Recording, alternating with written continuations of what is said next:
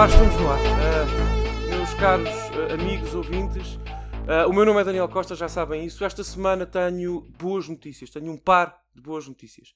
A primeira é que confirmo ter sobrevivido à bronquite terrível que tive na semana passada.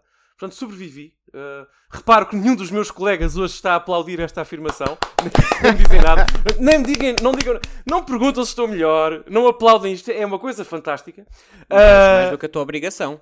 Pois, também é verdade. Uh, e a segunda boa notícia que vos trago hoje é que voltei a ter o privilégio de conseguir reunir um painel de luxo para a conversa que vamos ter a seguir. Hoje vamos escolher os nossos jogos do ano, ok? Vamos atribuir, cada um de nós vai atribuir três medalhas, bronze, prata e ouro, naturalmente. Obviamente que a de ouro traduz o nosso jogo do ano. E cada medalha que atribuímos uh, traduz uma pontuação, portanto, equivale a, a, uma pontuação. Um, e o nosso objetivo uh, é não apenas uh, anunciar o jogo do ano e os nossos jogos do ano individualmente, mas também, mas também escolher e anunciar o nosso jogo do ano coletivo. Portanto, cada jogo que receba uma medalha de bronze recebe também um ponto. Para as medalhas de prata recebem 3 pontos e, e as medalhas de ouro uh, dão 7 pontos uh, ao jogo que cada pessoa escolher. No final, uh, o nosso amigo Mike, já, já vou apresentar-te, Mike, uh, fará a contagem. Ele é basicamente o nosso contabilista de, de, serviço. Sim, pessoal, porque eu sou aquele tipo que para fazer 10 mais 10 de cabeça tenho que abrir a calculadora do Windows. Isto não, não ia funcionar bem. Uh, portanto, é isso. cada jogo do ano escolhido pelos nossos participantes vale 7 pontos e no fim fazemos as contas. O jogo que tiver mais pontos sai daqui, sai do templo com Uau. Sai do templo com uh, uh, o título do, jogo, do primeiro jogo do ano desta no, deste, deste, nosso formato e desta, desta nova, deste novo programa. Portanto, é esse o objetivo. Quero, naturalmente, uh, dar as boas-vindas a todos, começando pelo Mike. Mike, devo dizer-te que eu penso em ti hoje não apenas como o meu contabilista, peço desculpa, foi algo redutor essa afirmação, mas como a minha Cristina Ferreira. Tu és a minha Cristina Ferreira uh, desta muito, dupla. Muito mais uh, bonito que a Cristina muito Ferreira. Mais, mas isso é óbvio, não, então, isso, é, isso, é, lá para sim, vamos, vamos, dizer que o Mike tem sapatos novos, é isso? Tem sapatos novos. okay. É isso. Pá, oh Mike, desde que eu... não gostes com o meu salário, para mim está tudo bem. Sim, sim, sim, sim. Eu só tenho medo que ele possa tornar-se demasiado grande e absorver o Super Megabit e todos os nossos programas. É o meu único medo. Uh, mas Mike, uh, epá, uh, este formato não existia sem ti e tu tens sido fantástico, portanto não existiria sem ti. Portanto, muito obrigado por estares aí e bem-vindo mais uma vez. Obrigado eu por, por ser convidado para, para participar nestas andanças. Uh, obviamente que eu aceito porque a coca de Bornley e a canja é muito boa. Sim, sim. Uh, mas um, sem dúvida que, que é um privilégio uh, estar convosco e como tu disseste, neste painel de gigantes. eu que me sinto tão pequenino, mas pronto, acabaste de dizer que eu sou uma, uma Cristina Ferreira, agora já, já estou muito mais descansado, sem dúvida gigantes, quer dizer, ainda agora começou o programa e já estás a fazer fat shaming, Mike. Isto é, isto é inacreditável. Uh, mas pronto, uh, tudo bem. Uh, vamos avançar. eu quero também agradecer a presença e a participação e dar as boas-vindas aqui à, à, à, gravação ao nosso Carlitos. Litos, eu devo dizer-te uma coisa. Quero dizer-te duas coisas, aliás. Em primeiro lugar, afirmar que a grandeza do teu bigode é apenas equivalente à beleza do teu coração, Carlitos. Eu peço-te imensa desculpa por ter deixado para último no último, no último episódio, passa a redundância. E por essas duas coisas, duas razões, hoje és o primeiríssimo, uh, és o primeiro na linha a falar. Uh, e bem-vindo, meu caro, e é um gosto ter-te aí. Obrigado, uh, mas fico um bocado receoso porque se este buça que tu chamaste bigode é equiparável à beleza do meu coração, Sim. então acho que devia temer um bocadinho pelas minhas não. ações, não é? Tu já viste o. Já viste o White Lotus? não estou, isto é um buço. Tu já viste o, não, White Lotus da HBO? Não, uma das personagens principais, uma das personagens principais da primeira temporada tem um bigode muito parecido com o teu. É hum, verdade. Ok. Pronto. Fica, fica a nota, não sei porque Boa. Vou, vou ver uh, então o meu, o meu bigodósia. O teu bigodósia. Uh, Carlitos, muito obrigado por estares aí. Ó oh, Daniel, podias ter comprado é com outra pessoa, pá, para quem viu a série. Pois é, eu sei. Mas eu quero que o Carlos.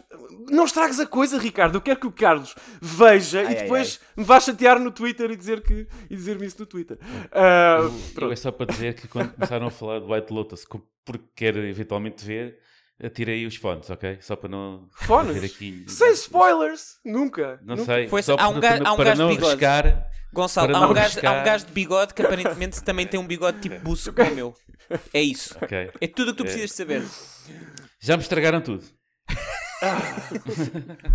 Olha, obrigado Ah, eh, pelo spoiler. convite ehm, e espero, Meu Deus. espero conseguir dizer as coisas de uma forma célere e concertada e não mandar muitas caralhadas pelo meio. Fica Esse já a primeira, não é? Muito bem. Ah, ok. ah, meu querido Rui Parreira, não sei se tens. Bem-vindo. Não sei se tens resposta àquele fat shaming absurdo ah, do Mike no início. Eu senti-me particularmente afetado por aquilo. Eu acho que não. Não sei se gosto de ser. Não é? Ele chamou-nos gigante. eh, Gigantes, Rui. Não sei se queres dizer alguma Uh, coisa. a semana passada chamaram-me velho, portanto eu já Ah, estou pois aqui caladinho. Portanto, É verdade. Aliás, já dizem os da Weasel, somos velhos gigantes com 10 metros de altura, não é? Portanto, ora bem. Meu ora Deus. bem. Portanto, Está tudo ah, tranquilo, pá. Muito obrigado mais uma vez por, pelo convite, estarmos aqui. Obrigado, Rui. Estou, e que ganhe o melhor, como se chama-se dizer. Sinto-me muito feliz, muito, muito feliz, muito feliz de ter aqui, algo deprimido, porque realmente velho e gigante no, no mesmo, no mesmo contexto é uma tristeza muito grande. Ah, Rui, obrigado. Ricardo, ahm, eu acho que, que a nossa conversa pode hoje apanhar-te com algum sono, mas posso confirmar-te que, posso, posso dizer-te uma coisa, pá, a tua presença manterá toda a gente aqui bem acordada, como da última vez, e portanto quero agradecer a tua, a tua presença hoje e a tua participação. Obrigado. Obrigado. E queria também agradecer ao Mike. Vou usar as palavras dele como incentivo para voltar à, el- à elítica como tenho feito eh, regularmente. Não tanto como queria, mas por acaso ainda hoje lá estive. Para a semana vai ser com raiva adicional. Posso deixar-te uma dica, caso, caso posso, pode ser-te útil como tem... Bom, já não tem sido para mim, mas ah, eu aprendi que se tu colocares a elítica na inclinação 10 para cima, pronto, até podes pôr mais, e a velocidade 3, aquilo queima muita, muita matéria gorda, sabes? É incrível. Eu não sabia Ok, isso. pens- pensar que ias sugerir algo do género, tens de ver uma série muito específica Não, deixa ou isso. coisa. Isso é para... Falar de White Mas, Lotus agora eh, também. Não, desculpa, Ricardo, isso é, isso é para os outros nerds aqui do programa. Nós somos jocos de ginásio, Ricardo. Nós não, já nos deixámos disso há muito tempo. Mas Nós estamos olha, se- mais preocupados com o fitness. Diz, diz, Se não. tu colocares como banda sonora ah, aquela. Ah, desculpa, eu fiz uma promessa por WhatsApp e não, não posso. Pronto. Pronto, Ok. o ok. quê? Isso é... Nada. Eh, Nada, nada. Vamos, vamos, vamos avançar, vamos avançar. Ah, Ricardo, ainda bem que estás aí. Ah, muito, muito acordado, obrigado. e acordado. E acordado, e acordado. Fico muito feliz por isso. Gonçalo, ah, mais, Eu- o que é que eu posso dizer sobre ti, não é? Eu sinto, Nada. eu sinto, não sei, eu sinto que no que a barba farfalhuda estou sempre alguns furos abaixo de ti, pá. Ah, eu só Está- acho que está na, na votação de hoje vamos encontrar alguma coisa em comum que nos aproxime mais, sabes? Acho que tenho essa, Eh, essa esperança. Certo, certo. O que é que tu achas? Eu, o que eu acho é que já está tudo errado em relação à minha barba, porque já levou um corte. Ah! Porque já levou um corte. Eh, A sério? De vez em quando é preciso uma, uma limpeza sanitária à cara para, para a pele apanhar um bocadinho de sol. Eh, não, não, mas não acordei todo. Não, Mas não, isso é um foi- grande- Mas foi um bocadinho mais relado. Isso abala o lore do nosso programa, Gonçalo. Eh, epá, qualquer lore tem que ser abalado. Pois também é verdade, não é? Manter tudo assim certinho também não pode ser, não é? Pois. Eh, e já agora quero, quero mencionar que as únicas palavras que eu retive Hum.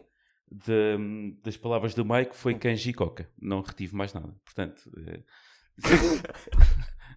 Meu Deus, só o Covid dele. Foi só o Covid dele. o Mike teve uma, uma intervenção muito impactante, já percebi. Foi, foi. Eh, Espera, eu, estava, eu não estava a ouvir. Isso, isso foi um é não spoiler do White Lotus. Calhar foi, calhar foi.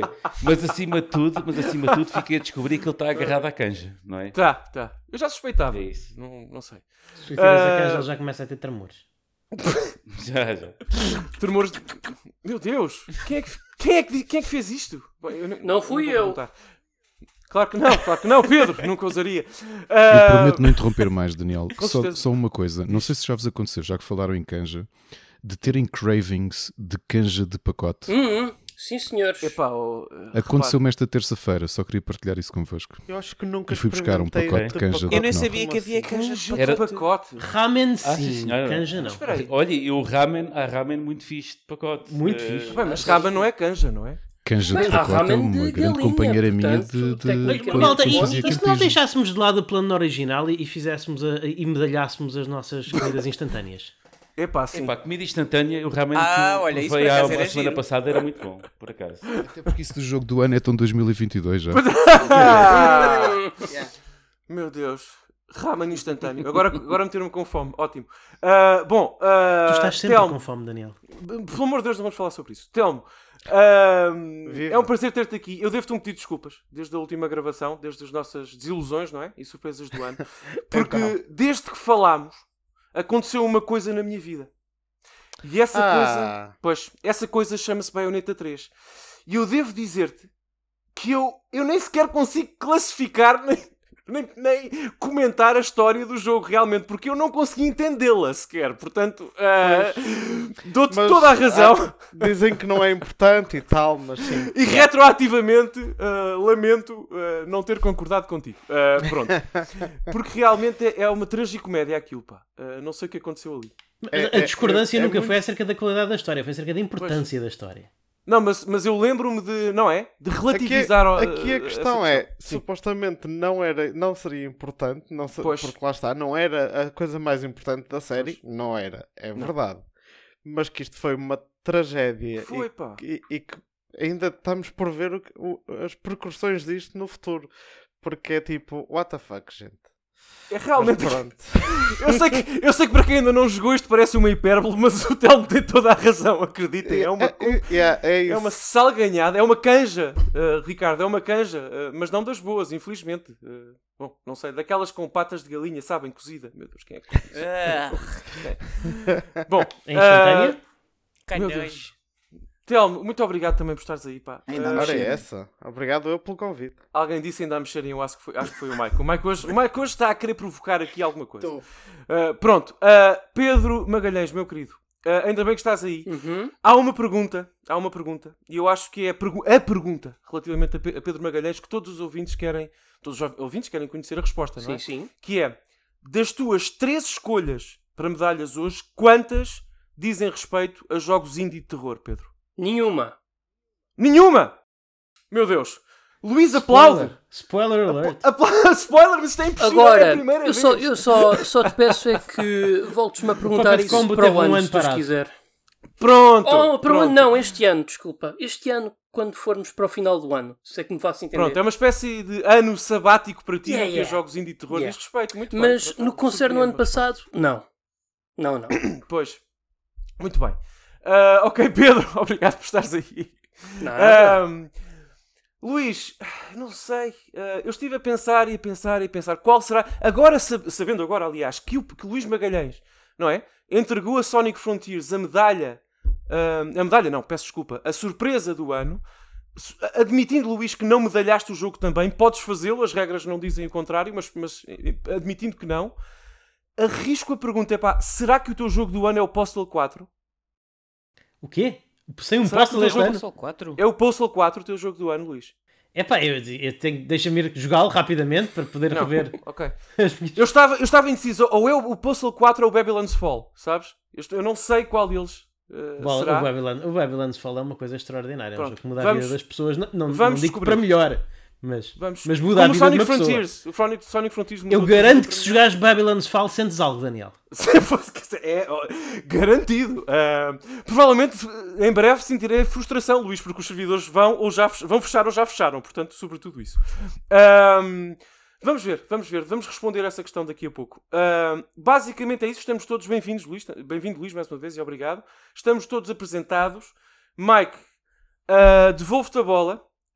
Um, e peço-te que expliques um, a toda a gente que nos ouve, uh, que expliques em mais detalhe este sistema de votação que nós temos um, e o sistema de pontos, como é que a coisa vai funcionar. Eu já disse há pouco, mas se quiseres expandir. Exato, eu, eu reforço. Portanto, uh, cada um de nós, uh, tirando eu, que só jogo jogos mais antigos em 2022, só tive a oportunidade de pegar em dois títulos, vão escolher três jogos. Um uh, com medalha de bronze, que vai equivaler a um ponto, outro com medalha de prata, que vai equivaler a 3 pontos, e outro com medalha de ouro, que vai equivaler a 7 pontos. O agregado destes uh, pontos todos vão ser, uh, vão ser somados aos, aos jogos e, e daí vamos um, atribuir, uh, portanto, os vencedores desta, um, desta edição do Super Megabit dos, dos melhores jogos de 2022. É tão simples quanto isso. Muito sucinto, direto. Nem fizeste nenhuma piada. Fantástico. Não, Mike. não. Esperemos. Eh, não, não peças piadas. que senão é Remical tem uma intervenção. Meu Deus. Uh... Temos, mais, temos mais 2 horas e 40 Por favor, não. Bora, bora, bora, bora. Uh, muito bem. Esperamos não haver empates. Uh, porque senão vamos ter aqui mais discussão e vamos tentar ver se isto ultrapassa as 3 horas. Então. Sim, nós vamos sair daqui com o nosso jogo do ano coletivo, uh, mas em, é, tentámos com esse sistema de pontuação evitar os empates, não é? Vamos ver. Uh, Mike, muito obrigado. Vamos já para a ronda das medalhas de bronze, se todos estiverem prontos. Carlitos, começamos hoje por ti, como tinha dito há pouco, e eu não consigo ser feliz sem conhecer o teu, o teu terceiro classificado, a tua medalha de bronze para Posso? 2022. Não consigo, é impossível. Por então, isso, olha, por favor. Então, vou, já, vou já dar cabo do coração, um, fazendo um preâmbulo. Não são menções honrosas, porque esse tipo de informação está proibida, uh, enfim, por forças que nos são alheias neste episódio. Por isso, vou não fazer menção honrosa, mas fazer um preâmbulo.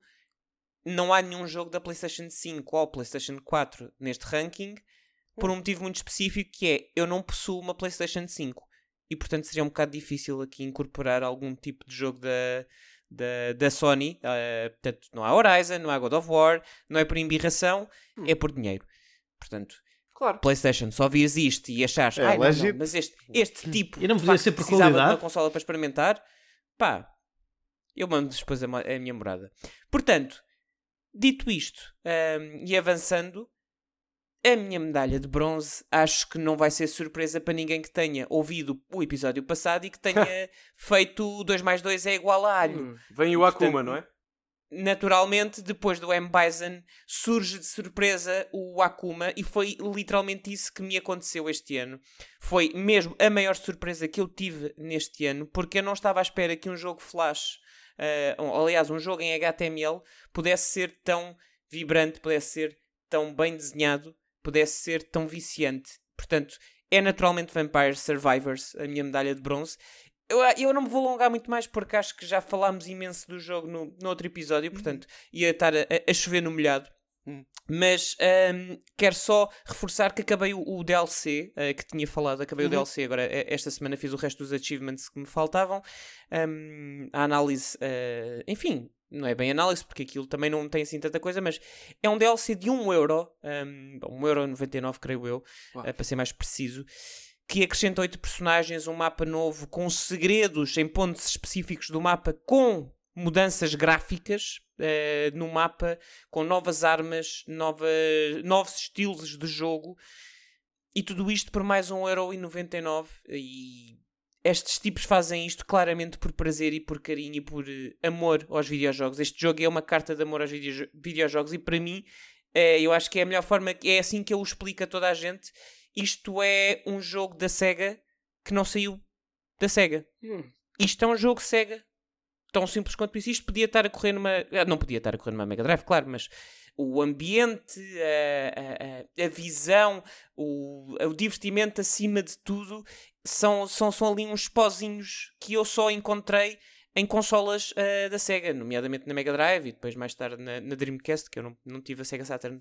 E por isso acho que também tenho aqui um soft spot muito grande porque fez-me recordar outros tempos e levou-me ali a, outros, a outras alturas onde eu não não estava tão preocupado no dinheiro que tinha que gastar em, em, em, personagens extra ou no conteúdo que eu não ia ter acesso porque tinha que ter um Battle Pass ou tinha que ter um Season Pass ou, ou outra coisa ou outro passo qualquer.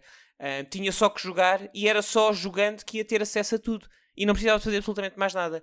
E Vampire Survivors em 2022 atreve-se a fazer isto e atreve-se a ter um sucesso completamente estrondoso, provando que uh, todos precisam de uma pontinha de sorte, claro, para conseguirem ser vistos neste mar gigantesco de videojogos e de experiências de videojogos que existe hoje em dia, mas para além da sorte é preciso ter, já dizia o, o Mike Shinoda, acho, acho, eu, naquela música dos Fort Minor, uh, tem, tem aquelas coisas todas da porcentagem, mas isto é literalmente, se tiverem os 90%, que é uh, um bom jogo, o resto depois vem por acréscimo. E Vampire Survivors é um bom jogo. E portanto merece a minha medalha de bronze. Posso fazer-te uma ótima escolha, como é evidente. Posso fazer-te uma pergunta? Um, bom, duas, mas uma é condicional. Uh, primeira pergunta: Vampire Survivors foi ou não o jogo mais divertido que jogaste este ano? E se a resposta for sim, tu consideraste dar-lhe uma medalha de outra. sei lá, com uma cor um bocadinho mais reluzente ou não? Então, o mais divertido é de caras. Hum. Isso, eh, quer dizer, deste ano. O sim, jogo sim. mais divertido que eu joguei este ano uh, não se chama Vampire Survivors, um, chama-se não sei, não sei se vale a pena falar daqui, porque nós, como. Desculpem aqui o pequenino plug. Uh, nós fizemos uma coisa chamada Taça dos Videojogos e isso uh, fez-me ir jogar jogos da Mega Drive que eu já não mexia há muito tempo. Um, e no meio disso tudo fui jogar coisas que eu já não jogava como deve ser há muito tempo. E uma delas foi o Sonic, o primeiro Sonic, e, isso é uma experiência que, por todas as razões e mais algumas, está acima de qualquer coisa que eu tenha jogado este ano. Entendo. Porque foi o meu primeiro videojogo, portanto mas foi, sempre... mas foi então mais. Carlos, tu foi mais a falar ao coração. Como sempre. É pá, é, foi, foi, foi, eu tinha dois anos, foi a primeira vez que, eu, que, que o, o meu pai tinha a Mega Drive, pôs-me o comando nas mãos e foi este o primeiro jogo que eu joguei. Portanto, vai ser sempre especial jogar o, o primeiro Sonic. Mas focando, Agora, sim, mas foi focando, o mais, sim, foi o mais, foi divertido. mais divertido. E não sentiste essa tentação em, em dar-lhe uma medalha não, de outra cor? Não, não okay. porque foi o mais divertido, mas os outros dois que eu escolhi eu acho que são muito melhores e okay. são mais importantes. Perfeito. Uh, uh, eu gostava de fazer uma intervenção. E podes e deves, força. Já que até, até poupamos tempo, porque Vampire Survivors também é a minha medalha de bronze. Uau! E... Okay. dois pontos já. Uhum. Já vão dois pontos. Exatamente. Já vão dois pontos. E, e, e, estive tentado em fazê-la a minha medalha de prata. Ahá!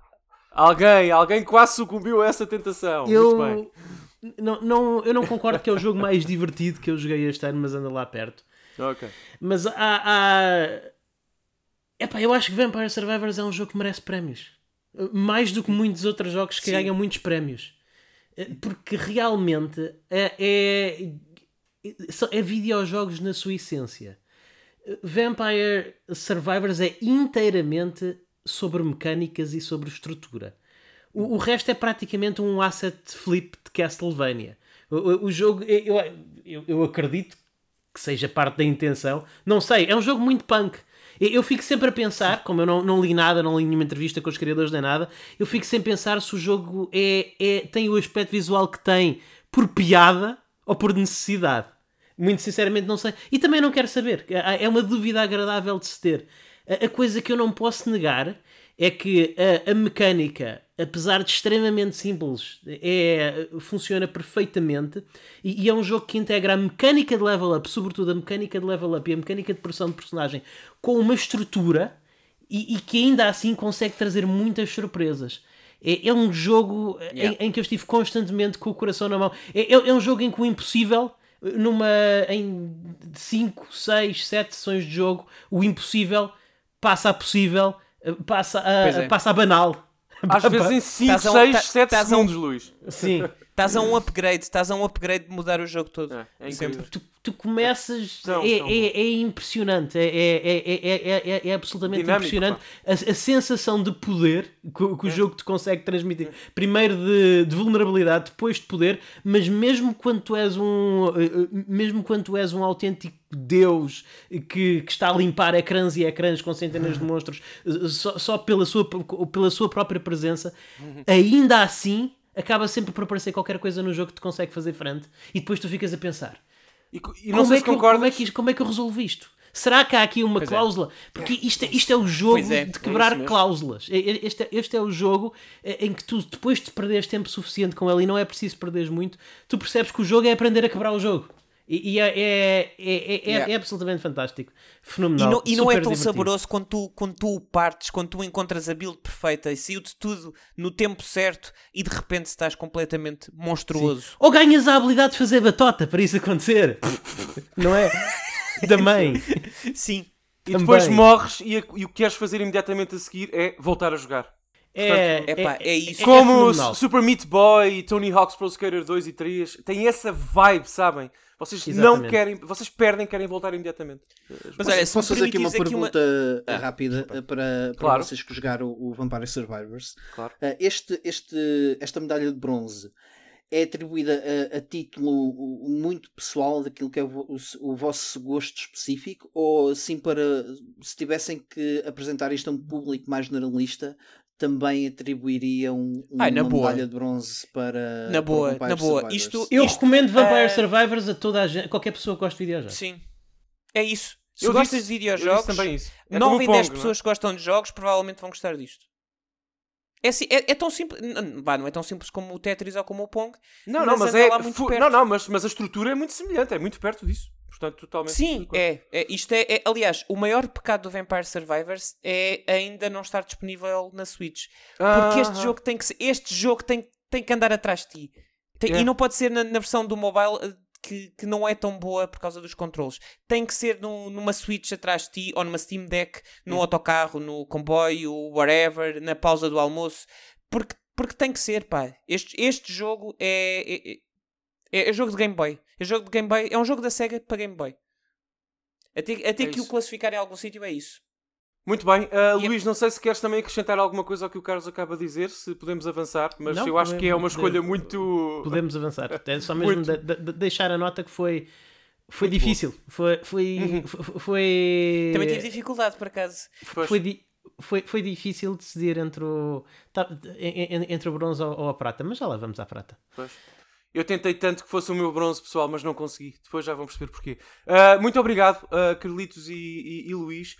Uh, vamos avançar então. Uh, já há um jogo com dois pontos, ainda agora começamos. Muito bem. Rui, meu querido Rui, o teu bronze, por favor. Muito curioso. O meu bronze é muito fácil. Hum entre os três grandes eh, eh, há sempre aquela distinção quase mínima, né? Eu acho que vocês tiveram essa dúvida se um, se um era prata, se um era gold. Se... Quer dizer, o gold se calhar não tem dúvidas, mas entre a prata e o, Uh, eu neste caso tive a dificuldade de escolher entre o, terceiro e o quarto. Vá. Não sei se existe o plástico ou o que quiserem, o material a seguir, mas sem. sem latão. O latão.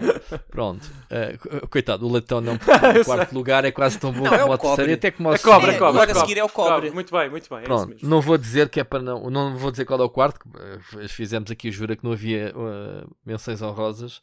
Mas. Isso é uma boa mas... técnica para meter uma menção honrosa. É maravilhoso, ele conseguiu. Sim, mas não falei no nome do jogo, portanto vão Muito ficar bem. na dúvida. No, no, no, quando desligarmos os microfones ou quando desligarmos o programa, perguntem-me se quiserem. Se tiverem curiosidade. Não, hoje sou o Split Chicken que está lá, não é? Uh, por acaso sim, é, exato. Uh, mas pronto, vamos, tomar, vamos ter em conta que ninguém sabe. Uh, eu nem me lembro qual é o teu jogo do ano, quanto mais. Exato. Nem eu, nem eu me lembro. Eu tenho que dar as minhas notas. Ó, Tough love. Uh, até, aliás, eu tenho aqui as notas, nem sequer estou a olhar para elas, que é para não me dar spoiler a mim. Vá, Rui, bora, bora. Também. Bom, é, o jogo, é surpreendido até ao fim, não é? Exatamente. Bom, sem mais rodeios, é, é, um, é um jogo que vocês vão. Vou, vou dizer o nome do jogo e vocês depois falem nele discutem, sobretudo depois daquilo que falámos a semana passada. E sem é. mais demoras, é o Horizon uh, Forbidden West. Oh, muito bem. Ok. Um, Duplico. Também é o teu okay. bronze, Gonçalo. É. Uau! É pá, olha, isto estamos a acertar estamos bem. a acertar! Sim, sim, isto sim, é muito bom. É pá, mas é, falámos tanto nele. Sim. É pá, sim. não há assim muito Não, mais. não, não, mas por favor, Rui, começa e depois passamos mas para o Rui começa. Sim, sim, sim. Não, é pá, eu acho que o jogo. Uh, um, vamos lá ver, não inventa a roda, sobretudo em relação ao primeiro jogo, mas acho, acredito que o expande e o refina. Uh, houve algumas mecânicas que, que a guerrilha no, no primeiro jogo eh, tendo em conta que foi o primeiro jogo open world, foi o primeiro RPG, aliás, que eles fizeram, uh, porque eles só sabiam era fazer uh, killzones e, e pronto, e, e, tiros e mal. E um, eu acho que eles neste um, acertaram naquilo que é um equilíbrio maior, uh, a meu ver, entre a narrativa, a exploração um, Epá, e, e, e oferece-nos um mundo bonito. Eh, eu gostei de explorar aquela. Eu, eu sou fã de, de mundos pós-apocalípticos em que a natureza já reclamou.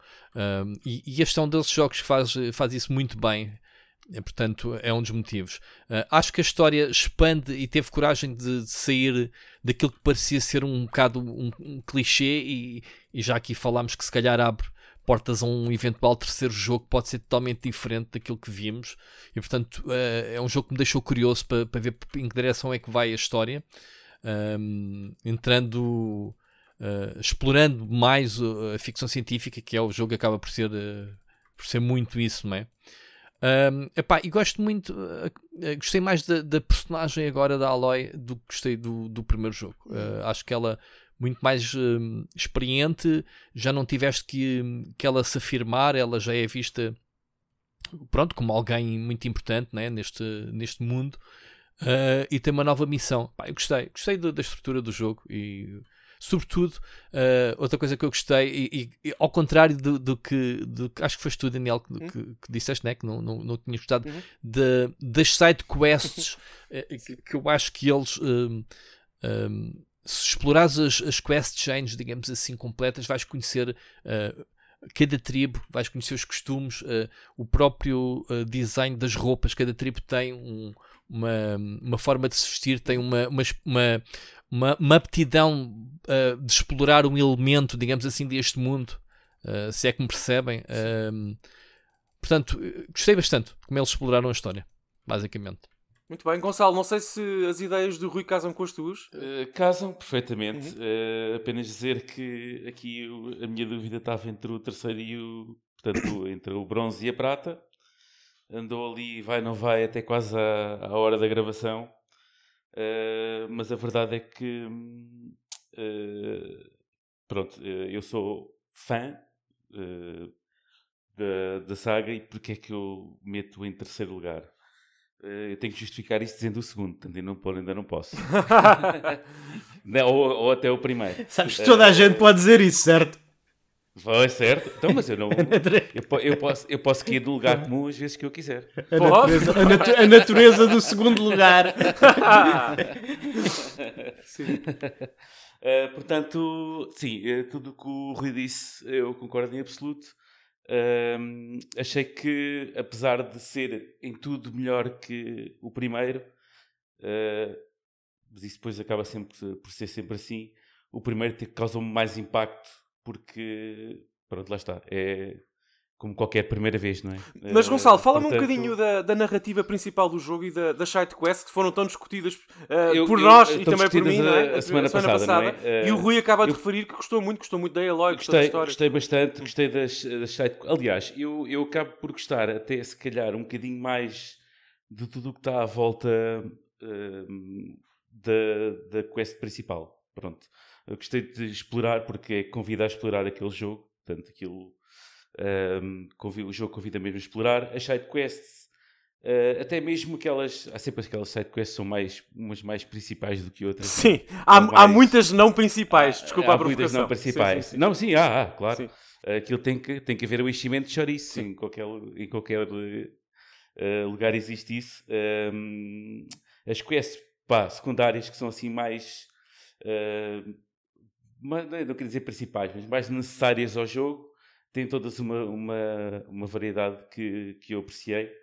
Uh, como o Rui também já disse, todas as, todas as culturas, todos os, os povos, entre aspas, uh, e todo, ou todos os clãs, ou todos os, uh, as, as, as variadas um, tribos que, que povoam o mundo são todas semelhantes, mas dispares na, na sua origem. Uhum uh, no seu propósito, no seu objetivo, na sua cultura de vida.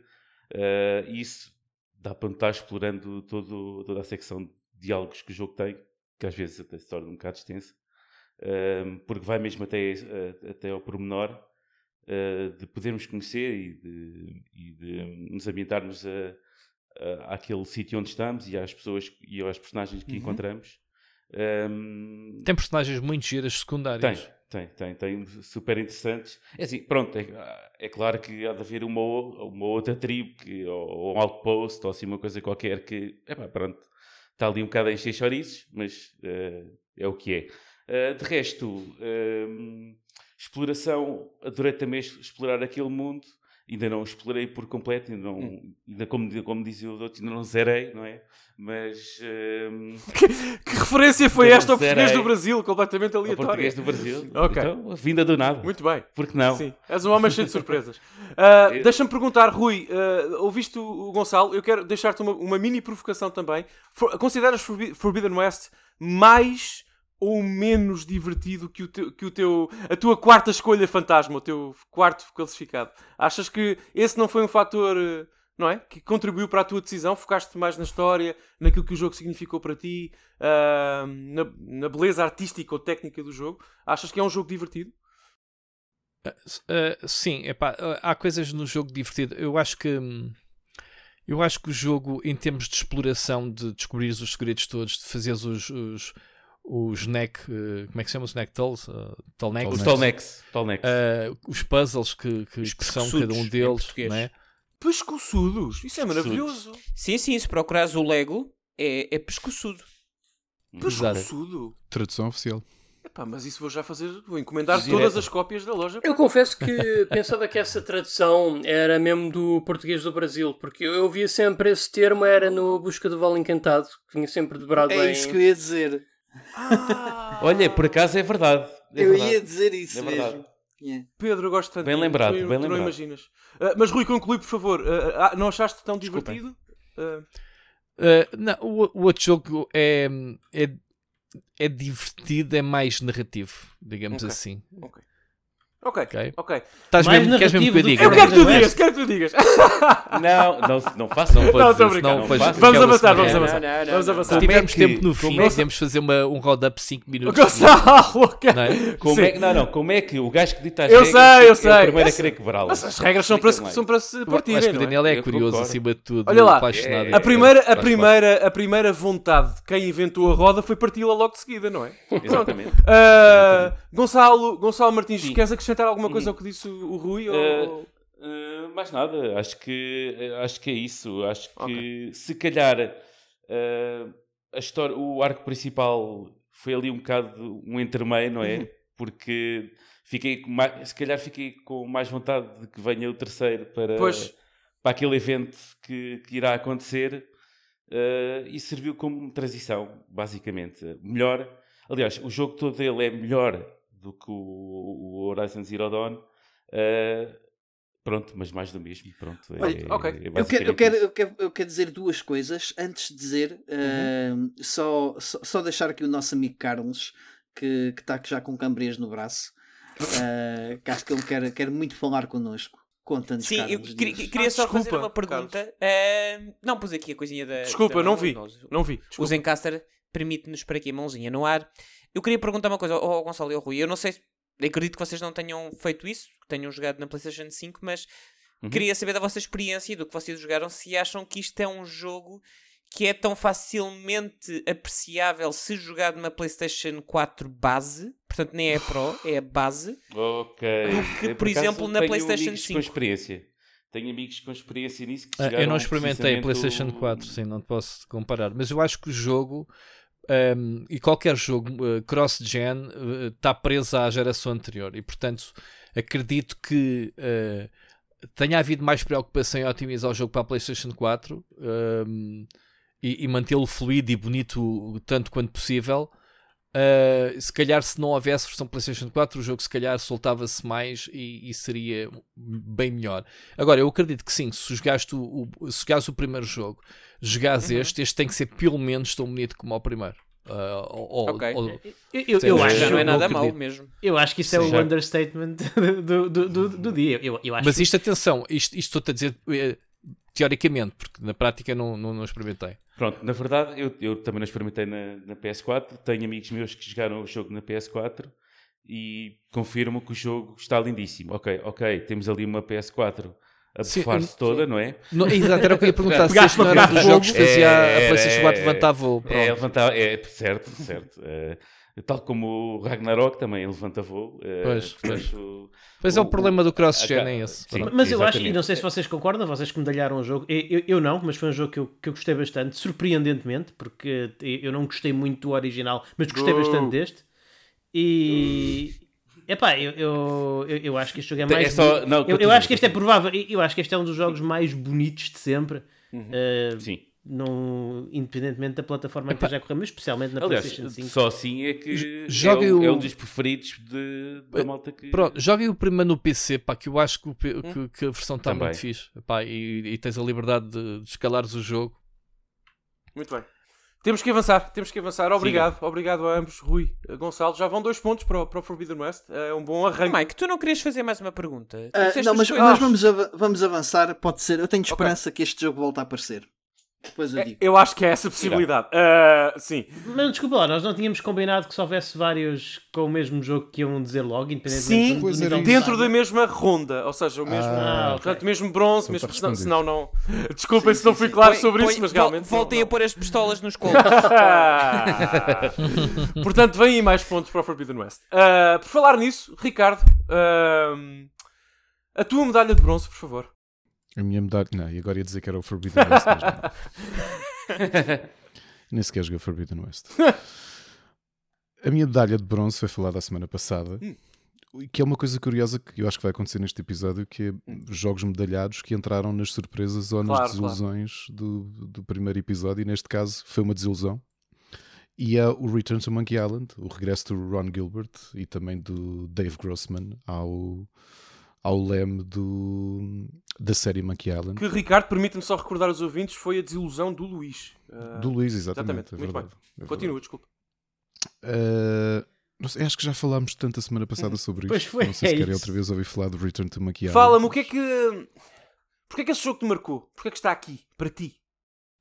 Olha, marcou-me sobretudo perceber ou tirar, tirar as temas que apesar do Curse of Island ser um, um, um bom jogo, uh, e obviamente foi o primeiro que não foi dirigido pelo Ron Gilbert, uhum. que este regresso do Ron, mas também do Dave, é? que foi um dos escritores uh, principais do, do, dos primeiros títulos e que regressou agora à casa, que conseguiram voltar a fazer uma, uma, uma linha de continuidade entre aquilo que era a escrita original e aquilo que é a escrita atual talvez eh, estive um bocadinho a pensar depois da desilusão e da discussão do que tivemos a semana passada, desilusão do Luís e a discussão que tivemos uhum. Eh, decorrente disso.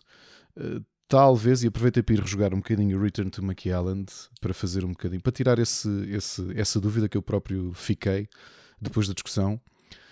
Talvez o jogo, comparando com aquilo que foi a postura inicial dele, do, não só do Gilbert, do Grossman, mas também do, do Schaeffer, nos primeiros jogos quando estiveram juntos, talvez o diálogo seja um bocadinho menos risqué do que, ou seja, um bocadinho talvez, ligeiramente mais conservador no, no sentido em que parece já não pisar tanto linhas em que os jogos originais pisaram, não só em termos de absurdo, mas também em campos de duplo sentido que, que, que o faziam. Este parece um bocadinho menos arriscado nesse aspecto.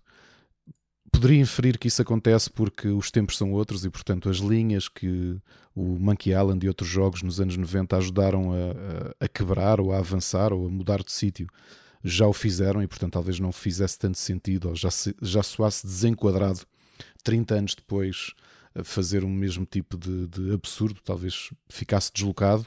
Para um fã, acho que faria sempre sentido teres essa linha de ligação entre hum, momentos um bocadinho mais nonsense que talvez tenham falhado neste. Uh, ainda assim, em muito até do ponto de vista de, de da aventura, que é uma aventura de, sobretudo de reunião, uh, que era o que se esperava um bocadinho, é? que tem acontecido tanto com séries, tem acontecido com tantos, tantos mídia, e neste caso é isso, portanto é vermos o Guybrush e a Elaine e todos os personagens circundantes anos depois daquilo que foi a história onde eles ficaram e ali a tentativa do Gilbert logo no início, sem fazer spoilers a ninguém, de, eh, de se reconciliar com os fãs depois do infame eh, final do, do segundo jogo. não sei se bem conseguido ou não, acho que isso depende de cada um o que é que acha. Um, Parece-me um bocadinho tentar double down, ok, isto foi assim, então vamos lá tentar resolver um Seloma com 30 anos. Eu gostei muito do Return to Monkey Island e, e, sobretudo, depois daquele ano em que falámos também de outros jogos do género, fico feliz que haja espaço, depois de termos tido muitos anos em que os, os point and clicks sobreviveram eh, quase exclusivamente graças a, a developers indie uhum. e a público, um nicho que foi ficando fiel ao género e que manteve o género vivo em termos de, de mercado. E de repente temos para mim o grande ponto importante para o mercado é vermos um point and click a ser nomeado para o jogo do ano. É verdade que também estamos a falar do regresso de uma das, se não a maior série de point and clicks de sempre. Mas ter um jogo destes. Sim, acho que isso não é dúvida. Não. não percebi? Acho que não há dúvida que é, pelo menos, a mais conhecida. Sim, sim, sim. Acho que o Broken Sword não, não, não está perto. Não, não. Pode, aliás, está perto, mas não se compara com o Monkey Island. Um... Pá, isso depois também depende de quem perguntares. Não, mas, é mas genericamente falando, penso sim, que, sim, que, sim. Que, sim, genericamente sim. Sim, mas sim. Uh, para mim, que, que, me sempre mantive fiel e continuo a investir e a comprar e a apoiar, fico feliz de em 2022 numa fase em que parece que para nomeados do melhor jogo do ano tem que estar Souls-like, ou jogos de mundo aberto, ou jogos de pseudo-hiperrealismo, AAAs, e de repente, amigos, tomem lá uma chapada na cara quem acha que os jogos têm que ser apenas isto. E está aqui um point and click, o regresso de uma série emblemática um, e que vendeu muito bem, portanto, o que significa que pode haver aqui espaço, uh, se calhar, para conquistar novos públicos, novos jogadores e sobretudo é isso, acho que merece essa medalha de bronze por um regresso que para mim foi, foi bem conseguido e por voltar a colocar os point and clicks na ribalta. Mas Ricardo, deixa-me perguntar, falaste uhum. num guião, numa escrita, num estilo algo descaracterizado, pelo menos comparativamente com o original, disseste, não é? Que já não tem ou não tem aquele... Permite Eu um... acho que é mais sobretudo em termos de diálogos, Sim. menos em termos de, de, de guião propriamente dito, mais mas diálogos, os diálogos okay. parecem okay. menos... Okay. Uh, menos arriscados. Menos pujantes, talvez, menos interessantes. Não sei que palavra queres uh, usar aqui. Arriscados, talvez não, isso. É. Sabes que é uma coisa interessante, era que gostava de perceber e não, não consigo perceber, na divisão de trabalho que a equipa teve nos primeiros jogos, quando, quando ainda estavam todos juntos, a quem é que cabia o desenvolvimento de que parte, em termos de guião, em termos de até de, de, de escrita de, de sequência, em termos de diálogo talvez, e, e, poderia apostar que o, o Tim Schafer, pelo tipo de, de, de, pessoa, de personalidade que ele representa, que poderia estar um bocadinho mais interligado com a escrita de diálogo, porque é onde se nota pois. mais a diferença uh, em relação e a se eu, se eu te disser, Ricardo, que para hum. mim, Monkey, e não tenho a experiência com a série que tu, por exemplo, Luís, tem de forma alguma, mas para mim, Monkey Island, sem diálogo mordaz, não é. Percebes o que eu quero dizer? Não é bem Monkey Island, é uma espécie de sucessor espiritual e não, não tanto sequela. Percebes o que eu quero dizer? Isto faz sentido para ti? a questão é, continua é uma a ser pergunta, não é uma Eu acho que é menos, acho que é menos, menos absurdo do que lá está. Em termos de, de, de, de surrealismo, quase, não, nunca chegou ao ponto de um Summon Max, que é, que é a série da, da LucasArts, por exemplo, que eu mais tive dificuldade desde sempre a conseguir mergulhar porque achei que era too much. Portanto, aquilo era levar é tudo aquilo que a LucasArts fazia e os seus criadores, mas por um ponto extremo. O que me parece é só isso, é que é menos arriscado e muitas vezes menos absurdo. O que não quer dizer que não seja absurdo. Sim, sim, sim. Talvez não esteja no mesmo patamar, o que me pode levar em frio que o Tim Schafer poderia contribuir muito. O Tim Schafer e outra coisa. Hum. A idade também quer dizer muito. Portanto, isto era malta que estava obviamente no fulgor da sua criação, não é? naquele entusiasmo de, de, estarem a fazer jogos numa altura em que o mercado não se comparava com o que é nos dias de hoje. E no ápice criativo, não é? Estavam eles a criar também é muitas das regras que, que se é, tornariam É isso, e portanto canon. ia quebrá-las e a fazer... Sim, sim, sim. Porque repara, mesmo, mesmo as piadas uh, emblemáticas do Ask Me About Loom e coisas do género, quer dizer, são, são coisas completamente ridículas que ficaram até hoje, ou mesmo Rubber Chicken, não é? Uh, já, já ouvi falar, sim, sim. Uh, e, e, que se calhar esse espaço, uh, às vezes, se calhar, temos que também pensar, como se calhar também fazemos outros artistas, outros realizadores, outros escritores, de perceber o tempo em que as coisas foram feitas e que diferença é que há. 30 anos é muito tempo.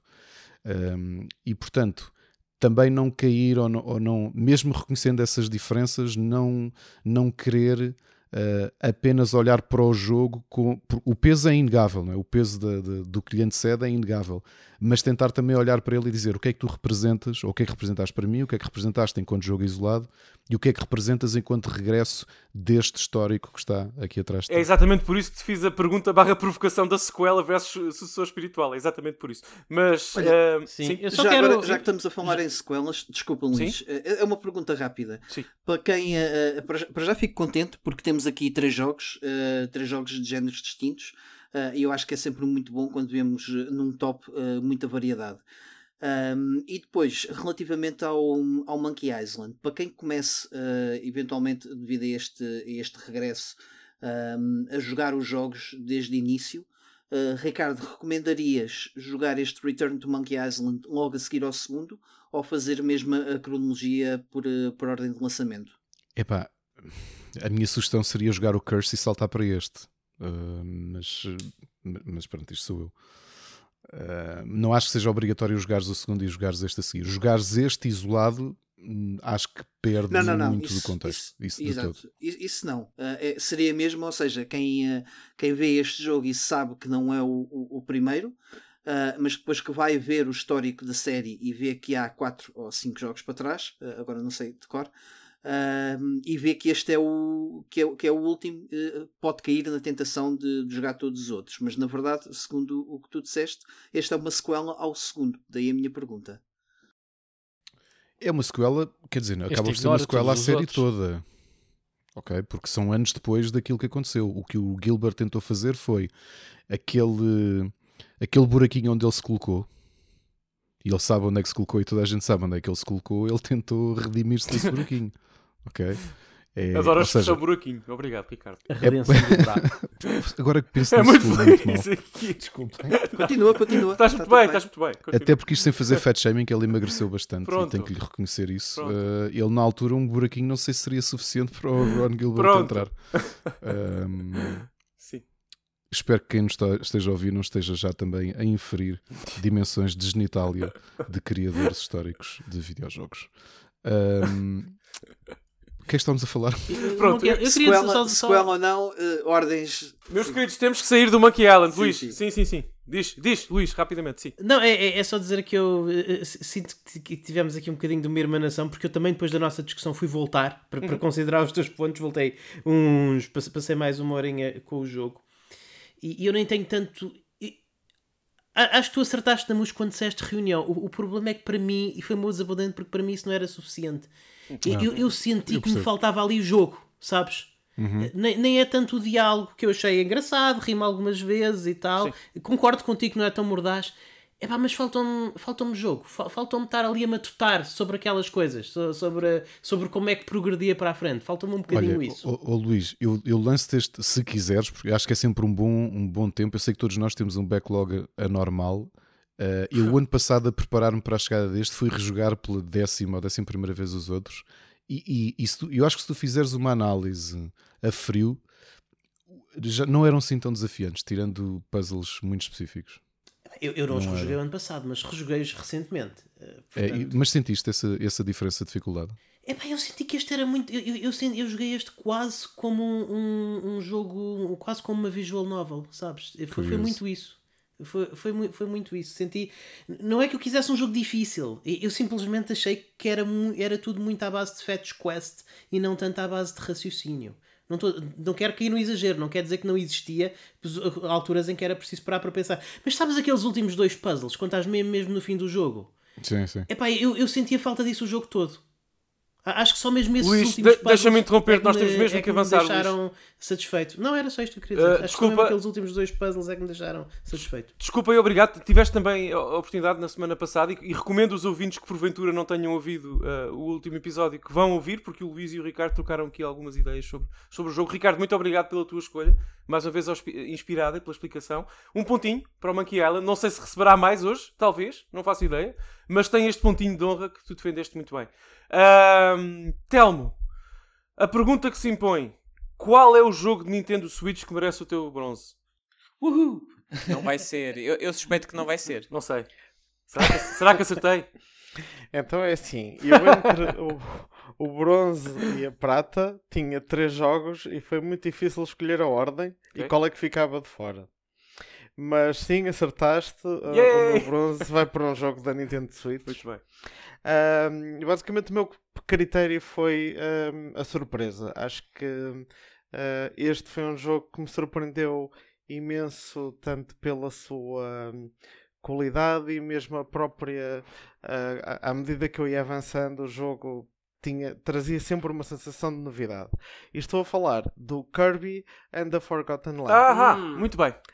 Boa. Muito Basicamente é um jogo de plataformas uh, eh, 3D, é o primeiro 3D do, do Kirby, mas leva muita influência de, de, de, Super Mario 3D World, muita influência em termos de criatividade de um Super Mario Odyssey, um, e depois tudo em cima de uma temática pós-apocalíptica, quase tipo o, o Last of Us do Kirby, que fez o jogo pá, Era Pera, desculpa, desculpa, desculpa.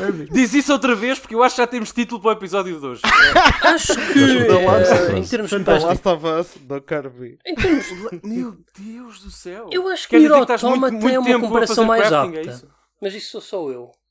Mas Pedro, para ti tudo é Nier Automata, não é? Portanto, não, não conta bem. Uh, Telmo, o que é que queres dizer com isso? Queres dizer que estás a fazer crafting durante 50% do, do tempo que tens o comando na mão?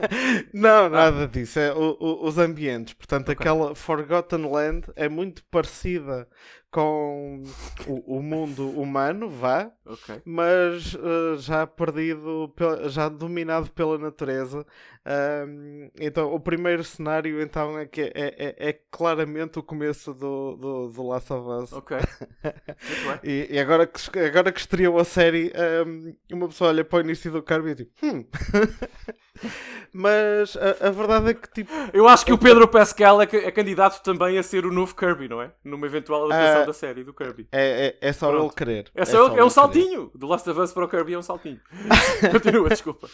Mas a verdade é que tipo, é um jogo super divertido do princípio ao fim um, e, e, que brinca com o. Uh, lá está, tipo, com. Uh, o apocalipse num ambiente super fofinho é muito irónico, mas é, well, é o Kirby. Um, epá, e o jogo surpreendeu-me imenso. De, de, de nível para nível, havia novas mecânicas de jogo. De mundo para mundo, eram ambientes completamente diferentes, tudo, apesar de ser tudo uma temática e, e, e, havia essa linhagem que vai do início até ao fim, até um, a, a, a, pronto, até ao boss final que depois dá um grande plot twist e, e, e é tudo coisas que plot uma pessoa não espera. Kirby. tudo Deus. coisas que uma pessoa não espera de um Kirby. E, o, o, jogo foi mesmo pá, muito, muito surpreendente e, e, só não tem melhor, só, só, não, só não sobe para o, a prata porque mesmo ele sendo mais desafiante que o habitual de qualquer jogo de Kirby, continua a ser um jogo relativamente fácil. Tem um modo, ele agora tem um modo mais fácil e outro mais um bocadinho mais desafiante, mas pronto, é um jogo que se joga muito bem, mas é ultra divertido e especialmente uh, quando é jogado a dois, é, é, os dois com os olhinhos a brilhar uh, uh, para a televisão. Telmo, o jogo muda em, em co-op? Tem alguma. O que é que acontece no jogo? A dificuldade aumenta organicamente? Há... Existem desafios diferentes? O que é que acontece? Não, não, não, não aumenta e um, até se calhar aumenta um bocadinho no sentido depende dos skills de, do, do, dos jogadores, não é? Tipo, ou seja, é muito bom para ajudares uh, uma pessoa, mas, mas uma muito atrapalhada se calhar vai dificultar o avanço. Ah, ok, entendi. Mas é só isso. Uh, a cena é a parte de poderem jogar a dois. Um, às vezes uma pessoa tem dificuldade e o outro vai. Um, ok, deixa-me dar aqui uma ajudinha. Eu, mas, por exemplo, os segredos, eu lá está, isso acho que varia muito com os jogadores, porque os níveis estão cheios de, de coisinhas, de, de segredinhos e brindes e essas coisas, e, e, acho que aí é mais fácil a solo uma pessoa explorar à vontade sem haver outra a morrer o, caminho todo. Tu disseste na tua intervenção inicial que o jogo era mais. Eu não sei se usaste a expressão difícil ou desafiante, peço desculpa, mas mais difícil, arrisco dizer, que, que, que, que os Kirby's anteriores. Eu devo dizer sim, que para sim, mim sim. os Kirby's, uma de... eu quase nunca me divirto a jogar nem Kirby nem Animal Crossing, que são os únicos dos, duas séries da Nintendo que não me divertem muito. O, o Kirby, por uma razão muito Ai, específica, Daniel. eu sei, peço desculpa, por uma razão muito específica, é que para mim é quase, Telmo, um simulador de carregar no A. É como se fosse o Shenmue 1 cor-de-rosa. Uh, não Pronto. sei se. Uh, o que, é que, o que é que mudou? Aqui tens que é que isso se escolheres o modo fácil. Ou seja, uh, eles continuam a ter isto como. Isto pode perfeitamente ser o primeiro jogo de plataformas para uma criança muito pequenina que ainda só carrega no ar. Ok. Um, mas o modo normal uh, já é um, um, jogo de plataformas a sério. Não é ultra difícil. Uh, não chega às dificuldades, por exemplo, que chega ao Mario nos níveis Sim. depois do, do, do Bowser. Mas... O Mario Odyssey é, é anti-crianças pequenas, ok? A partir de certo, de certo nível. certo, uh, certo, sim. certo. Sim, sim, Mas mesmo assim, é pá, pronto, uh, já, já se morre. Pronto, sim. é fixe. Pronto, portanto, finalmente morre sem Kirby. Chegou o é, dia. É um, é um, Telmo é um, conta, é um, anuncia ao mundo um jogo de Kirby em que podemos de facto perder. É um jogo de plataformas a sério. Sim. Muito bem. Uh, eu gostava uh, okay. de já Sim, agora acrescentar, claro. eu, eu, joguei este Kirby de início ao fim, este uhum. ano, no ano passado, portanto, eu gostei muito. Uhum. Acho que realmente é um passo à frente para um Kirby em 3D. Estão aqui muitas boas ideias que eu acho que conseguiram realmente implementar bem, mas ao mesmo tempo não sei, eu, eu gostei muito do jogo, achei que estava bem feito, mas ainda falta ali algum bocadinho do wow factor, não sei explicar. Isto por dizer que eu sinto que diverti-me mais com Kirby's em 2D do que com este, mas eu consigo ver que eles realmente estão aqui. They're, uh, they're onto something. Faltando aqui o, o português. Eu não sei o que é que o Sakurai está a pensar fazer com o Kirby de futuro, mas se for um regresso ao 3D, eu acredito que uma sequela disto uh, realmente poderá aí sim uh, justificar, justificar, como quem diz, pronto, uh, poderá realmente fazer a série brilhar no 3D da forma como eu estava à espera que brilhasse aqui, mas não brilhou. Porque, verdade seja dita, o combate é um que deixa algum bocadinho a desejar. Acho que não está muito bem implementado para a terceira dimensão, porque o Kirby por si é, é um personagem lentinho, não é exatamente o personagem mais ágil. E isso, em alguns desafios que se tem que concretizar para se salvar, uh, o Zawad diz, epá, é, é um bocadinho frustrante. Eu não sei, um, Telmo. Tens que escolher o power-up certo para essa Epá, mas às vezes Aliás, nem com o melhor power, coisas... porque, por exemplo, há ali uma missão, uma challenge que é por bullshit, que é com duas daquelas focas uh, obesas que mandam com gelo Pá, mas mais uma vez, Pronto, deixa as focas vez. obesas. Epá, pá, é o Sakurai quer que tu derrotes aqueles dois bichos pá, sem levares com um bocadinho de dano sequer. Epá, mas é assim aquilo. E, e já agora tu vais ao TV Tropes, tu vês que isto não sou só eu, há mais pessoas que se queixam daquilo. Epá, aquilo é, é um desafio maquiavélico. Eu sei que, ok, é um desafio. Epá, mas eu acho que a mecânica não está bem implementada para aquele tipo de desafio. É só o que eu acho. Eu, eu, sabia, eu sabia que a partir do momento em que se começou a falar de uma coisa grande, redonda, que, que não consegue parar de comer, que o Daniel se ia ofender. Telmo, defende, defende o Kirby destas acusações vis de Pedro Magalhães. É assim, acho que se calhar é só falta de gente com os controles. Estou a brincar, uh, estou a brincar. That bird é possível. Turn down for what? É porque este jogo controla-se muito bem. Por acaso, isso aí é uma das melhores partes deste jogo. Eu, eu acho é que o QA ali de apá, testar o equilíbrio em alguns pontos não foi o melhor. porque até o boss final deixa algo a desejar neste. neste Posso só fazer um pile-up à piada do Telmo, desculpem. É que o meu filho de 4 anos já passou o jogo todo. Parabéns! Oh! Parabéns! Pedro. Mas salvou todos os Waddledees. Estamos aqui para ti. Estamos a fazer isso ainda. Pronto. Pedro, pá, se precisares de apoio, sabes que eu estou sempre disponível para ti. 24 horas. Eu não preciso de apoio. Se quiser que o Sakurai faça um jogo ainda melhor do que já fez. Muito bem. Uh, Telmo, falta dizer alguma coisa sobre o Vocês Kirby? precisavam era de um Kirby que não tivesse botão de disparo, só, só andar a fugir das cenas. O Endless Runner do Kirby, Triple A. Ah, não, não, por favor, não deixe ideias à Nintendo. Sim, sim, sim, Foi uma indireta ao Vampire, mas pronto, deixa. deixa. Uh, Telmo, queres acrescentar alguma coisa uh, para defender o teu ponto? ou avançamos? acho que não. Okay. Eu, pessoalmente não senti problemas de, de gameplay e, e o jogo tem desafios daqueles opcionais que realmente conseguem ser bem difíceis mas pronto, foi, foi parte da piada e, e, e, é uma coisa tão rara num Kirby que hum, para mim foi uma grande surpresa. Portanto, um Isso... ponto para The Last of Kirby. É, digamos que é um bronze, mas é muito colorido. Muito colorido, muito bem, um pontinho. Uh, Telmo, obrigado. Uh, Pedro, podes agora erguer-te das acusações de há pouco, podes defender a tua escolha, o teu, a tua medalha de bronze.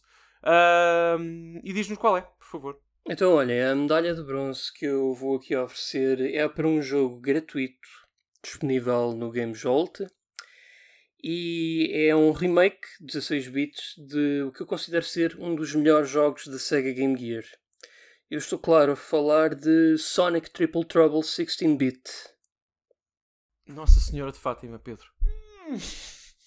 Ok, este. Muito bem! Uh, ok, pronto. Ok, ok. O quê? Muito bem. O quê? Qual é o problema? Não, é porque não é bem. Não é bem tá um jogo tecnicamente licenciado, Pedro. Ah, não interessa, é um uh, jogo que saiu em 2022. Mas ok, tens toda a razão. Tens toda a razão. Vamos embora. Não é a minha culpa que não, não saiam tantos tens jogos razão, que me interessam. Se eu não estiverem, se eu não estiverem a, a, dizer uma grande bacurada, o, Uh, o Counter-Strike também não começou como jogo licenciado. Muito bem. E o Vampire Survivors é um jogo HTML gratuito também, portanto não vamos. Pedro, vamos embora. Fala arte é arte. Epá, é assim, uh, o que é que eu posso dizer? Uh, o Sonic Mania, como já falei há uns anos atrás, contigo e com o Luís, Daniel, Uhum. Sim, Epá, sim, sim. Eu achei que aquilo foi realmente o passo na direção certa para a franquia de uma forma oficial. Mas eu senti que o pessoal que trabalhou naquele jogo epá, é aquele pessoal ultra hardcore, masocore, que fez ali um Sonic a pensar naqueles gajos que andam a jogar Sonic mesmo depois os originais Mega Drive saírem e entretanto descobriram lá coisas que nem lembram ao diabo, como o Drop Dash, que aparentemente foi uma coisa que foi assim inventada de um glitch qualquer. E é uma carrada de mecânica. Não foi de um glitch das versões das versões HD, Pedro. Eles estavam. tiveram glitches qualquer e aproveitaram esses glitches. Yeah, mas, mas do género, eu que nunca joguei Sim. aqueles remakes HD, eu nunca saberia disso. Ah, e eles implementam aquele pois. drop dash como se fosse uma sim. coisa que. Nativo. Tu, sim, sim, e tu precisas usar. Para, enfim, mas o level design também desse jogo, pá. Pronto, é, isto por dizer que o Mania eu gostei o que eles tentaram fazer com aquilo, mas eu acho que eles deviam se ter focado era em fazer um jogo que fosse para todos, não só para os hardcore, como para os opá, que não conheciam Sonic.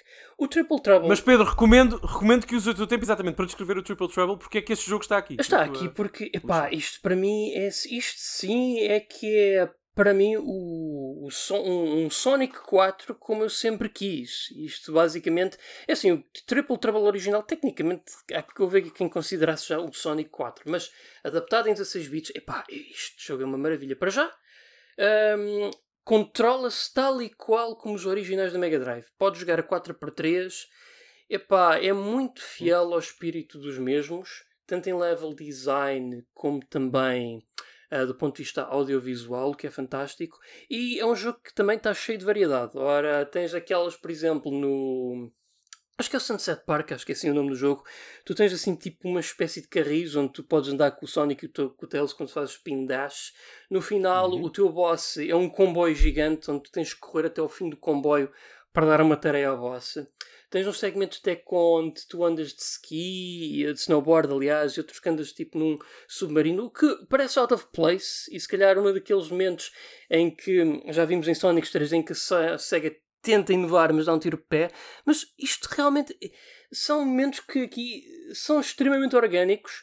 Não ficam ali do género, ok, isto não, não foi bem feito. Não, tudo surpreendentemente bem feito com originalidade, criatividade. Parece um lançamento oficial, Pedro. É, é que parece mesmo. E okay. parece mesmo um lançamento oficial. E expande muito, expande muito no canon do Triple Trouble original, tornando nesse, esse jogo ainda melhor do que já era na Game Gear. Outra coisa que eu também adorei, que é uma qualidade de vida fantástica que eu acho que todos os Sonics da SEGA deviam ter daqui para a frente, é quando tu perdes num special stage, portanto, tu apanhas as esmeraldas do caos, sim, eles dão-te a opção de sacrificares uma das tuas vidas para repetires esse special stage, em vez do género, olha, perdeste o special stage, é pá, queres voltar, ou das duas uma, ou repetes o nível, ou tenta, apanha 50 anéis e procura o próximo checkpoint, ou anel gigante. O que eu acho fantástico. Uh, isto, pronto, em contrapartida, tem aqui uma pequena crítica da minha parte. O jogo inteiro, epá, eu, ou eu sou muito bom a jogar os Sonics da Mega Drive antigos, ou eu achei o jogo um bocadinho fácil demais, porque eu já cheguei ao final do jogo e ainda tinha acumulado para aí umas 22 vidas, mesmo a gastar as que precisava para repetir alguns special stages. Mas num todo, num todo, epá, remake fantástico. Atrevo-me a dizer até que melhor que o original da Game Gear e pode jogar com vários personagens, o Sonic, o Tails, o Knuckles e até o Knack the Weasel, aquele jambora titular que tem um chapéu de cowboy e uma pistola, dispara rolhas de cortiça. Como o Sonic está, Pedro, já estou por tudo. Portanto, acho isso muito bem. Remake fantástico, jogo fantástico. Epá, e sinceramente foi opa, um, uma, uma, uma trip back to the hum. past que uhum. Eh, se alguém tentasse meter se alguém me dissesse que isto foi um jogo cancelado da Mega Drive antes de eu saber opa, há anos atrás eu, eu acreditaria porque está mesmo epá, não sei mais dizer 5 estrelas sinceramente muito bem Pedro, se me dissessem que uma reedição não licenciada de um jogo de Sonic na game, da Game Gear seria um dos pontuados hoje por nós, eu não acreditaria, mas é uma das muitas razões uh, pelas quais eu tento preservar a nossa amizade ao máximo. Portanto, muito obrigado, Pedro. Uh, Mike, vai anotando, temos um ponto aqui para, para o Sonic. Uh, tudo, tudo Muito bem. Falta só um bronze, que é o meu. Uh, vou tentar ser curtinho. O meu bronze é Tunic. Hum, Tunic é um jogo absolutamente fenomenal. E eu poderia gastar aqui muito latim a explicar-vos porquê, tecnicamente, mas certamente voltaremos a falar Ah, temos tempo. Temos tempo. Uh, outra vez. Eu já, já, voltaremos a falar disso. Quero uh, substituir esse discurso por uma história mais pessoal, com a vossa permissão. Eu lembro-me nos anos 90, especificamente em tempos de vacas magras na minha família. Lembro-me do meu pai um dia pegar em mim uh, e no meu irmão e levar-me a um Toys R Us, perto, o mais perto que tínhamos de casa, e dizer-nos para escolhermos um jogo que serviria de nossa, como prenda de Natal para nós. E nós escolhemos o Street Fighter Collection para a Saturn. Tínhamos bom gosto já na altura, pessoal. Street Fighter Collection. Uh, uma ótima coleção, já agora, das melhores portes de Street Fighter Alpha 2 que podem jogar. Um, e eu lembro-me de, no caminho para casa, no carro, eu e o meu irmão devorámos completamente o manual do jogo. Lemos aquilo de trás para a frente um, várias vezes, a, a, antes de chegarmos a casa, até já tínhamos terminado tudo, e antes de colocarmos o disco na consola, já conhecíamos os, os movimentos, não é? Uh, e os ataques, digamos assim, de todas as personagens. E o Tunic, para mim, foi o primeiro jogo em muito, muito tempo a, re a recapturar essa magia analógica. Essa. O, o, o Tunic faz dessa experiência de, de, do, do, já muito gasta e muito anacrónica do manual do jogo, de ler o manual, uma mecânica, não é? Torna a recolha de páginas que depois compõem o manual in-game uh, uma mecânica do jogo super meta, divertida. Uh, ironicamente, é tão vanguardista como nostálgica, por isso é que eu trouxe esta história aqui. Portanto, eu nunca me diverti tanto a recolher e, neste caso, a ler o manual de um jogo como em Tunic, já há muitos anos, desde a meninice, que não me divertia tanto. E queria deixar esta nota aqui. E o Tunic é isso, para mim. É um jogo absolutamente mágico. Não é um jogo pioneiro técnica nem mecanicamente. Ele, ele emula mecânicas de Dark Souls, nós sabemos isso. Uh, agora, emula no sentido de ser uma ode a Dark Souls, não de ser uma cópia barata. Não é o Dark Souls da Wish. Uh, é uma. Não é? É um tributo quase à experiência Dark Souls e também à experiência Zelda 2D. Porque Tunic foi mecanicamente absorver o melhor de dois mundos. Aquela horizontalidade maravilhosa de, por exemplo, Zelda Link to the Past, não é? Em que nós sabemos onde está o Golden Path, como avançar, mas queremos explorar tudo antes de irmos para lá. Uh, e também aquele, não é? Aquele sentido de imponente, de, de, de hum, aposta uh, e de, de perigo uh, nos jogos de Dark Souls. Portanto, conseguiu absorver essas ideias, colocar tudo num caldeirão mágico e fazer uma coisa que cada vez para mim é mais rara, uh, que Ricardo gostarás de ouvir isto, Hades também conseguiu no passado, que é fazer de mecânicas existentes, um, brotar daí algo perfeitamente único, muito com a identidade muito própria, de, com, construído de forma muito inteligente, muito subtil, com ah, notas visuais muito subtis, mas eficazes também. Uh, nós sabemos sempre, quase sempre o que fazer e quando não sabemos a culpa é quase sempre nossa. Lá está a influência benigna de Dark Souls. Uh, e portanto é um jogo absolutamente mágico, artisticamente sublime e posso ou não, pessoal, ter vertido algumas lágrimas durante o jogo, sobretudo no fim. Uh, mas não quero fazer spoilers de forma alguma. Fica aqui a minha recomendação: é um ponto, não deu para mais. Alguém, alguém só fez um final. É, sim, é um ponto, não deu para mais. Um, mas devo dizer-te, Gonçalo, que cheguei a equacionar em alguns momentos do ano uh, que fosse um bocadinho mais. Não deu para mais, é um ponto uh, sentido e é um grande, grande jogo de Tunic. Fica a minha recomendação também. Uh, não sei se querem dizer alguma coisa, se alguém quer colocar alguma questão, dizer alguma coisa sobre isto. Eu vou-te só citar uma pequena frase que talvez dê para conversa mais tarde, Sim? sei que és fãs de, fã de Souls-like. Claro. É que revivalista e vanguardista em simultâneo é como eu defino a existência dos, dos Souls-like. Ela. Ok, adoro, adoro, Boa adoro. noite, tudo bem? Adoro. Não, não, não, não, não. O, sim, o sim. não é de todo. Não, não, crítica. é Super Castlevania 4, é, é tudo isso. Bora, claro que sim. Claro que sim, aceito isso e adoro.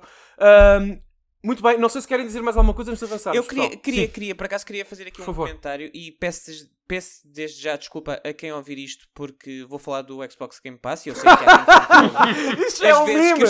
é um meme! São, Pode ser subscrito. São, são, são, são, são ditos. Um euro no primeiro mês, né? depois é 9,99. é, eu, eu creio que sim, sim. E depois há promoções para quem quiser fazer primeiro, meses. primeiro é de perna aberta, depois a seguir é sempre Nossa Senhora! É na boa. Nossa isto porquê? Porque eu queria te perguntar, Daniel, um, um, e depois, se mais alguém escolher o Tunic um, para a frente, pode responder se quiser, se lembrar.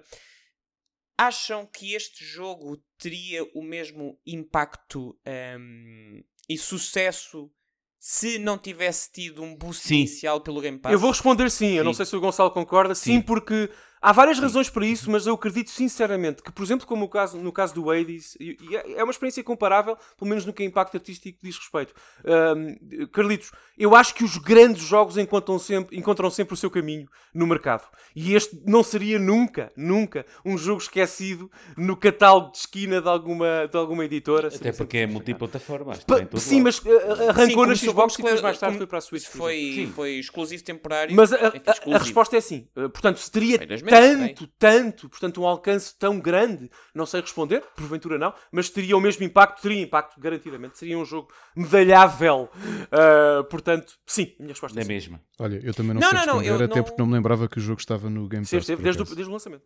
Não me lembrava mesmo. Uh, portanto... Sim, ele foi, ele foi inicialmente lançado Xbox e. Xbox, aliás. Depois é que foi. Eu acho que ele foi no verão dos jogos ou no inverno dos jogos que, que foi, foi. vi o primeiro contacto com Sim. ele e, Sim. e já nem me lembrava que estava no Game Pass. Portanto, não sei. Eu a acho que pergunta... o jogo fala por si Sim. e eventualmente ia conseguir. Sim. Eu acho que ainda vamos ter tempo para medir esse impacto. Uh, a própria indústria vai, ter, vai pergunta, ter tempo para medir pergunta... esse impacto do Game Pass, especialmente uhum. com os jogos indie, mas era, era justamente nesse sentido de alguns títulos indie, por exemplo, o Power Wash uh, Simulator este ano, um, eventualmente o Shredder's Revenge. Um, este também terá tido aqui um ou outro boost. O, depois há outros que, apesar de terem sido bons, se calhar não tiveram, não tiveram assim um, um enfim, um impacto tão grande. O Vampire Survivors, por exemplo, um, que de facto funciona muito bem por estar também no Game Pass. E aqui a minha questão era mais também de começar a tentar perceber ok, esta lógica do, dos jogos indie, ou seja, da, da infeliz solução neste momento, enfim, é um bocadinho como acontece com as lojas de aplicações uh, para, para smartphone, não é? Onde tu de facto tens que fazer um investimento considerável para poderes aparecer na For You page, chamemos-lhe assim, ou na Discovery page, é, é, mais correto talvez este termo. Se aqui o Tunic também teria Tunic e jogos neste, deste estilo que fujam um bocadinho ao canon daquilo que é o, em teoria, rentável, um, teriam que se submeter a serviços não, de subscrição oh, oh Carlos, mas... e percorrer esse caminho para conseguirem esse boost uh, específico. Era mais para Carlos, perceber a vossa opinião não, uh, nesse sentido. Não confundas a minha resposta, não confundas a minha resposta uh, com o eventual descrédito do, do Game Pass, mas pensa assim. Ai não, na, não, na não, minha ideia, disso, claro, só claro, para, só, falar, só para clarificar, sim. só para clarificar isto nem, nem, era sobre a qualidade do jogo, estás a ver? Sim, sim, sim, era sim, mesmo de um ponto de vista frio e comercial. Se, se, se, sentiam eu, que este eu entendo a tua pergunta. sucesso comercial sem um serviço de subscrição. Se Podia ser o, o, o Plus. Entendo perfeitamente. Exemplo, não, tem que ser o Game Não, claro, claro. Deixa-me expandir rapidamente a minha resposta com uma analogia, uma metáfora quase, mas uma analogia nesse sentido, que é o Game Pass, neste caso do Tunic, é um veículo, ok? Serve para levar, de facto, neste caso, o jogo de ponto A a ponto B. Mas, enfim, o Tunic é mais o condutor, percebes? O Tunic é a estrela da companhia. O Tunic, os Shredder's Revenge, as pessoas subscrevem serviços, compram plataformas ou consolas para jogar os jogos. E como o Ricardo referiu há pouco, e eu também já tinha dito anteriormente, acredito sinceramente que jogos com esta dimensão, com esta dimensão e importância, não é? E competência até, eh, como o Tunic, encontrariam o seu caminho mesmo sem um serviço tão importante como o Game Pass. Entendes o que eu, eu quero dizer? Posso estar aqui a falhar em sim, termos de timeline. estou mesmo a falar de cor porque não tenho a certeza se foi um desses casos. Parece-me que até foi o inverso, que é começaste a criar algum burburinho com o anúncio do Tunic, as primeiras imagens e Sim, a resposta foi, que as pessoas tiveram. Ele entrou no Game Pass a duas semanas de ser lançado. Foi, pai, Exatamente, foi, ou seja, pronto, como o Vampire Survivors a mesma coisa, já foi muito tardio daquilo que foi o sucesso. Agora, sim, se é importante sim, ou não, eu, eu, sabes que é uma discussão que eu tenho tido com algumas pessoas e que tenho essa dúvida. Uh, no caso do Tunic, lá sei. está, como eu digo, eu nem me lembrava que ele tinha estado. Também eu recebi para analisar, mas não, não, nem me lembrava que ele estava no Game Pass. Uh, e, portanto, Mas também importa dizer, eu... Ricardo, nós estamos numa posição privilegiada nesse sentido, porque quando em vez recebemos jogos para análise e temos sempre um contacto mais. Sim, depois, sim, depois importa dizer isso. Importa dizer eu, isso. Sim, eu sim, experimentei o Tunic justamente porque estava no Game Pass. Ah, claro. É, é, é, Agora, por exemplo, o Shredder's Revenge, Carlos, lógica, mas... o Shredder's Revenge o jogo foi anunciado, depois foi anunciado para o Game Pass, portanto, posteriormente ao anúncio do jogo e à sim, sim, e tal. Sim, sim, e eu posso garantir que esse jogo seria um sucesso esmagador, independentemente, com ou sem Game Pass. Portanto, neste caso, percebes o que eu quero sim, dizer? claro, claro. Uh, mas, mas é, é, inegável que os, neste momento os serviços de subscrição são uma plataforma inegável. de marketing importante para, para jogos que não sejam AAA Acho. ou que não sejam Games as a Service. Eu... Ou, ou, ou, que não sejam Games as a, as a Service. Eu não sei se alguém aqui quer contrariar Também essa ideia, eu não vou contrariá-la porque é absolutamente não, canónico. E, aliás, eu ia, eu, já agora, pegando a intervenção do Carlos, faço a, a seguinte pergunta, Daniel. Claro. Achas que o Tunic pode ser o próximo Cuphead no sentido em que é um jogo que acaba por ser catapultado pela marca Xbox, mas depois vive por si só, não, sem necessidade da mesma? Não, mas não por essa razão. Acho que não pode ser, não pode ser o próximo Cuphead, porque o Cuphead é um jogo do Twitch. É um jogo para tu ver as pessoas a partirem teclados e comandos. É um jogo que tu queres, que tu queres partilhar a tua experiência com, com outros. E eu não sei se o Gonçalo concorda comigo, mas o Tunic uhum. para mim é mais, Ricardo, lá está, é mais Dark Souls, é mais intimista, é mais é. para mim próprio, é mais Metroid. Eu não quero, eu quero jogá-lo sozinho, se não quero fazer stream do Tunic, é uma experiência minha. Uh, com o meu final. Tens o enquadramento todo também, do, não só do trabalho de animação propriamente dita, claro. de, de animação tradicional, que, que, que deu sim, aso ao crescimento, sim, que deu aso ao crescimento do jogo para, como, como transmídia. Sim, mas tu percebes o que eu quero dizer, é um jogo não... que eu quero ver pessoas no Twitch a frustrarem-se com as vossas sim, não, o Tunic, não, o, Tunic, o Tunic é uma experiência, uma, uma experiência individual, não, não tem esse apelo. Portanto, não sei se, responde, se, se isto responde à tua questão, Mike, mas é sim. é mais ou menos esta. E Carlos? Não, era mais para ir, para ir ao, ao encontro daquilo que se calhar o Carlos estava a dizer. Era, era, okay. era mais para reforçar. Pronto, muito bem. Uh, voltaremos a falar do Tunic, mas eu termino aqui a minha intervenção. Uh, um, um pontinho. Vamos à prata. Uh, antes disso, Mike, por favor, faz aqui um apanhado dos jogos selecionados até agora e do, da pontuação. Como é que está o nosso ranking? Ok, então, uh, portanto, temos seis jogos diferentes: uh, Vampire Survivors com dois pontos, Horizon Forbidden West com dois, Return to Monkey Island com um ponto, Kirby um ponto também, Sonic Triple Trouble um ponto e Tunic também um ponto. Fantástico. Uh, jogos tão diferentes, não é? Tanta variedade. Uh, que bom. Uh, meu querido Carlitos, és tu. Vamos começar agora a ronda da prata. E eu estou tão curioso, Carlos. Eu estou tão curioso. Eu acho que sei pelo menos um dos jo dois jogos que te faltam, mas não faço ideia que jogo escolheste para a tua prata. Falámos tempo suficiente para tu saberes sim, sim, um deles. Sim. Eu acho que este se calhar não sabes, porque nós não falamos. Okay. Sou capaz de não ter falado. Então já sei qual é o ouro. Desculpa, continua. Sim, para, para, quem me conhecer sim, é fácil saber qual é o ouro. Desculpa, Depois eu já, já vou tirar meia hora da minha vida para vos explicar porque é que ah. têm que jogar isso obrigatoriamente. Certo, certo, Mas certo. o jogo que eu apresento para Prata foi um jogo que eu tive muito tempo a pensar se devia ou não colocar. Porque eu não sei se ele se poderia ou não enquadrar naquilo que é um bom jogo ou um dos melhores jogos de 2022. Mas depois cheguei à conclusão que é um jogo que eu ainda não consegui deixar de pensar desde que o joguei. E isto vai ser uma escolha super divisiva e eu suspeito que só vai haver mais uma pessoa uh, neste grupo a escolhê-lo. Um, eu estou a olhar para ti, hum? Pedro. Um, tenho essa, quer dizer, não porque tu já disseste que não. Enfim. Vamos, Carlos, Carlos. Eu escolho o Scorn. Ah, Scorn é, escolha. É, Opa. é a minha medalha de uhum. prata. Um, porque eu não gosto de jogos de, de, de terror, eu não, não gosto de survival horrors, não, nunca bateu com... E este jogo, eu, enfim, por acaso fui testá-lo. Olha, porque estava no Game Pass, não, não tivemos código, mas um, saiu no Game Pass e eu pensei: olha, vou, vou escrever um texto, deixa-me experimentar. Pá. Arrisco também a sair um bocadinho da minha zona de conforto. Eu não estou habituado a jogar este tipo de jogos assim com, com este tipo de violência também um, e este tipo de settings e saiu uma pessoa mudada, uh, passando aqui o exagero, mas de facto não estava à espera de encontrar uma obra de arte. Um, e por obra de arte não estou a dizer no sentido da perfeição, o jogo está, mas está longe de ser perfeito. Um, até, até tem ali sequências que estão muito pouco otimizadas, o combate não está bem pensado, um, enfim há ali uma. Ah, eu não sei se não podemos. é um jogo de combate, é um jogo mais não de é, puzzles. Não é, é um puzzle. E esse, e esse era.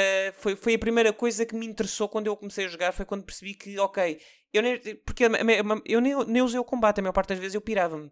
Começava a Mas, sprintava, é... evitava os inimigos e, e, e, foi assim que passei eu, o jogo por todo. Por acaso nem me lembrei desse na semana passada, se calhar meteu nas desilusões. Por acaso não gostei muito do jogo. Ah. Um, é assim, eu estava. Era porque eu percebo, lá está.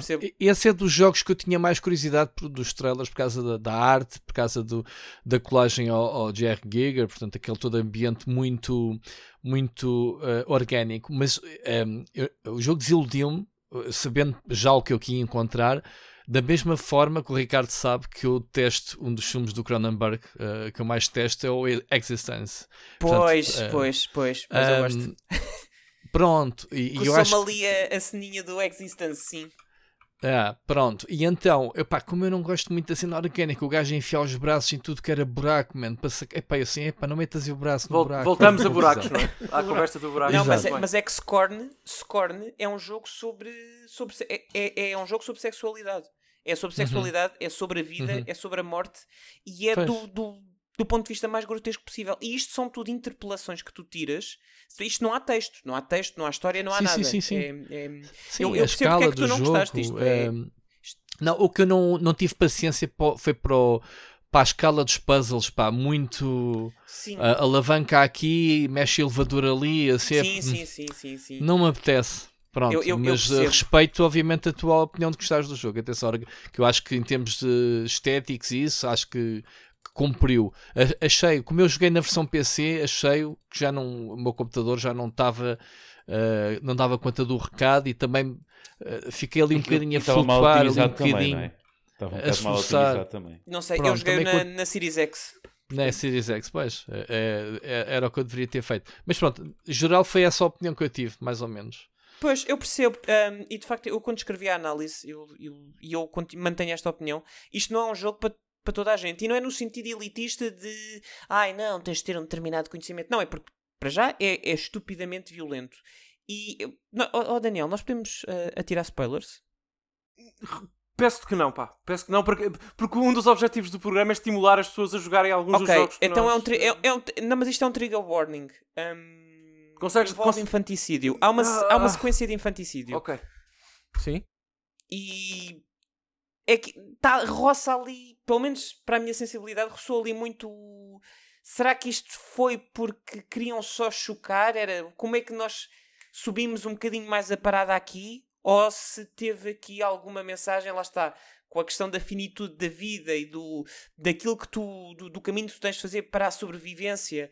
Hum, isto, isto é, eu acho que é um Mas, Carlos, warning importante. Carlos, permite Car Carlos, eu só te queria fazer uma provocação muito rapidamente. Visto que Sim, é jogo. Eu, eu, eu, eu, joguei o jogo, no geral gostei das, da, da, da experiência. O Daniel acabou de dizer que não quer spoilers, portanto eu, eu não vou obviamente fazer o spoiler do, do final do jogo. Sim. Mas tu não sentes que o final do jogo, e para mim isto foi o que baixou muitos pontos do jogo. Eu, eu senti que o final do jogo invalidava de forma grosseira a, a minha agência como jogador. Uh, sim, é verdade, porque de facto uh, acaba por deitar um bocadinho ao lixo o, o, o, o esforço todo que tu tiveste a fazer uh, até então mas acho que por outro lado eu estava a interpretar mais como não tanto como eu estando a ter agência naquilo que queria ser o, o, o final, mas mais no sentido de estar a ver uma de estar a experienciar, quase como se fosse tipo uma, uma, uma experiência 4DX, estás a ver? Do, do que seria uh, uma, um ensaio sobre, sobre a, a, a vida humana. Uma, enfim, do ponto de vista muito conceptual, muito. pá, bateu-me mesmo. Mas Carlos, eu, eu, tô, Carlos tu não, eu posso estar a exagerar. Tu não respondeste, tu não respondeste, respondeste à questão do Luís, mas não à tua própria questão. Que é, o que é que tu concluís? Tu concluís que, independentemente disso que acabas de dizer, que essa secção, ajuda-me, essa, essa parte do infanticídio uhum. e tudo mais, que foi para ti grotesca, naturalmente, um, concluís ah, que sim. é gratuita ou serve Sim, pronto. Então, uh, não, não, tenho, não, tenho, não tenho conclusão, ainda, okay. não cheguei, uh, ainda não cheguei a uma certeza. Mas percebes a provocação, é, é... porque se é a tua prata, sim, eu pensava sim, sim, que tinhas uma conclusão sobre isso. Sim. Sim, não, porque lá está, a minha conclusão é que é um bocado uh, irrelevante no sentido em que isto é arte e a arte também é feita okay. de, de, de, excessos. E, e, foi essa a interpretação, foi por isso que eu dei a prata ao Scorn. Okay. Foi justamente porque decidiram arriscar prime primeiro porque de facto há aqui uma ligação muito muito próxima e muito íntima ao universo do David Cronenberg uh, e há aqui muita inspiração de, de, de, muitos filmes e de muitas cenas do David Cronenberg não só o Existence mas também o Videodrome também tem aqui uma outra Uh, aqui um ou outro pescar de olhos. Um, a que forma é o toda melhor realizador de sempre, não é? eu gosto muito do David Cronenberg, sim. Por acaso tenho muita coisa que ainda não vi dele. Uh, erro meu. Um, oh, Carlos, mas então facto... se posso fazer um pedido. Diz já o teu ouro, vai ver o que falta ver do Cronenberg. Esse não foi o gajo que fez a mosca? É, sim, senhora. Sim. É a mosca. Por acaso queria muito ver esse filme. É a mosca. Um, mas é, a forma como eu posso recomendar este jogo é se estiverem dispostos a terem 5, 6 horas de uma experiência muito adulta, muito violenta um, e muito um, disruptiva, no sentido em que isto é, é, é como se fosse quase. Joga-se um bocadinho quase como se fosse um Mist. Uh, mal comparado, hum. mas, mas eu senti mais point and click e, e, na resolução dos puzzles do que necessariamente um jogo de ação como ele estava a ser vendido inicialmente. E e isso ajudou-me muito a entrar, lá está, Luís, nesta parte de eu estar a ver a personagem, não tanto de eu estar a interpretar a personagem, e ajudou-me também a, a, estar a refletir muito sobre aquela violência toda e a forma como todo o mundo estava construído. O jogo é lindíssimo, apesar de tudo, o jogo é lindíssimo e faz um trabalho com a luz completamente absurdo. Pá, eh, foi o jogo mais bonito que eu joguei uh, uh, este ano. Lá está, não tenho PlayStation 5, portanto eu não posso comparar com o God of War e, e com o Horizon. Um, mas este foi o jogo mais bonito que eu joguei. Um, e ao mesmo tempo não é para toda a gente, porque de facto é muito violento uh, no sentido literal e figurativo do termo. E é preciso estar num determinado mood para para mais contemplativo, mais, mais introspectivo, para de facto entrar aqui neste jogo e perceber se gosta ou não. E eu acho que a maior vitória deste jogo é que é impossível uh, ser, ser, ser bem sucedido, é impossível ser um, global, porque não pode ser. Isto não é, não é o. Não é o Pegando no cinema, isto não é um filme da Marvel. Um, isto é, é, é, é quase arte deco. É, portanto, tanto pode funcionar a nível emocional porque tens determinadas experiências que ressoam ali, como pode não funcionar e está tudo ok. Oh, Carlos, nós temos que avançar, mas eu tenho que dizer-te uma coisa enquanto te ouço, pá. Eu acho que tu gostaste mais do Vampire Survivors do que do Scorn. Mas eu, eu acho eu que o Scorn é mais. Escolher... É mais bateu, aquilo bateu-te de alguma forma artisticamente, mas tu gostaste mais do Vampire Survivors. Tenho essa ideia. Mas isso, é, isso, para, isso para mim é irrelevante em termos de medalhas. Eu gostei muito mais do Vampire Survivors em termos de diversão mas o Scorn é uma obra de arte. Muito bem. Sabes, olha, Daniel, o, isso muitas vezes acontece também, que é, uh, há determinados jogos que eu acabo, gosto deles, epá, e por algum motivo, uh, ao longo do ano, vão-me sempre uh, aqui beliscar o cérebro Uh, e volta e meia dou, dou por mim uh, de forma inata a, a, pensar neles, percebes? Eu acho que isso sim, também sim. é importante. É importante, é isso, claro. Define, é Epá, isso que define é, os videojogos enquanto. Mas, mas, oh, mas oh, oh, Mike, quem define isto é, é, é, o Carlos, não sou eu. Eu só estou a fazer se a me permitires, Se permitires, se calhar, é, para, fazer uma analogia que eu acho que é sim. global a toda a gente. Um, no, uh, 9 em 10 vezes eu escolho Bitoque uh, nos restaurantes onde vou porque gosto muito de Bitoque. Uhum. Eu nunca diria que o Bitoque é melhor do que uh, uma experiência que eu tive num restaurante chamado Kanazawa, acho eu. Um, é um restaurante de sushi uh, uh, em Lisboa, que de facto foi acima de tudo. Eu vou escolher sempre sushi ou vou sempre ao Kanazawa? Não, vou sempre escolher o Bitoque mas eu não consigo dizer que o Bitoque é melhor que o Kanazawa, apesar de me divertir na maior parte das vezes. Muito bem. Confesso que fiquei com o bichinho no, jogar o score. É mas agora, isso, Carlos, eu gostaria de acrescentar aqui da minha parte, porque eu joguei o jogo de início ao fim. Uh, gostei bastante, uh, mais do que eu esperava, porque, muito francamente, antes do lançamento, Uh, muita gente, e eu inclusive, não tínhamos bem noção do que é que o jogo queria ser. Se era suposto ser um jogo de aventura, um walking sim um survival horror, um shooter. Uh, não havia bem essa definição. Uh, jogando, opá, cheguei à conclusão que aquilo era, opá, era, era, era um pouco de tudo. E isso não é uma má O Carlos já disse que é sobretudo um jogo de puzzles, Pedro. Sim, e, e por acaso, e, e essa por acaso foi a razão pela qual uh, eu acabei por não pô-lo aqui neste meu top 3, porque gostei imenso do jogo, mas lá está, eu não sou uma pessoa de puzzles e alguns deles epá, são difíceis para doer. E o pior é que não dá Sim, para fazer reset é. nos puzzles. E são difíceis não é porque estão bem construídos, são difíceis porque são meio. Requerem não está otimizado. Requerem muita, é. imensa lógica. E para mim o problema. Eu, eu não tenho nada contra isso, mas epá, é muito chato quando não dá para fazer reset nos puzzles para começar do início, de raiz. Sim, sim. Isto é, sim Meus queridos, temos, temos que avançar. Uh, só, no instante, só um instante, muito rapidamente, Daniel. Uh, agora, eu digo é que este jogo para mim é um triunfo, no sentido que faz uma coisa que é preciso coragem e que muitos devs já não fazem. Talvez o Luís Carlos perceba esta mensagem melhor que eu, uh, desde os tempos do Commodore Amiga, porque isto para mim é um jogo de Amiga nos tempos modernos.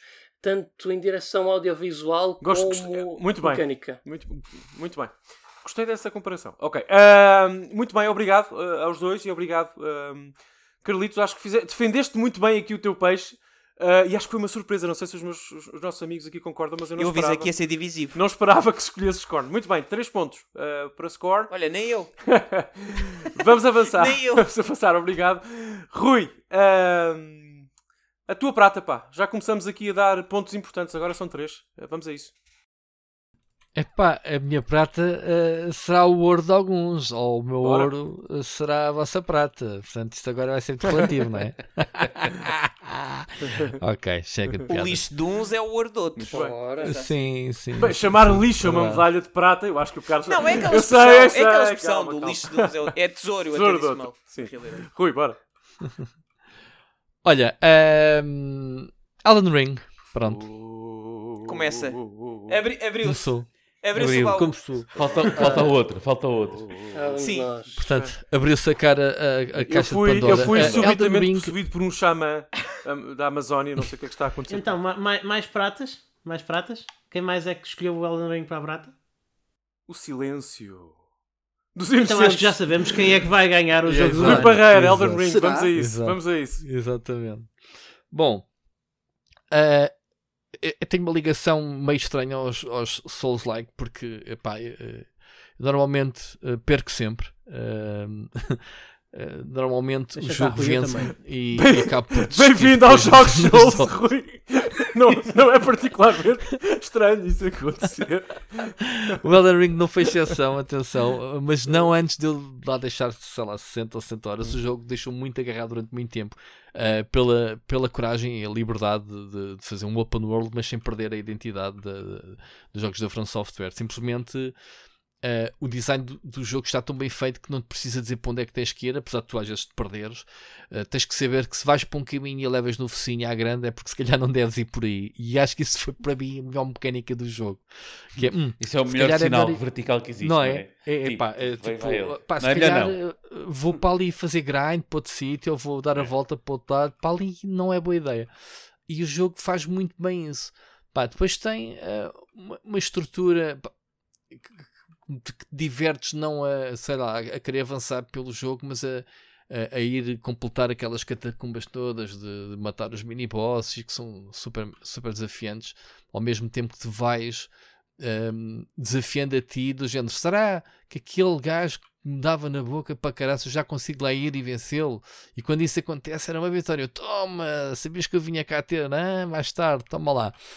Uh, depois houve outros bosses pá, completamente uh, estúpidos de, pensarmos eu nunca vou derrotar este boss até derrotar -se. e isso constantemente ao longo do jogo pronto, eu, eu confesso que não que desisti do jogo não porque encurralei ou porque fiquei preso em algum boss simplesmente porque joguei demasiadas não horas acabaste e já estava a história principal satisfeito. desculpa não, não acabei, uhum. não acabei. Eu fiz pai eh, mais que dois terços do jogo à vontade. Pai, eu joguei, joguei mesmo se olhar para, para o meu mapa, eu tenho um mapa, sei lá, 70, 80% uh, explorado, na boa.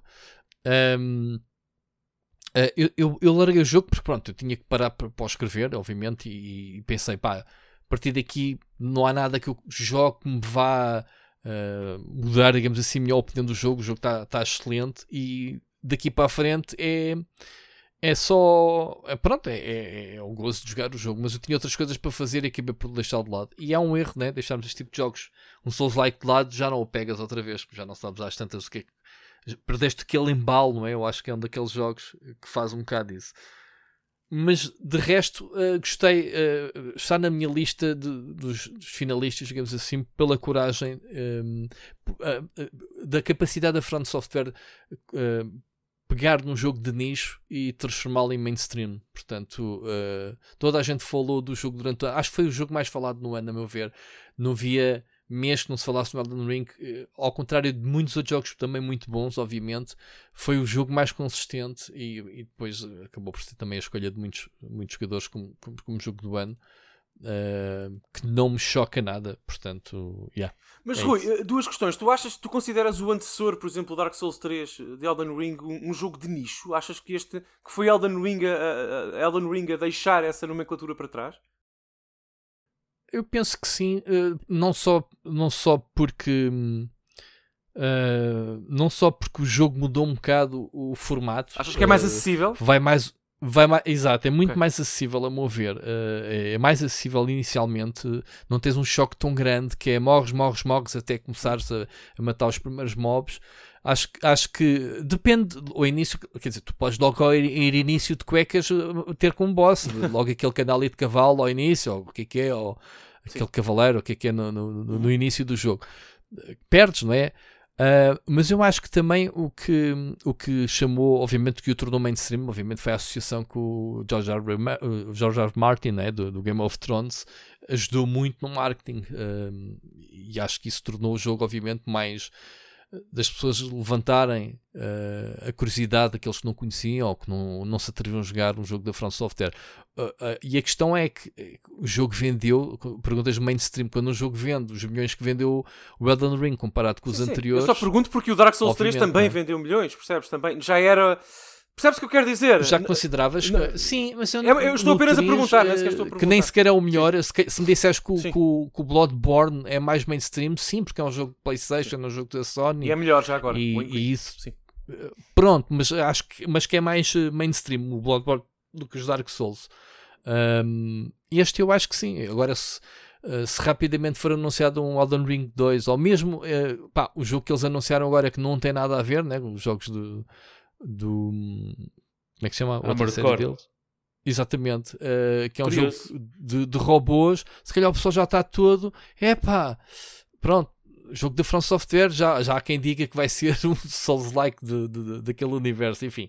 Um... já confirmaram que não vai ser, já agora. Que eles, eu sei, eles já faziam isso antes sequer dos, dos Dark Souls. Mas pronto, eu acho que, que, eles com o Elden Ring colocaram não só o nome do estúdio mais na boca de, de, de muita gente que não conhecia ainda o estúdio. E, e, e se calhar uh, foi buscar jogadores que tinham algum receio de jogar acho que o George R. Martin também ajudou um bocadinho. Sim, exato. Sim, sim, sem dúvida. Uh, tudo ajudou. Rui, uma última questão, porque eu estou realmente uh, curioso. Se tivesse Elden Ring sido um jogo ainda que em mundo aberto, enfim, tudo aquilo que tu disseste, não é? Portanto, mais expansivo que os anteriores, um, tivesse, se fosse mais pequeno, tu achas que gostarias mais do jogo, terias porventura acabado, porque é de facto um jogo absolutamente gigantesco, tem mais de 120 bosses, não é? Uh, e tu mesmo após 60 horas 60, 70 horas, como disseste, acho que foi isso que disseste. Uh, no jogo não, não acabaste. Acho que o jogo tem muito mais. Fartou, isso, fartou, né? fartou uh, para ti. Tu metes as horas que quiseres no jogo dependendo claro, claro. Do, da tua dificuldade Sim. em avançar e no. Mas Pronto, percebes o que eu quero dizer? Para ti explorar. achas que foi demais? Achas que... Sim, não, não porque os outros eu desisti são mais pequenos okay. teoricamente, portanto é mesmo a dificuldade deles. Por exemplo, o, o Sekiro, pá, achei, às tantas eu digo, epá, eu não consigo matar sabes qual, boss. E cada sabes boss... qual é o maior adversário do, no Sekiro? É a nossa própria idade. Vamos perdendo reflexos e, e, e Pois, é pá, havia lá bosses no Sekiro que era yeah, yeah. a morrer com eles a soro, era mandar o comando à parede, quer dizer, é pá, é coisas uh, completamente surreais. A questão é essa, é assim, aquele clichê que os jogos da From Software não são, não são difíceis, são simplesmente uh, precisas é de investir tempo a conhecer os padrões dos bosses, etc, e de, e de, de evoluir a tua personagem. Sim, é, é, tudo uma questão de tempo, pronto. Tempo é um bocado também o inimigo deste tipo de jogos, né? uma pessoa às tantas, das duas uma, ou saturas, uh, pá, eu confesso no Modern Ring uh, foi um bocado mais pelo cansaço do que propriamente ter ficado encurralado, os outros foi por ter ficado mesmo Pronto, encurralado. eu, eu uh, entendo perfeitamente o que diz, eu só acrescento uma coisa, eu acho que há alguns bosses não é apenas uma questão de tempo, Rui, mas também de mãozinhas. Hashtag Malínia Ah, com certeza. É preciso um kit de unhas, Porque... uh, tipo uh, de unhas douradas com mais XP de experiência para. Pronto, com... Ou conseguir acabar o Kirby a 100%, como o Telmo há pouco referiu, não é? Portanto, uma das duas coisas.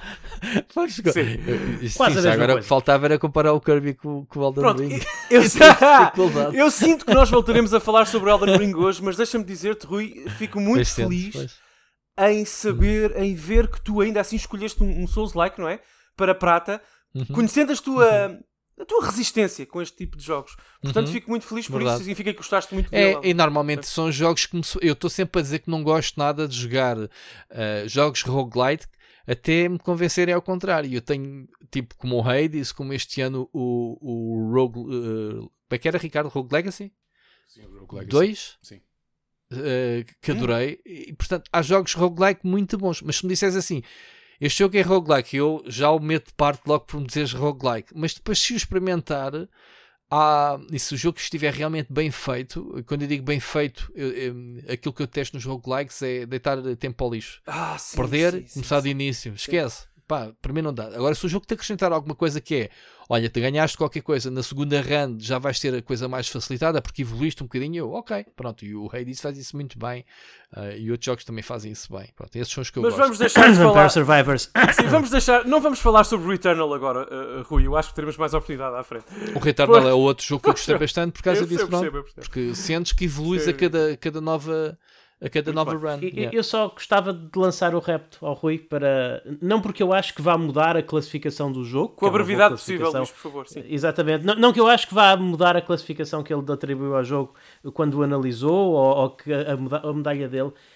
Mas eu, eu acho, Rui, que tu deves a ti mesmo voltar a Elden Ring, se tu, porque se tu gostaste do jogo, o Elden Ring é daqueles jogos que, apesar do seu tamanho, ele guarda as coisas de ficar mais boquiaberto para o, o final. O final é tão bom. Tão bom. Portanto, eu, eu acho que te deves a ti mesmo. E, Outro isso. problema que eu tive já agora que me fez foi o pessoal fala na história e eu pá, não percebo nada da história do jogo porque eu sou um bocadinho resistente a ler. Ah, então, então não, nunca vais gostar. Desculpa, Rui. Não quero partir Sim, o teu coração. Epá, eu, eu troquei a opinião com pessoas que são fãs assumidas do jogo e perguntei-lhes: olha lá, e a história? Gostaste? Eu, pois. Mas é, é, é, sobretudo os, os níveis, o, o, as zonas, perdão. As, zona, as sim, zonas finais e a zona secreta completo. de Elden sim, Ring. É são... Pá, eu não te consigo situar onde eu fiquei. Sinceramente, não te consigo lembrar de onde é que fiquei, mas pronto. Uh, Muito bem. Um dia volto ao save e, e faço-vos um Os primeiros pontos de Rui Parreira, os, os, primeiros pontos para Elden Ring de Rui Parreira, portanto, três, três pontinhos. Rui, muito obrigado.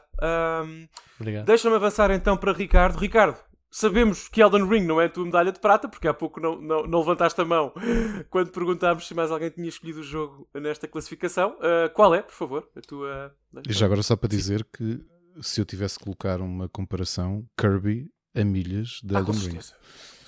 Acho que acho. Mas alguém aqui. Toda a gente aqui concorda contigo, pelo amor de Deus.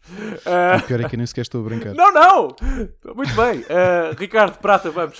Olha, eh, queremos, queremos dar os três pontos ao intérprete da França. Portanto, uh, France 3 points.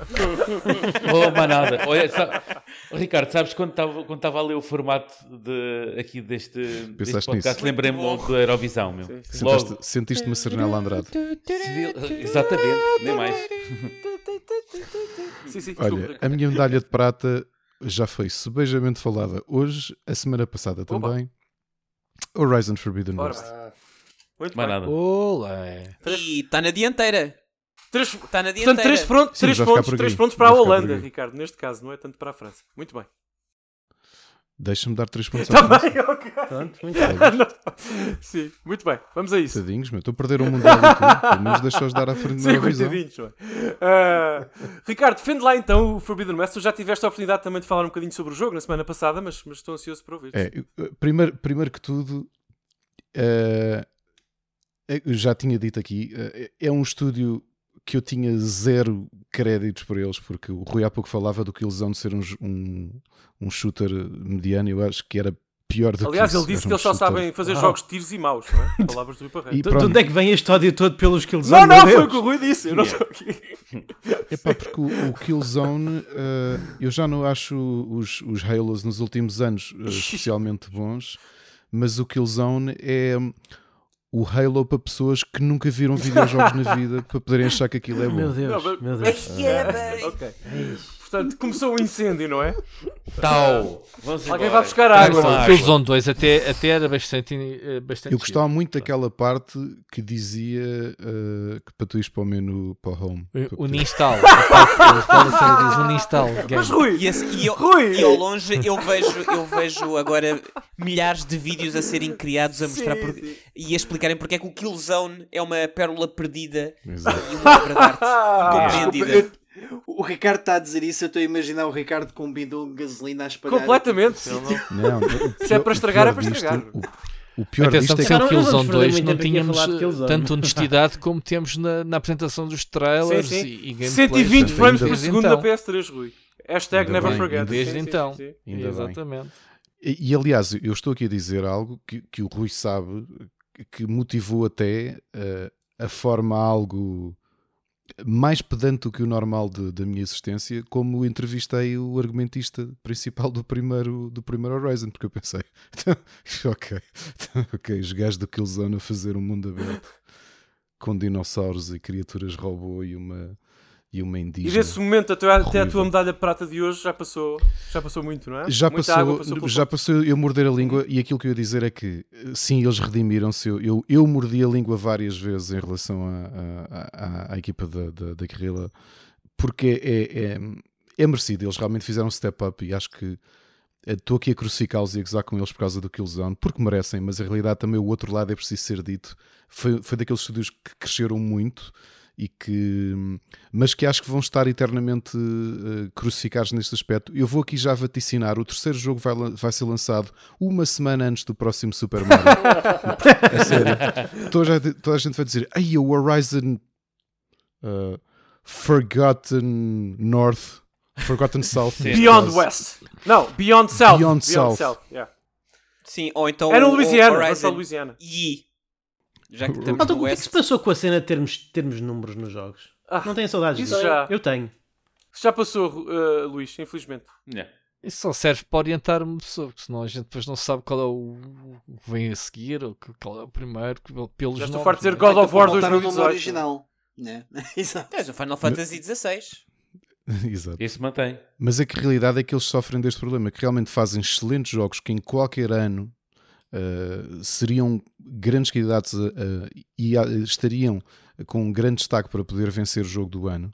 E no primeiro ano saem semanas antes do Breath of the Wild e depois Super Mario Odyssey, portanto eh, para a maior parte das pessoas não havia hipótese. Epá, Ricardo, mas eu tenho que fazer foi... uma pergunta, não me leves a mal, não me odeies. Eu tenho que fazer uma pergunta que é. Eu estive a falar mal do Killzone, podes fazer que é. Uh, uh, epá, admito que é lateral ao jogo, mas não tanto, porque podes, se quiseres, pega neste, neste fio e, e continua o teu discurso. Que é o que é que tu achaste da dor de corno aguda dos developers da Guerrilla naquelas publicações no Twitter em comparação com o Elden Ring. Eu tenho que perguntar-te isto, não resisto. Eu, eu, estaria assim também, provavelmente não o diria publicamente. Pois, pois. Porque é, mesmo, é, aquela, é aquela situação. É do, conversa de café, meu. Sim, mas é, desculpem, o vernáculo, mas é, foda-se. Que é, é, é, quase, é, é, isto. E vai acontecer com o terceiro jogo. Vai ser o Super Mario, o quarto jogo vai ser um Zelda na semana seguinte. E no quarto vai ser o Dark, o Bloodborne 2. não, não é porque não, isso não, de ser não, Playstation. Não. No o terceiro vai levar com o Half-Life. É isso. o Half-Life 3. E a realidade é que é isto. O Horizon Forbidden West eu adorei o jogo e, e adorei mesmo, pelas razões que já disse. Uh, não tem o, o elemento de surpresa de todo não tem, um, porque do ponto de vista da, da, da, criação deste arco de trilogia, responde uh, a uma missão muito específica, que é de fazer o alargamento do mundo e de servir de preparação para, para o encerramento da cortina. Faz é uma coisa muito bem e, e equiparo sem qualquer problema, porque eu próprio já mordi a língua, que é a capacidade que esta malta teve. Primeiro, uma coisa que, uh, que se notou o 1 era bem escrito, bem escritozinho, pelo menos, mas se vocês estiveram atentos a, a, a tudo que são movimentações de contratações uh, da indústria dos videojogos, houve uma percepção que a equipa teve e contrataram muito mais gente, contrataram uh, novos argumentistas a partir do Frozen Wilds. Sim. E onde é que isso se sente desde o Frozen Wilds, especialmente aqui no Forbidden West? É a riqueza cultural que existe nas pequenas uh, uh, civilizações vamos, com o qual nos vamos cruzando Sem e dúvida. faço sim um grande paralelismo com o Mass Effect 2 que fez isso de forma magistral, que era a capacidade como nos dava interesse de conversar. Aliás, aquilo é quase de calcada papel químico, porque em vez de estarmos na. Uh, bolas, como é que se chama? Agora estou-me a esquecer como é que se chama o Red Normandy. Obrigado, eu ia dizer nosso Roma, mas nosso Roma Foi um bocadinho ao lado, isso uh, é mais corno, quase. sim, sim, sim. E, hum, está na Normandy e eu gostava de passar tempo com a tripulação a conversar sobre as, as culturas deles e fiz exatamente o mesmo aqui no Horizon Forbidden West. comer a tripulação. Não, não queria, não aqui, aliás, sem fazer spoiler o porquê, para quem não jogou Horizon Forbidden West, mas o tempo que nós passamos naquele espaço que acaba por servir de, de, base para nós e para os nossos personagens, eu passei muito tempo a conversar com eles, conhecê-los melhor, mas sobretudo conhecer o que é que está por trás das suas, das suas tribos, das suas crenças. De, e foi mesmo muito tempo. Eu, sim, é mesmo muito tempo. E, portanto, é, é uma coisa tempo. que não é obrigatório. Portanto, alguém que queira usufruir do jogo sim. sem isso pode fazê-lo. Mas quem quiser mergulhar nessa camada, eu acho que é o, um dos grandes pontos altos do jogo. Sendo que, obviamente, o outro é, é, é o fascínio visual, que normalmente não é uma coisa que, que, com a qual eu fico embasbacado. Um, aliás, deem pixel art e eu, eu fico aqui a, a chorar. Uh, mas neste caso é verdade. Uh, mas ias perguntar, Daniel? Eu Sim. não, uh, de, de, acho que era o. Eu, eu, eu, eu queria só dizer ah, uma coisa muito rápida, porque tu falaste no Mass Effect 2 uhum. e isso relembrou-me um, uma da, a minha análise preferida ao, ao, Forbidden West foi do David Fialho, um, do, do Echo Um abraço, David. Que também é um, é, é um gigantesco fã de Mass Effect e fez exatamente exatamente a mesma analogia que tu acabaste de fazer. Eu, eu não joguei, curioso. ainda não joguei nenhum nem outro, portanto, ouvindo os dois, fico um bocado mais com essa sensação de como as coisas se cruzam e, e, e, de facto acho que isso é um elogio tremendo para aquilo que é o Forbidden West, não tendo jogado, ser comparado ao Mass Effect 2, principalmente onde eu acho que ele brilha mais, não é? Nessa questão da, das relações interpessoais e da forma como tão in, são interessantes a nível da escrita, acho que não sei, diz-me tu, que há de ser o ponto mais forte para convencer alguém a experimentar esta sequela, eventualmente o primeiro, não? Sim, de longe, por tudo o resto que tinha para surpreender do ponto de vista mecânico já o fez.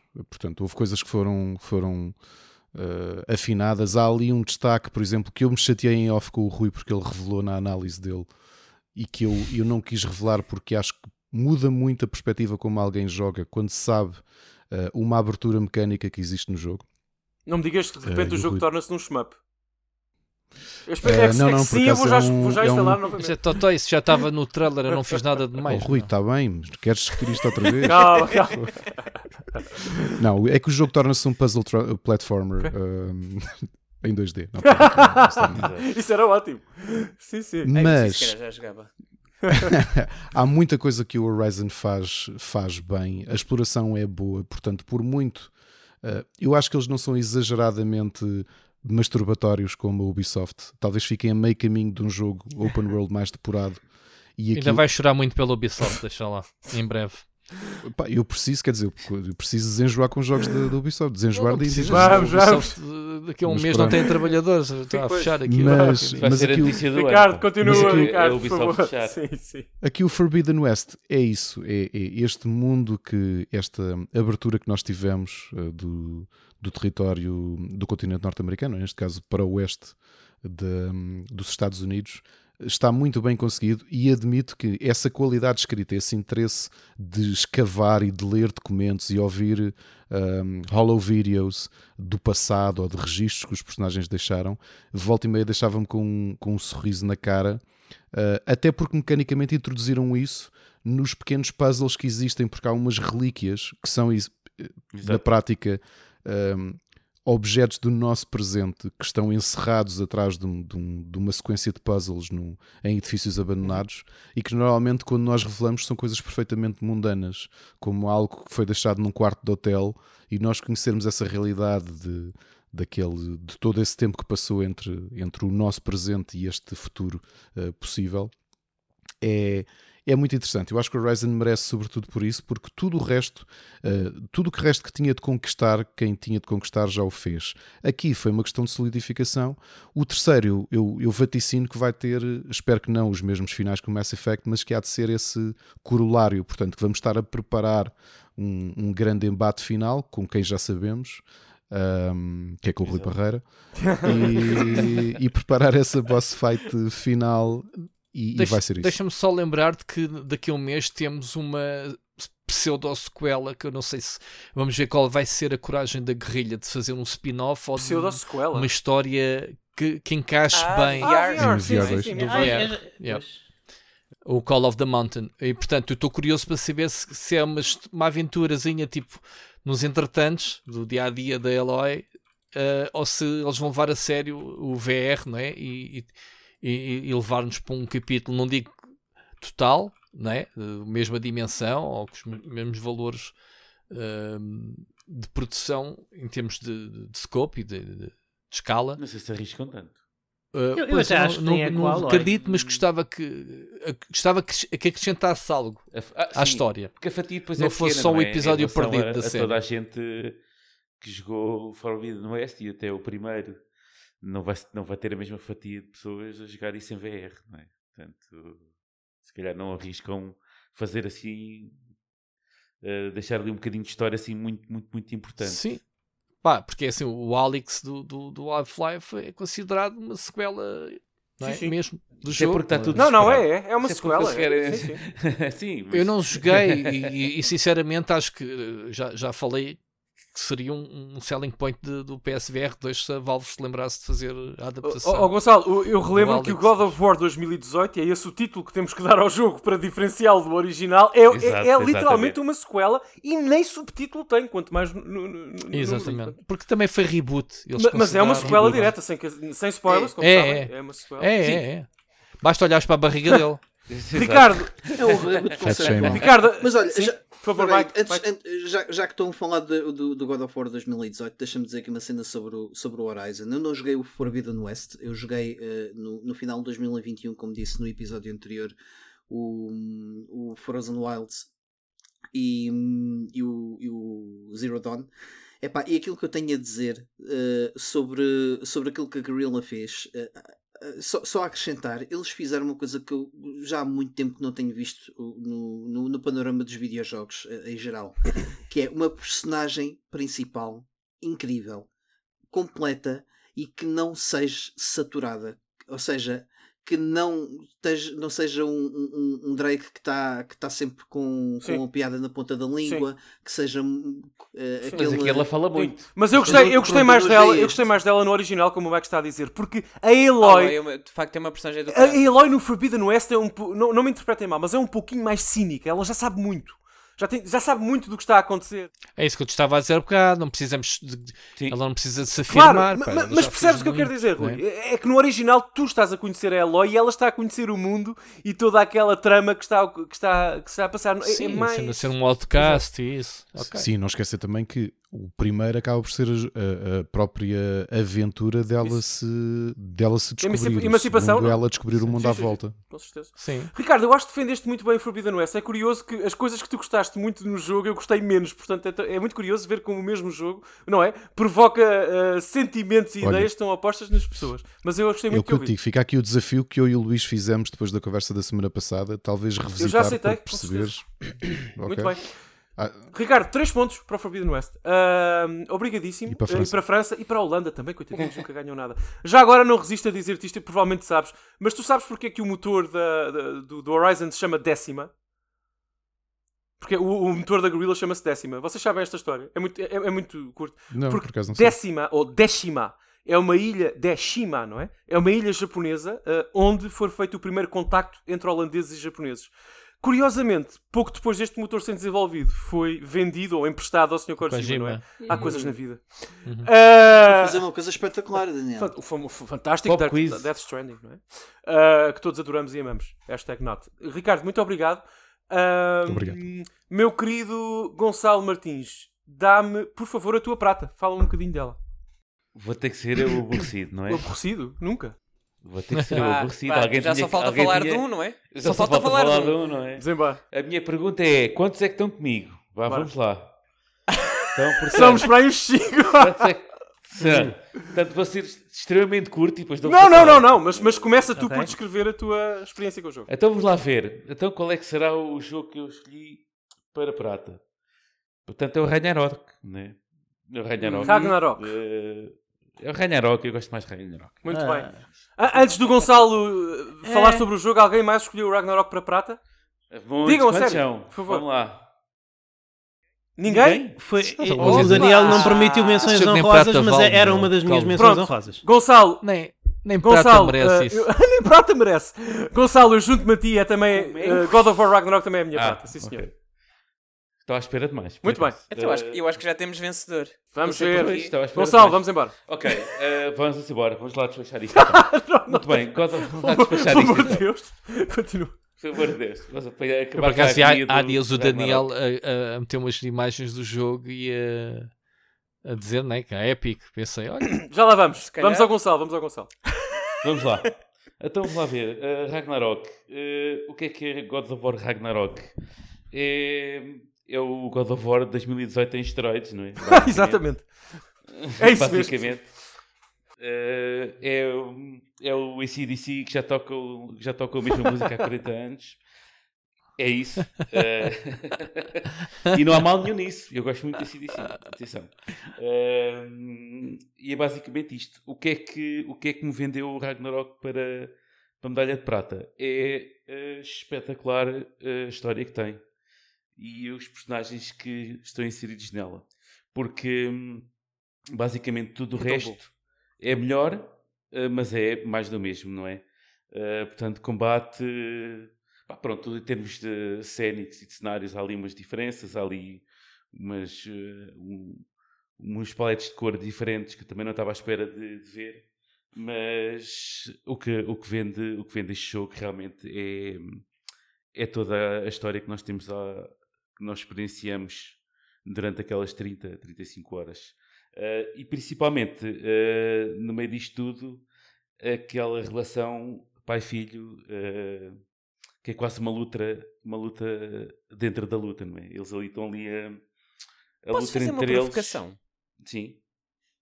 É uma pergunta provocação. Pode-se dizer que o God of War Ragnarok é o Pokémon Gold do God olha, of War depois do olha reboot? Olha Não. O que, é que, tipo, o que é que tu queres, Carlos? Então, uh, não, não tem nada a ver. Não, tem Pokémon não, todo lado. Nada a ver. Então, não. Isto não é uma provocação. Isto é, isso é uma heresia. Eu percebo o que é que tu estás a querer dizer, porque eles eh, basicamente meteram os, os, os realms o, todos. O, né? Ricardo incendiou a floresta e este está a pôr mais gasolina nas árvores, percebes? É o que ele está, é o que ele está a fazer. Não, o que não, eu quis dizer é... com isto é, por causa da descrição que tu estavas a fazer de é, é, é melhor do que tudo, mas é mais do mesmo. Um bocadinho à semelhança daquilo que Pokémon Gold foi relativamente ao primeiro. É melhor do que o primeiro, mas não, não. É, é, expande, mas é mais do mesmo. Sim, Queria só perceber é, é se a analogia o, poderia ser a nesse questão, sentido. A questão é que, imagina assim, o God of War 2018 é basicamente eles dão-te um reboot ou dão-te uma sequela, né? já, foi, já, foi, dito, mas deram-te um, um, uma, deram uma roupagem diferente àquilo que era que nós conhecíamos como God of War, não é? E pronto, foi um sucesso brutal, porque acertaram em quase tudo o que havia para acertar. Aqui uh, foi, foi basicamente o mais seguro possível e imaginário. Hum.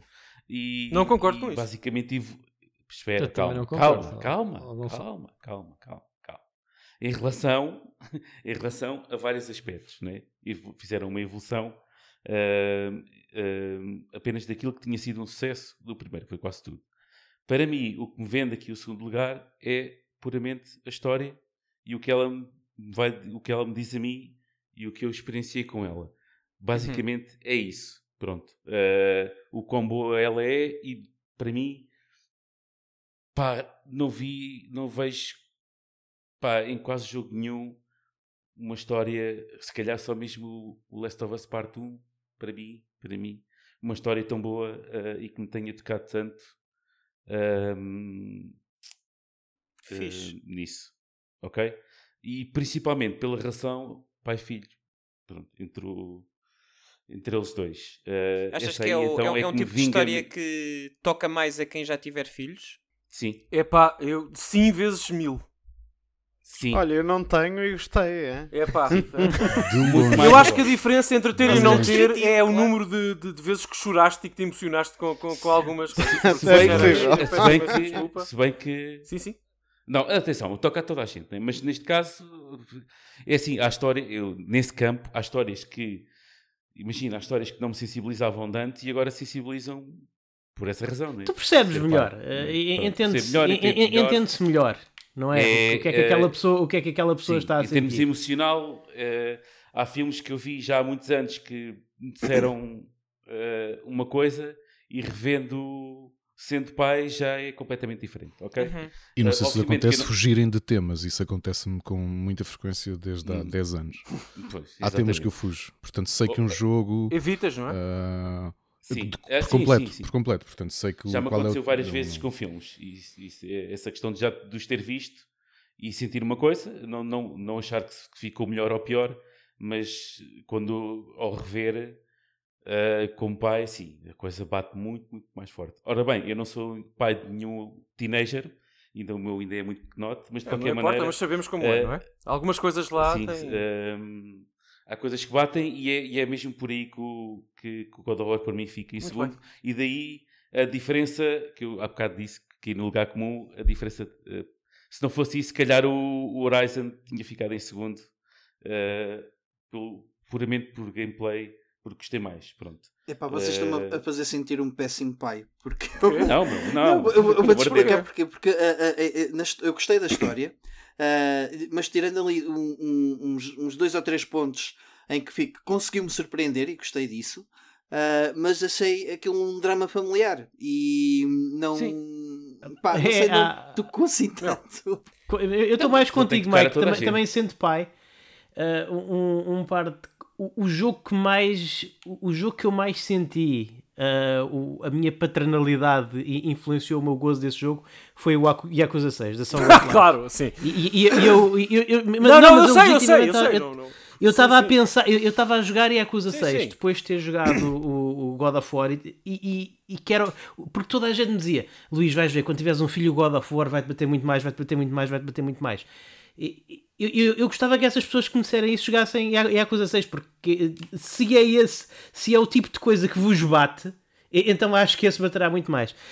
Fora isso, eu percebo, inclusive, aliás, o jogo foi um dos meus runner-ups, que o Daniel não permite falar, não é? Mas. Não, toda a gente, isto é um barco a afundar. Claro, neste momento, isto é um barco a afundar. Luís, Exa exatamente. Lá, mas. Uh, uh, eu, eu, eu, só, eu só achei que o jogo continua a ser um jogo com crise de identidade, não, não sabe muito não, bem o que é que não, quer ser. Não, não, não. não, Isso, isso eu discordo. Eu, eu, acho que ele já sabe, já não é aquilo que foi no passado. Pronto, só. Não, não, é bem pelo contrário. Os, este jogo volta às raízes daquilo que foi, sempre foi o God of War.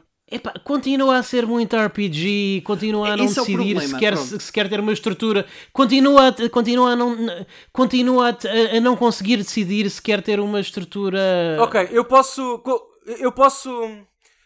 De... Como, como, como o Ragnarok é que também é a minha medalha de prata, permitam-me que comente, comente já, já o jogo. E, e, Gonçalo, eu devo dizer-te que eu acho que gostei mais de uh, Ragnarok que tu, sinceramente. Uh, vou fazer aqui declarações soltas e, e depois vocês batem-me a seguir. Uh, para mim, God of War Ragnarok não é o melhor jogo de sempre numa consola Sony, mas é o melhor jogo que a Sony já produziu. Com uma distância colossal para, para o segundo ou terceiro classificado. Colossal. Uh, há três razões que motivam esta minha declaração. Em primeiro lugar, e talvez a mais importante, o combate, Luís. God, a identidade de God of War sempre foi o combate.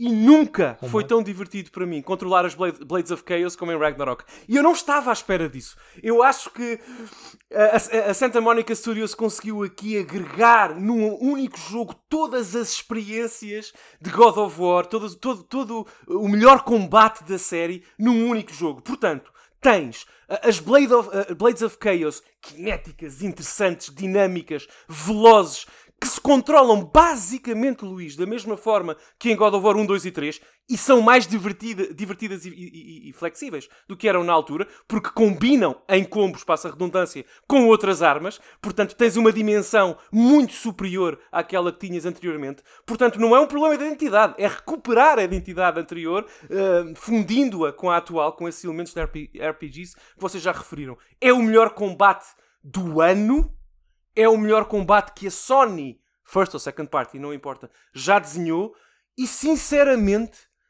talvez. Bom, em competição com a minha medalha de ouro. Espera, espera aí, o, o combate é melhor que o de Bayonetta? Não, não, não, não. não. Sim. É! Sim, é. Ok, é. É melhor que. Não, não compreendemos É melhor words. que o de Bayonetta. É mais dinâmico, mais interessante, mais fresco. Eu acho que. Não são spoilers agora, está no, está no trailer, mas a introdução de uma terceira arma. Um, para o armamentário do Kratos não revoluciona, mas dinamiza completamente o sistema. Portanto, Gonçalo, não. Mas demora. Tudo bem. Mas essa arma ainda demora um Mas eu, opá, eu posso dizer que estive 62 horas com o jogo. Foi o que ela disse. Obrigado. boa. Estive 60... Obrigado, Ricardo. Pois fica muito boa. Pois fica muito boa. Uh, estive 62 horas com o jogo. Uh, cerca de dois terços desse tempo, uh, Mike já tinha, já tinha a, a, arma, portanto queria intimidade com a arma, conseguiu utilizá-la com combos, desenvolvê-la, tudo isso. Portanto, é uma arma fantástica. Eu não vou revelar exatamente qual é, porque não sei se são spoilers ou não, enfim. Portanto, é um combate dinâmico, fantástico e hiper divertido, claramente. Ah, mas claramente a melhor coisa que a Sony First ou Second Party já alguma vez fez nesse sentido. Segundo lugar, o Gonçalo já tocou muito, muito, muito, muito importante a narrativa. A narrativa nunca se sobrepõe à mecânica. God of War é um jogo divertido que deve ser jogado e só depois visto nas cutscenes. É um jogo divertido, mas a narrativa que está em tudo o que acontece no jogo é absolutamente genial, meus amigos. É a melhor representação e mais fidedigna, na minha interpretação, do Odin e do Thor que alguma vez tivemos em qualquer mídia. Este é o Odin. Este é o Odin das lendas e dos poemas nórdicos de, de antigamente. Este é o Thor. O Odin, se vocês lerem os poemas, o Odin é basicamente um gangster de Nova York dos anos 50, que é exatamente o que ele é aqui. Exatamente o que e, ele e é. E o, o Thor e a Sif são basicamente trailer trash. E, mas é o que ele é. É o que ele é nos poemas. É um bêbado eh, bem constituído, com barba flamejante, como, como diz o poema original. Portanto, este Thor é o mais tridimensional que eu alguma vez vi em qualquer jogo ou qualquer filme, mas a milhas de distância de qualquer outra representação, sente-se como todos os deuses da antiguidade se devem oh, sentir. Oh, Daniel, desculpa, vou-te só dizer uma claro. coisa. O Neil Gaiman vai-te puxar ele, as orelhas. Ele não, está, ele não vai ouvir, de... ele não vai ouvir. E achares que este. É, disseste o primeiro ou o melhor? Eu disse o meu favorito, melhor, para mim. Ah, ok. Não disse okay, o primeiro. Então pronto. Neil Gaiman se der não, não fica não chateado. Fica. Pronto. ele pode levar-te a tribunal. Não uh, claro, ele não vai ouvir, mas entende que é também a humanidade que a Sony e que a Santa Mónica emprestou a esta personagem que me conquistou, sabes? Porque, como, como estava a dizer, como todos os deuses da antiguidade devem ser, o Thor, o Odin, a Sif, todos eles se sentem puramente humanos e carregados de defeitos e ambições. O Brock e o Cinder, meu, como é que estás a deixar de lado esses Bom, dois? estes não são deuses, não é? Eu falava de. Não são deuses, mas são, são personagens incríveis. Com certeza, com certeza, com certeza. Percebes? Claro. Eu nunca diria que claro. do primeiro God of War claro. para este que queria haver isto, mas... percebes? E eles conseguiram fazê-lo de forma brilhante. Mas, mas por exemplo, o, o Heimdall, o Heimdall o Heimdall é, é dos tá melhores personagens muito que eu bom. alguma vez vi num jogo Sonic, quanto mais num jogo God of War. É, é eu posso. É, Deixa-me só dizer. Eu, desculpa, Daniel, interromper-te, mas eu achei uma estupidez e uma injustiça na, no, no, nos uh, Game Awards terem sido nomeados o, o Kratos e o, e o Atreus para as melhores vozes, porque epá, fazem um excelente trabalho, mas não são de todo uh, o melhor voice acting que está ali.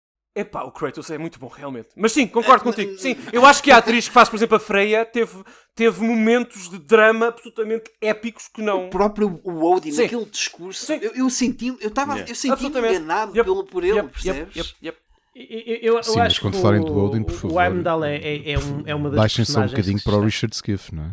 O, o, grande personagem vindo do grande Sim. ator, não é? Que ficou famoso mas, é, é, mas o mérito é todo dele, Ricardo, é isso que For. eu estou a dizer, percebes? Não é todo dele, é também dele. É, é, porque. Olha, atenção, uma coisa isto foi tudo guionado, Mike. Eu... Este, este, guião tem muito valor. Uh, uh, muito, é muito, muito, muito bom. Desculpa, Ok, Ricardo. está bem, Sim. pronto, estou a perceber. Olha, e tu estás a falar do, do da interpretação do, do Odin e da construção. Eu faço sempre tábula rasa a tudo, ou seja, eu nem sequer sabia quem é que estava a interpretar quem. Uhum. Portanto, foi um prazer muito grande receber isso. a cópia de análise. Quando ele entra pelo, pela, pela cabana adentro e eu. Ah, tu não sentiste que. Senti-me senti no, senti no, no, numa cena de, escrita pelo Sim, Aaron Sorkin. Tu não sentiste que ele estava prestes a puxar um cigarro ou um charuto e a negociar com o Kratos naquela cabana? É absolutamente não, gangster, eu, eu... ele é o. E, e, e, é. e, já agora, o guião está muito bom. O, a resposta do Kratos nessa primeira negociação é maravilhoso. É, é, é provavelmente, é, é, uma, é uma palavra, é uma lição. provavelmente o, o, melhor ato de escrita. Estavas há bocado a falar, lá está, eu novamente a, pegar no Monkey Island, estavas a falar da escrita da Monkey Island como, como sendo uma, um dos pontos fulcrais.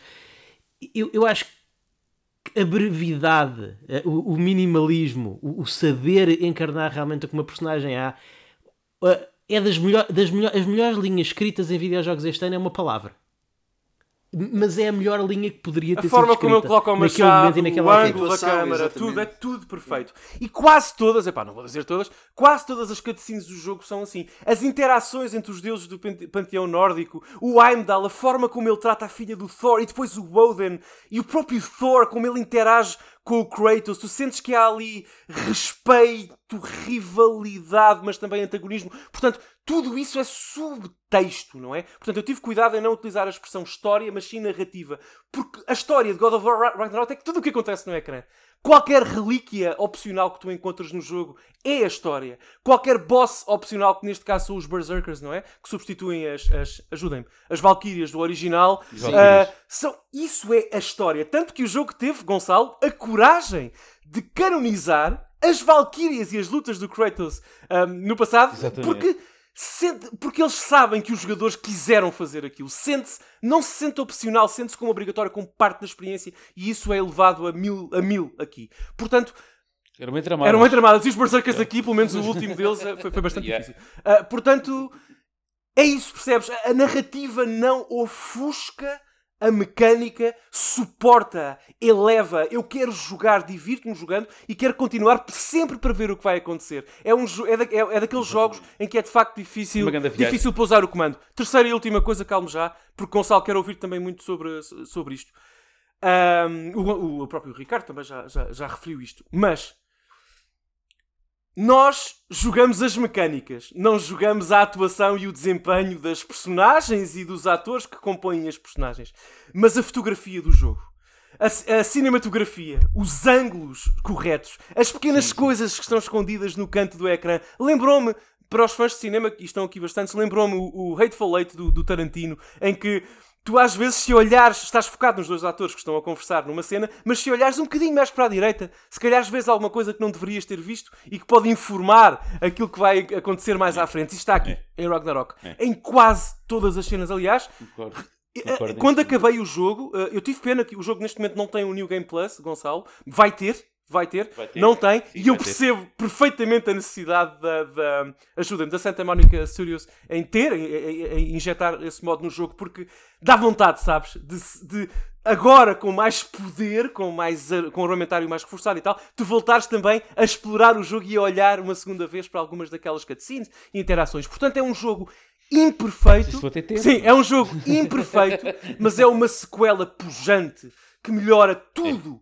É mas tudo, tudo, ao contrário, Ricardo, permite-me eh, o comentário repetido do que o Forbidden West, na minha opinião, fez, melhora tudo. Se isso é a tua prata, estou para ver a tua tudo, é tudo o que aconteceu. Pô, e este jogo só não leva, só não leva ao meu ouro, porque o jogo a que eu dei o ouro não permitiu, mas é de facto um jogo extraordinário, um, fantástico. Não sei se alguém quer acrescentar alguma coisa sobre o God of War.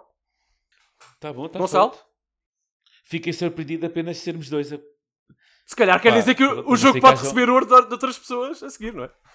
Pode receber ouro. Olha, eu, eu digo assim, eu, este foi um dos jogos que eu joguei este ano, uh, mas se tivesse jogado mais jogos, este aqui ainda seria a minha prata também.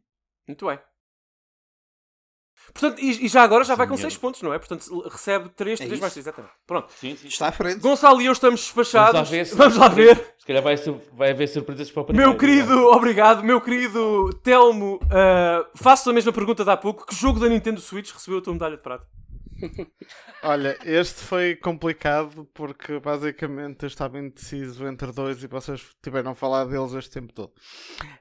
Um, Hum. Em última escolha, uh, tá dito. para mim foi mais surpreendente. Uh, acho que é uma questão de expectativa. Ou seja, tudo o que vocês disseram do God of War faz todo o sentido, concordo a 100%. Um, mas para mim, aquilo que melhorou muito mais em relação ao anterior foi o Horizon Forbidden muito West. E surprise, é por surprise, isso...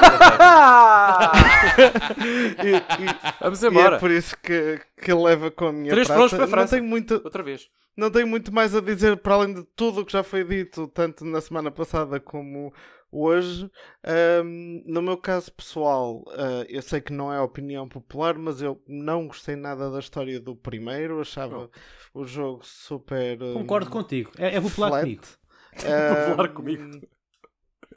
Mas tendo, e tendo essa experiência um, do, do, anterior, quando, quando eu recebi o, o Forbidden West para, um, para review, eu tinha zero expectativa de história. Portanto, ok, novos cenários, novos monstros, e, e lá está. E tudo me surpreendeu à conta disso. Porque cada vila, cada povoação uh, as pessoas se, se, pareciam reais, as pessoas tinham todas uh, uma história e uma relação entre elas e, e dava mesmo gosto de as Aliás, Telmo, o facto de usar a expressão uh, pessoas e não personagens confere e, e, confirma quão reais elas são para ti, não é? Sim, sim, sim, porque lá está a, a, side quests do, se a side quest do primeiro era só apanha 5 disto, aqui não, aqui havia mesmo uma história para aquela Uh, chegas Sim, a uma cada, aldeia... cada povoação tinha a sua. Exato. Tinha, os seus... tinha as suas missões, não é? As... Tinha a sua. E, e eram estilos diferentes e eram ligadas aos problemas que elas estavam a passar. E isso tornou tudo real. E, e adorei passar o meu tempo naquele mundo muito por causa disso. A história, a história principal também acho que foi um upgrade uh, enorme em relação ao, ao, ao que havia no, no primeiro. É o primeiro, basicamente, está aqui o plot twist, vamos espremê-lo até não haver Sim. mais nada. E, é verdade. E aqui, aqui é até as, todas as personagens que se juntam à equipa vão, uh, vão crescendo também. O jogo tem, tem isso. Mas para mim, o que mais me marcou foi mesmo a cada nova povoação eu ter ali um novo mundo para explorar e conhecer aquelas, lá está, aquelas pessoas. E pronto, foi, foi por isso que escolhi o Horizon. Muito bem. Sentiste, já agora, uhum. sentes que, por exemplo, este novo Horizon é mais Western RPG do que, do que um jogo de ação-aventura em mundo aberto? Uh, um bocadinho, porque uh, lá está. Tipo, um, um, um, quer dizer, o, o, que nós temos mais comum num, num de aventura de, de mundo aberto é é, é, tudo muito neutro. Tens tipo 50 vilas e são todas iguais, só muda a posição dos inimigos. Sim. Não é? Tipo. Um, epá, e aqui não, aqui há mesmo uma história e há mesmo. Identidade, não é? Se isto... é sim, há mesmo essa identidade. E acho que se isto, por exemplo, numa adaptação para a televisão, uh, cada temporada fosse num sítio diferente, uh, eles tinham material para isso. Porque as... é, é mesmo. Era rico. bem espremido. Era bem para mim. Sim. Mas pronto, é isso. Fora isso, não tenho muito mais a acrescentar a tudo o que já foi dito. Uh, mas na realidade, tanto um como o outro, gostei imenso dos dois jogos. Foi só qual é que eu escolhia. É o Forbidden West. Oh, e já agora, oh, oh, foi o Mike que fez a pergunta, não é? Desculpem, eu entretanto foi. Eu, eu, eu, eu acho que é exatamente o inverso. Aquilo que eu valorizo o Horizon como série quebrando uh, aquilo que tem sido a tónica de grande parte dos jogos, é de fugir ao elemento RPG, porque a maior parte das pessoas utiliza o termo de forma bastante lata e portanto eu acho que o Horizon, até mecanicamente aquilo que tinha interessante desde o primeiro e, e agora no segundo, é que essa, uh, o tradicional ou aquilo que toda a gente refere, que é, que é a necessidade de, de, de implementação de RPG que está correlacionada com erroneamente com skill trees ou O Zelda é RPG ou... ou não? Não. De todo. Ai, não, não vamos ter essa conversa. Não. Não, ah, não, não, não, é, porque é que isso é uma pergunta? Não é. Não, não é um RPG, não. O, o, o Horizon tem muito pouco de RPG e este continua a manter essa ideia que é dentro daquilo que são as ferramentas que tu recebes é a tua melhoria enquanto jogador de controle e conhecimento daquilo que são os teus inimigos e do ambiente à volta que te vão permitindo jogar, ou seja, não tens uma correlação direta de estatísticas, que é ligeira do ponto de vista de equipamento. Tens o habitual nos jogos de ação, mano. A melhor Exato. personagem de qualquer Portanto, forma. É, é exatamente aquilo que eu gosto da série é não ceder à, à necessidade de implementação de um sistema de, de, de, RPG e novamente sim é uma coisa que toda a gente utiliza uh, o acrónimo RPG muito facilmente e a maior parte das vezes de forma completamente errada. Mas, mas deixa, eles já inventaram o Action RPG sim. para uma coisa. Não, não, deixa-me deixa só acrescentar uh, o, o porquê da minha pergunta eu, eu tive algumas dificuldades nas primeiras horas, nas primeiras dezenas de horas com, com o primeiro Horizon, uh, precisamente por causa disso, porque eu estava com dificuldade em tentar perceber que tipo de jogo é que era este e como é que eu deveria de o jogar. Uh, e eu fiz as passos com o jogo a partir do momento em que percebi que joga-se como um jogo de ação, mas interpreta-se como um Western RPG. Ou seja, as quests, o, o explorar, o falar com os personagens, percebes? O explorar o lore, não, não tanto a história, percebes? Mas as histórias, uh, o mundo que foi construído para a história. Entendes o que eu quero dizer? Não sei se faz mais sentido o que eu estou a dizer. Não. Eu também não percebi, peço desculpa. não percebi o que é que por exemplo, eu percebo, eu percebo onde é que tu queres não, chegar. Eu não mas percebi onde é que tu queres chegar. Confesso isso, não percebi, porque tu, uh, Mike, tu, te, tu tens que classificar um jogo para como RPG, ou seja, o que for, para conseguires divertir. Ajuda, ajuda, ajuda, ajuda bastante. Repara uma coisa, não... o próprio God of War que tivemos a falar Uh, se, se, tu uh, o considerares muito mais RPG do que, jogo de, do que jogo de ação, vais perder imenso tempo nos menus, vais tentar perceber, percebes? Não, não. Isso não, são opções que tens que lá. Por, por aí o Horizon tem opções que nunca mais acabam, uh, sem dúvida. Pá, o God of War tem muito mais elementos de RPG de longe que o Horizon. Sim, mas tu podes acabar. Tu, tu podes acabar o Golden Path do God of War em nível 1, Rui. Com, com o teu, tu, com o teu humilde pá, machadito. podes enfiar runas em todo o sítio, mano, pelo cu acima, tá, se for preciso. Tu também podes acabar o Dark Souls no, a usar tá, uma pista tá de dança bem, como comando. Não é a mesma coisa, vá lá, pá, vá lá. Percebes? Okay. Em dois ecrãs. É pá, no God of War, por exemplo, o nível médio em que as pessoas terminam o jogo eh, com a sua personagem é para aí 4. Vá lá 5 e podes ir até nível 9. Portanto, não é, há aqui uma flexibilidade.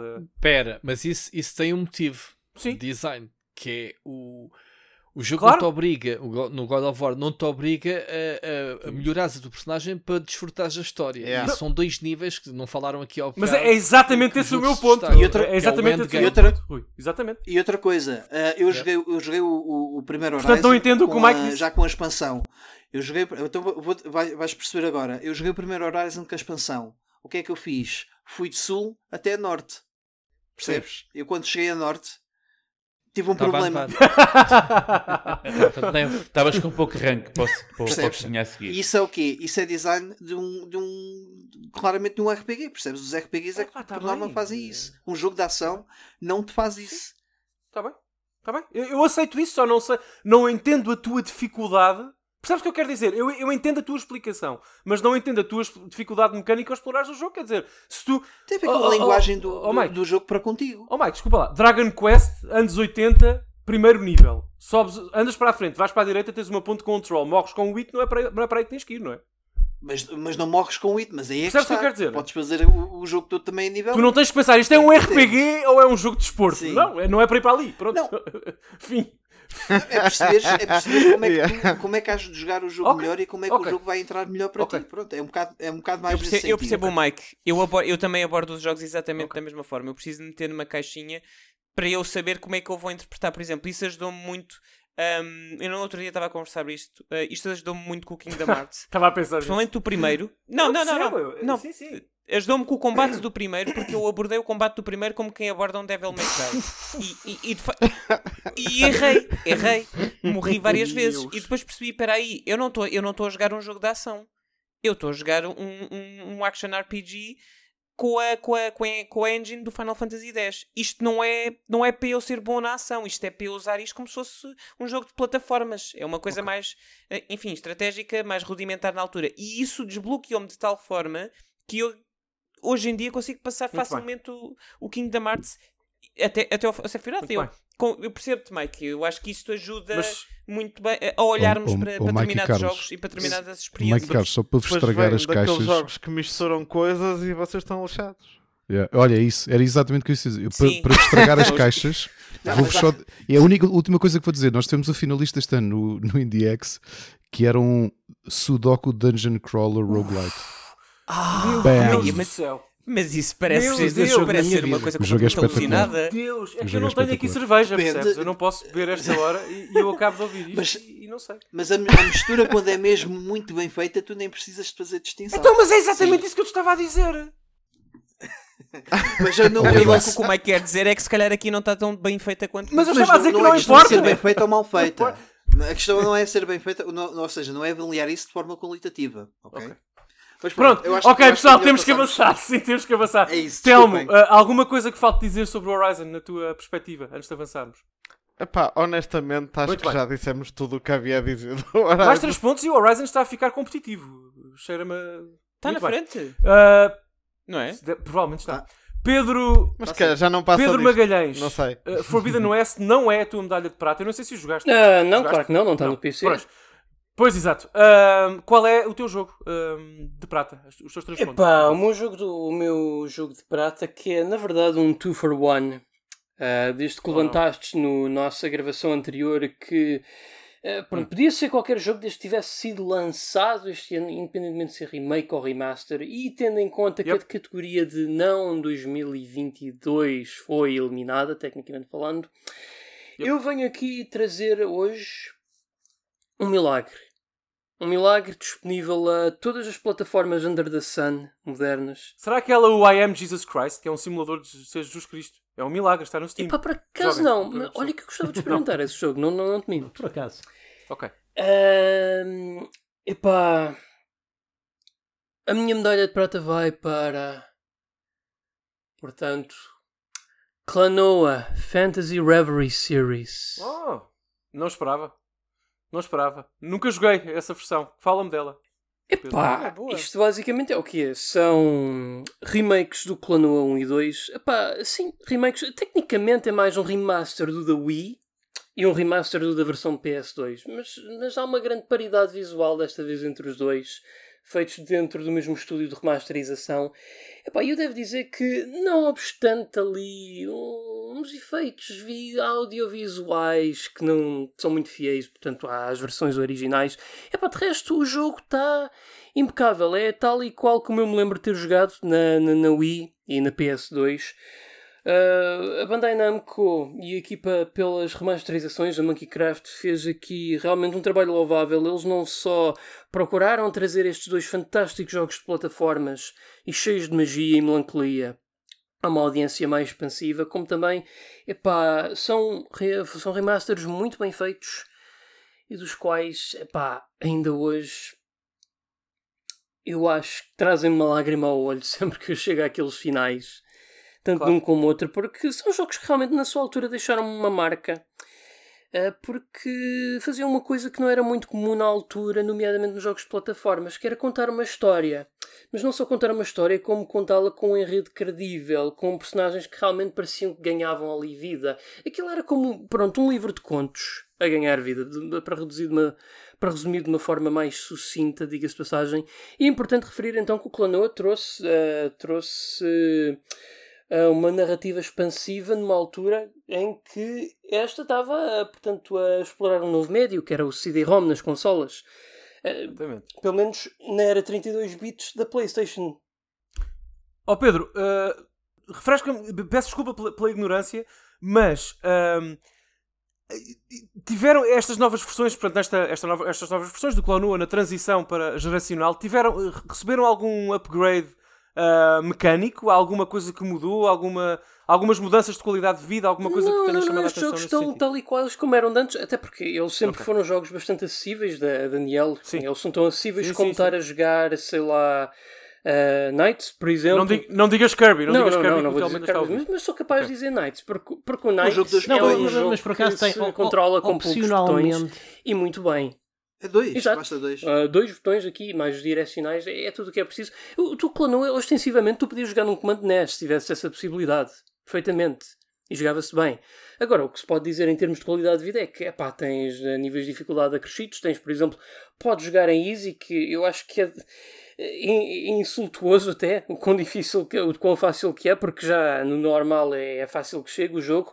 Tens um, um modo hard, que aí sim consegue ser um bocadinho mais desafiante. Eu até tive ali um, uns momentos em que eu tive quase para mandar o comando contra uma parede, mas o certo é que, para além disso, não, eles quiseram aqui manter estas experiências intactas, como os originais, e fizeram um bom trabalho nisso. Ah, tal como eu disse, eu acho que o único elemento em que pecaram é que, pronto, houve ali alguns efeitos uh, audiovisuais que se perderam um bocado. Uh, por exemplo, no Clonoa 2, eu sei que há um em que tu fazes tipo surf num rio e comparado com a versão PS2 já não se vê aquela sombra que é feita pelas árvores que estão no cimo do rio e um efeito muito sutil que o primeiro tinha no último Mas nível é que tu, quando te aproximavas do elevador que te levava para a segunda fase do último nível, tu ouvias a música a parar e um bater do coração à medida que te ias a, a aproximar.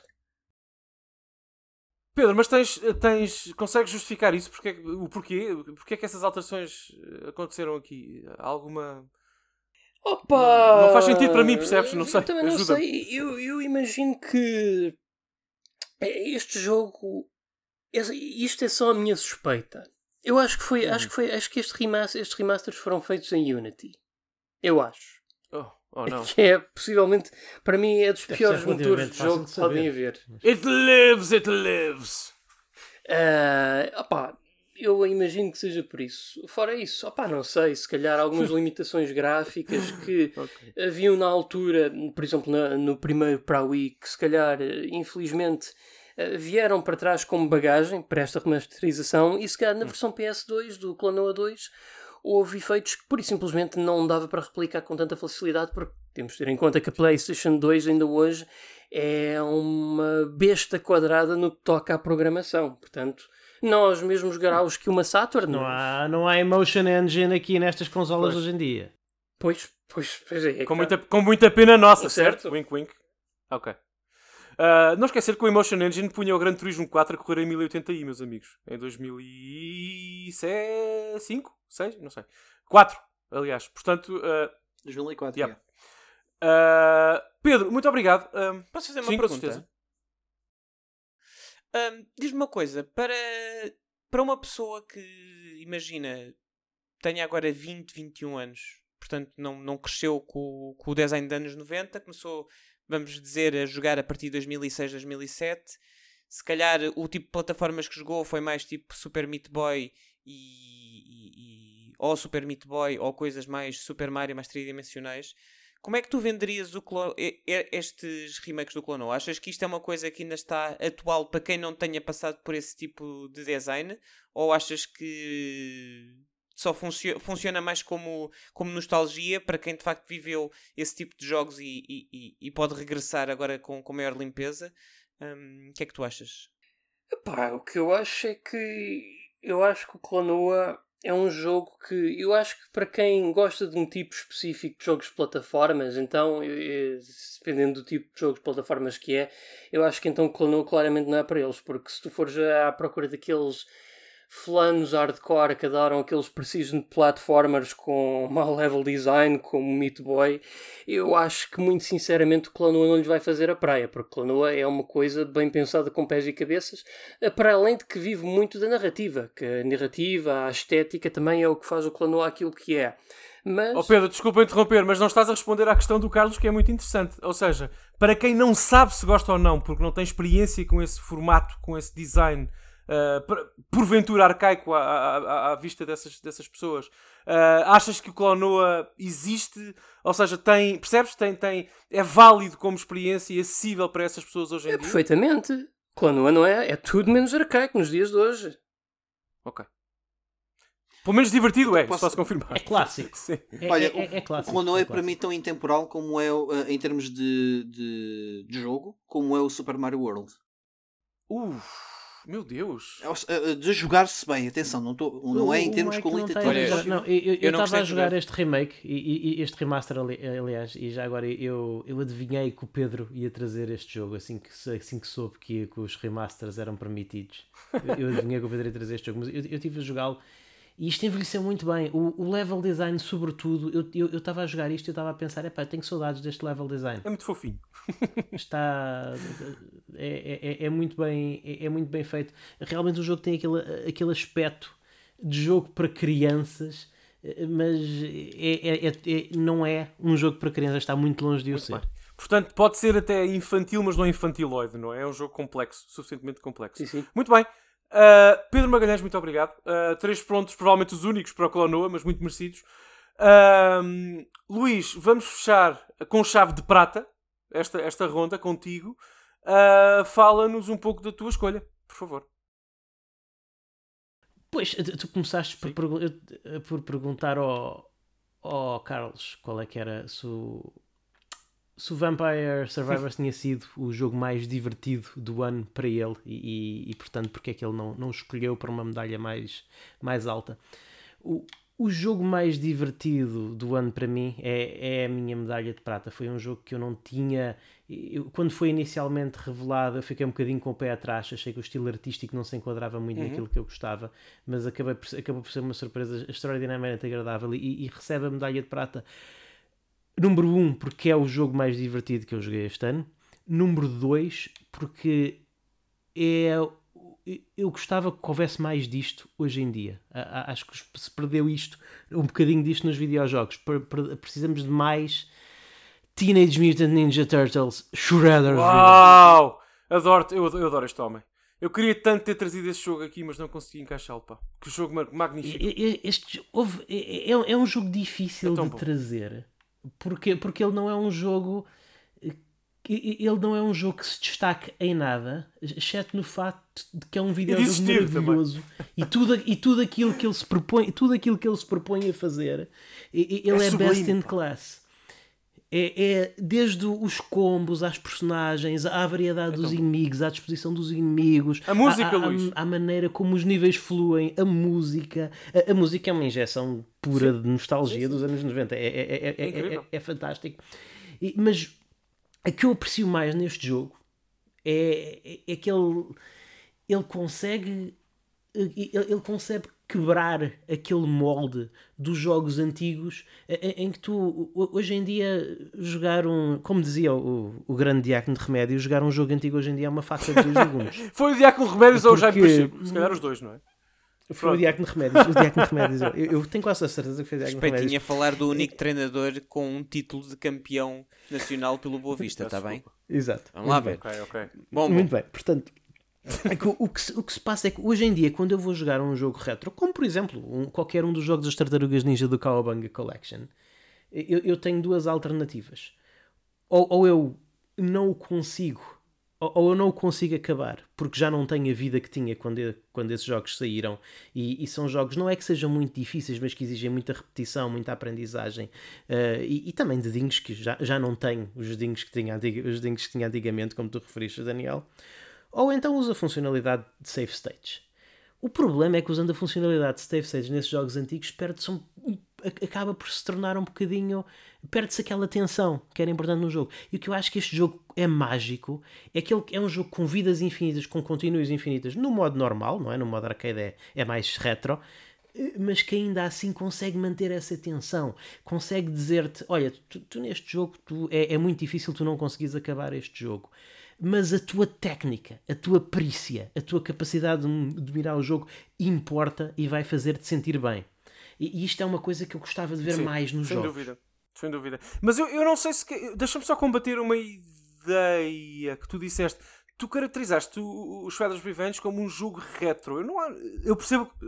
Ok, eu percebo o que tu queres dizer, mas eu acho que este jogo é perfeitamente moderno na abordagem que tem ao estilo não é? ao design que propõe. Portanto, não. não há... Percebes o que eu quero sim, dizer? Sim, sim. Não, não, a única coisa retro neste jogo é o grafismo, que é naturalmente uma. Óbvio, não é? Uma referência a outros tempos. Mas percebes o que eu quero dizer? É um jogo perfeitamente moderno. Tu jogas o modo arcade e tu sentes aquela emergência, aquela urgência, aliás, no design e no combate. Portanto, é um jogo que eh, tem, absorveu, por exemplo, muito daquilo que correu bem, Luís, em Streets of Rage 4. Não sei se concordas comigo. Um, e, portanto, é um jogo. Eu senti o fresco, percebes? Não me parece uma experiência fossilizada que foi, que foi agora eh, redescoberta tantos anos, passado alguns anos, percebes?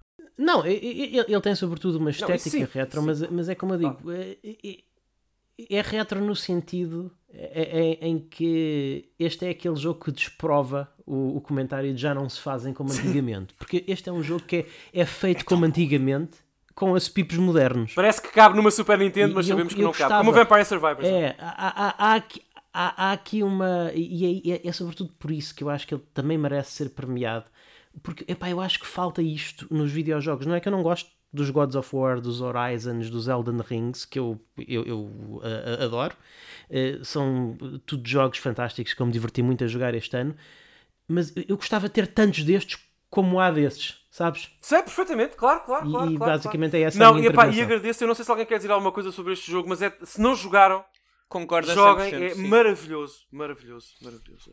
Não eu, eu venho contribuir também, aqui, ao, Luís, já que grande parte daquilo que eu jogo são jogos indie, eu vou-te dizer que existem mais jogos destes, estão em muitas vezes debaixo de entulho que, que vai surgindo ou debaixo do mediatismo dos AAAs. Eu, foi um dos meus jogos favoritos, por acaso gostei muito da tua escolha, foi, foi também dos meus jogos favoritos deste ano, do qual eu vou ter uma memória muito, muito interessante, porque o primeiro side-scrolling beat'em up que passei com o meu filho mais velho foi um, umas tartarugas de arcada e este foi o primeiro side-scrolling beat'em up que passei com o meu filho mais novo. E hum, vocês estavam a dizer se ele era retro ou não. Isto só prova que os bons jogos ou as boas fórmulas, porque eu nem acho que ele faça nada, ele não faz nada que há 30 anos eu, não se Eu por acaso não concordo com isso. Quando, o género, okay, okay, okay. Quando, o género, quando o género estava no auge, tu sim agora jogares uh, uh, jogos de arcada, especialmente os da Capcom eram realmente muito sim. bons. Uh, não há nada que este, que, que, este jogo traga que não estivesse ali polvilhado momentos interessantes de, de no nível, na, no background dos níveis, a forma como os inimigos entravam. A diferença que eu sinto deste jogo, comparado, por exemplo, com o mau trabalho que fizeram com, com os novos jogos Double Dragon, foi tentar inventar demais ou tentar torná-lo excessivamente contemporâneo. O que este jogo fez de bem foi olhar para aquilo que foi bem feito e muito bem feito no apogeu do género e trazê-lo para um público novo. E eu até, oh Luís, até te vou dizer que, à semelhança, eu fiquei muito tempo a olhar para este, para este Shredder's Revenge, porque eu, para mim, ou pelo menos senti isso, ele e Return to Monkey Island fazem o mesmo trabalho para públicos diferentes, ou potencialmente para, para públicos iguais, não sei. Que é provar são neste caso dois géneros diferentes que estiveram adormecidos, praticamente defuntos de serem falados pelo público mainstream ou de serem uh, falados do, no, pelo Vitor Antunes ou pelos seus eventos. E neste caso, de repente, tens dois géneros que foram sido mantidos por, por developers indie, uh, por Carolice e por público que continuava a ser apaixonado pelo género. No caso dos side-scrolling beat'em ups, obviamente que o mercado arcade uh, continua a tentar manter isto vivo. E, e, são duas provas que tu vais essencialmente buscar, olhas eh, para aquilo que foi muito bem feito nos apógeos destes géneros e, e, e, se calhar o que adicionas são questões de qualidade de vida, uh, mas tentas ser muito fiel a tudo aquilo que funciona. Epá, e tudo aquilo que o jogo tem, o field control, do, o combate, é, é tudo tão bem feito.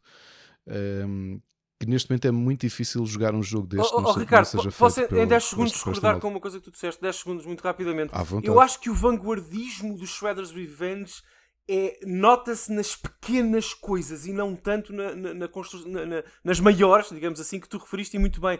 Por exemplo, a movimentação e colocação dos adversários no ecrã era não apenas tecnicamente impossível nos anos 90, por exemplo, numa, numa, num Streets of Rage ou num, um, enfim, qualquer jogo desta, desta, deste tipo, como é uh, prova do quão atentos os developers estão à tendência de design deste género de jogos uh, atualmente. É só uma ideia. Daniel, Daniel, não. E até te vou, vou te discordar precisamente com os jogos dos anos 90. se, tu, se tu desenterrares ROMs de MAME, por exemplo, tu tens grandes objetos, obviamente japoneses, a Capcom, Uh, sobretudo uh, jogos menos conhecidos, como sei lá, um Captain Commando, que fazia muitas destas coisas, até o Cadillacs and Dinosaurs, que eram menos Olha, convencionais do que dois jogões menos, menos convencionais que um Streets of Rage ou Golden Axe, que são por causa Sim. da Mega Drive, obviamente, são talvez as duas séries mais conhecidas de side scrolling beat'em ups, ou pelo menos as mais jogadas pela maioria das pessoas. Mike, não sei se queres dizer alguma coisa sobre o Golden Axe. Nós temos. Mas, ao oh, Ricardo, eh, tu referiste jogos muito importantes, por exemplo, da Capcom. Esses jogos que tu referiste pertencem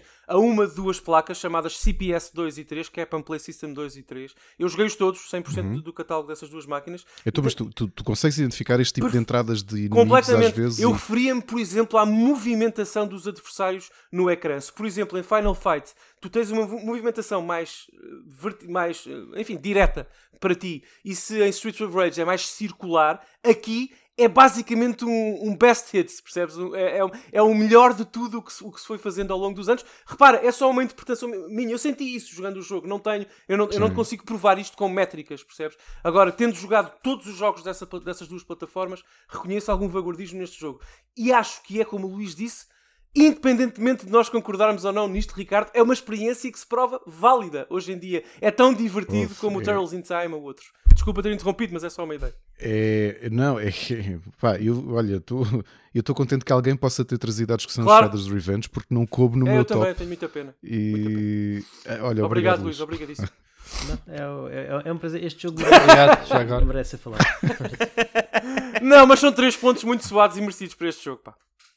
Uh, Luís, queres, queres terminar? Uh, já podemos avançar? Diz-me tu. Muito bem. Não, não, não. Avancemos, avancemos. A hora já vai, já vai. Mas nós estamos acordados. Estamos aqui despertos. Digam que sim, mesmo que seja mentira. Sim, Mais digam que sim. Não importa. a mim então ninguém. As pessoas vão ouvir isto no ginásio às duas da tarde. Não importa. Bom dia. acho, que é, acho que é acelerar porque vai haver não, três horas ser, sim, não, isso, Ou dois, se calhar. calhar. Mas sim. Mike, uh, faz-nos o apanhado da pontuação até agora e relembra-nos da, das escolhas de prata dos nossos participantes, por favor. É isso, vou fazer da, forma ao contrário. Okay. Portanto, para a prata, o Carlos escolheu o Scorn, o Rui trouxe-nos o Elden Ring, o Ricardo e o Telmo uh, trouxeram Horizon Forbidden West, Gonçalo uh, e Daniel, uh, tu, neste caso, o, o, o, God of War Ragnarok, o Pedro, o Konoa Fantasy Series e o Luís, Teenage Mutant Ninja Turtles Shredder's Revenge. portanto, temos em primeiro lugar para já o Horizon com 8 pontos. Wow. Temos o Ragnarok com 6 eh, e, e, em terceiro lugar temos em, 3 em com a França, desculpa. Exato, okay. Exatamente. E temos em terceiro lugar empatados o Scorn, Elden Ring, Clonoa e Teenage Mutant Ninja Turtles, eh, todos com 3 pontos. Uau! Um, eu não sei bem o que vai acontecer, acho que sim, não tenho a certeza. Vamos ver. Pessoal, acordem, estamos aqui.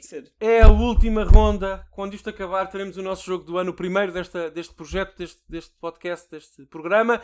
Carlitos, finalmente, revela-nos qual é Pronto. o teu jogo de ouro da Nintendo Switch.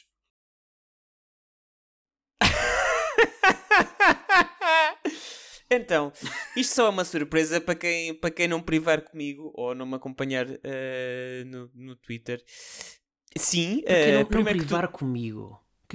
É pá, porque eu assim que, estas...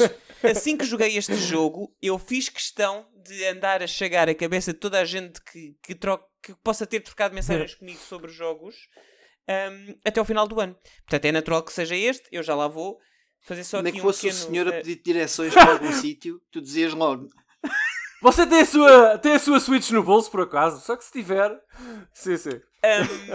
É, é curioso, sim, porque uh, às vezes as pessoas poderiam primeiro perguntar: Oh Carlos, já falaste tantos jogos e não há nenhum jogo japonês no teu top?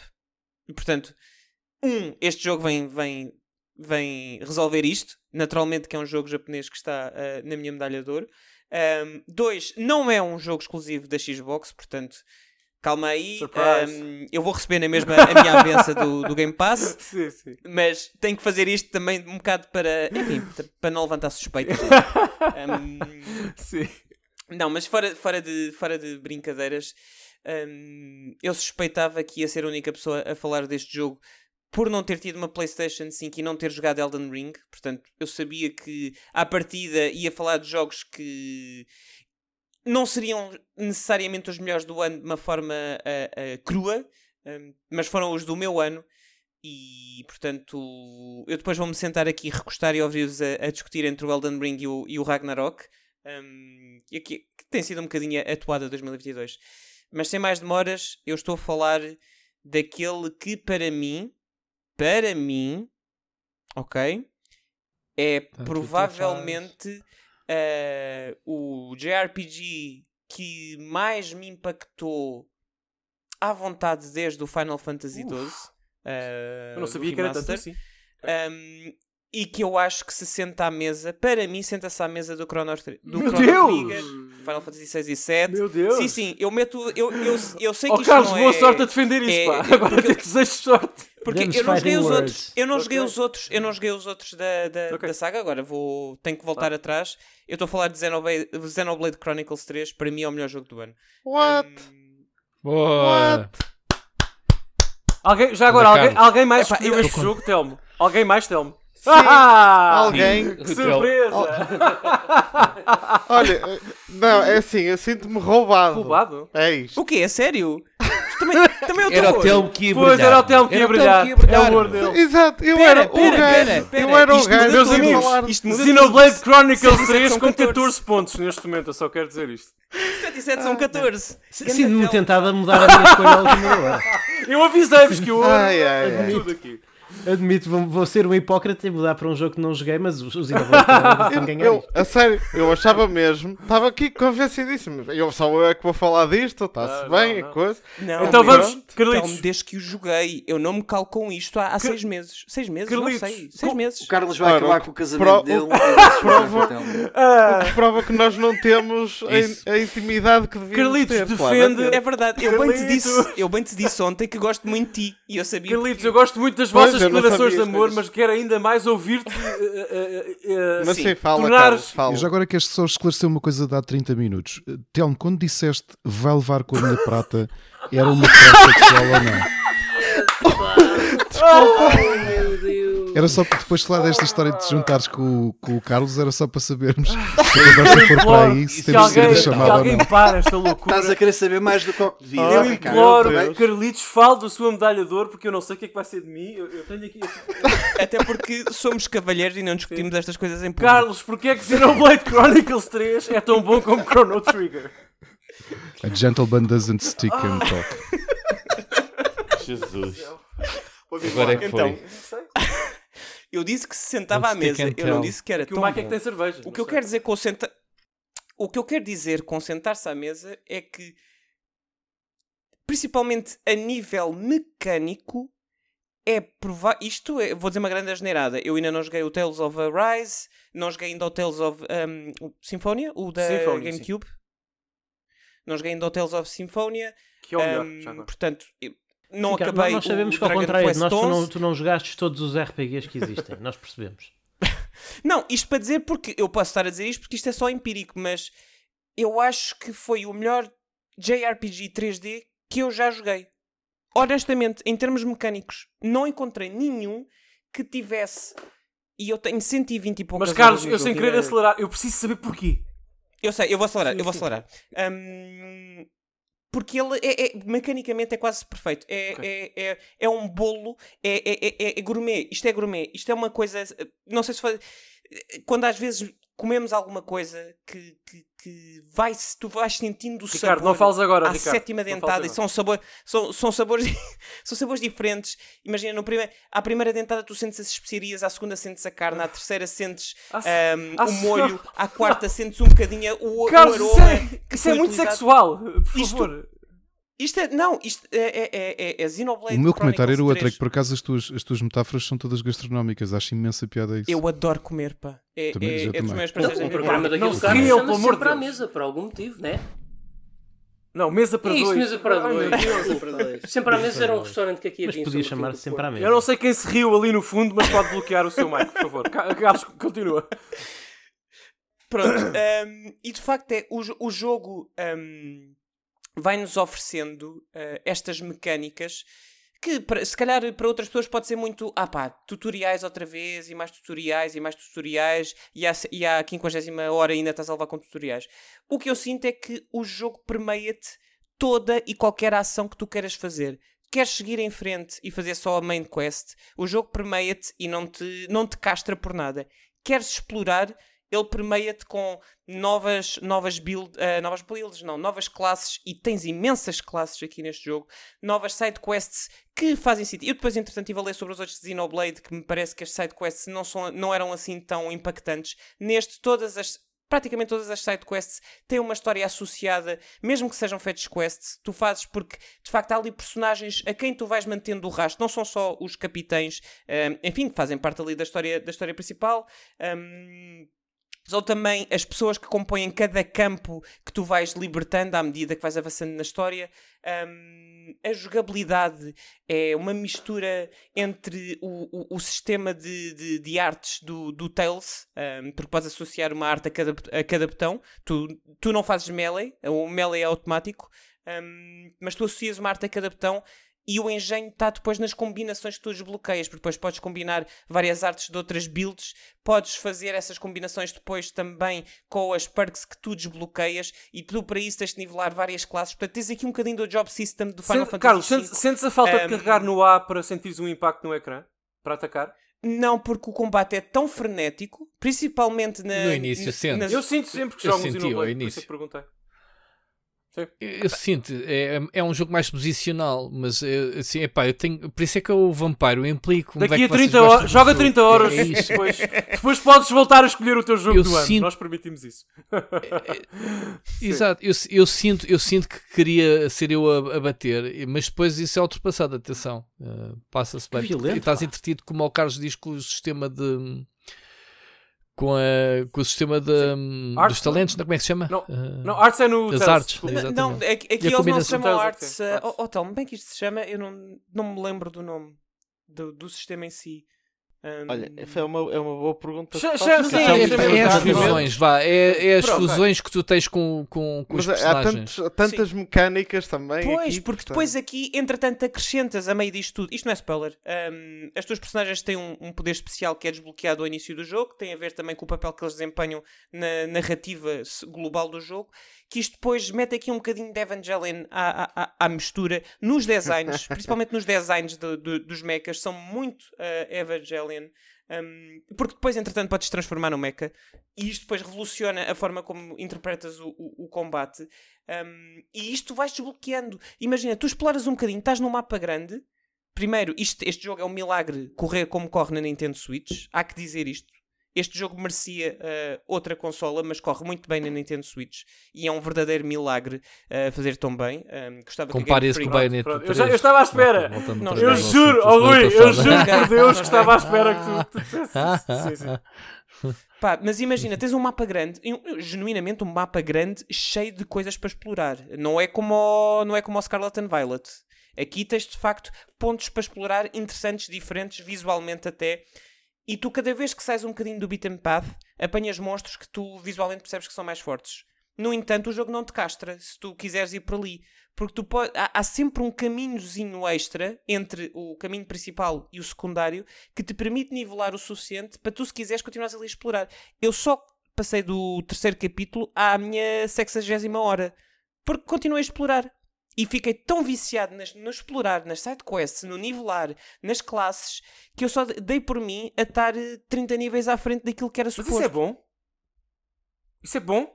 É porque o jogo continua a, recomp continua Sim, a recompensar. Mas um, Quando isto como acaba, tu sabes, um bom RPG sabe dizer uh, pessoal, já não podes ir para aí. Bora, vamos para a é história é bom, principal é, um bocadinho. É, não, não, não, não. Na realidade, é bom porque tu não tens acesso ao mundo todo. Eh, continuam a haver para a frente monstros ultra poderosos, portanto mas, sim, nunca ficas mas, mas vocês sabem, ah, mas vocês sabem, por exemplo, são, Tales of são os Tales raros of, e os únicos. Dragon Quest não permitem isso, Carlos. O Dragon Quest, sim, mas nesses caminhos são, tens são, um guarda a bloquear ou, ou, ou um rochedo. São filosofias não, não, não, não. São eu acho que são filosofias Tu, tu consideras isso ser bom? Neste Achas que é bom tu chegares a um boss de 30 níveis à é frente porque... que deveria estar? Diz.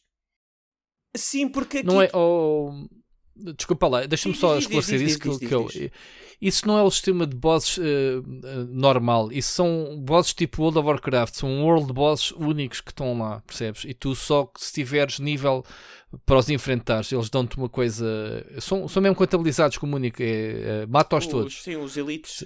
É os, é, os elites. Sim. e os elites. Sim.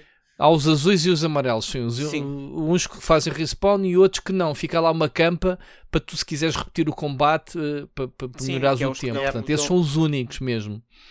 Portanto, eles só te deixam matar uma vez, teoricamente. Pronto, podes repetir, mas eh, pá, é só para melhorares a tua performance. Exato. Sim. Uh, e esses não, têm, não te bloqueiam um caminho. Estão ali no, no, cenário que podem estar no meio de inimigos de nível 20. Não te podes aproximar deles se tu achares que não Sim, podes matar. E, e há alguns que até estão escondidos. Não são guardiões de nada. E que é, são, que é interessante também nesse ponto de vista. Mas uh, pegando na parte da main quest, que eu acho que era disso que tu estavas a falar, Daniel, um, é interessante porque o jogo incorpora depois aqui um, um, uma coisa muito subtil que é se tu estiveres muito nivelado, as mobs ignoram-te por completo. Portanto se tu de repente já tivesse explorado aquilo tudo, tivesse decidido explorar aquela zona do mapa toda. Isso é bom design da MMO, sim.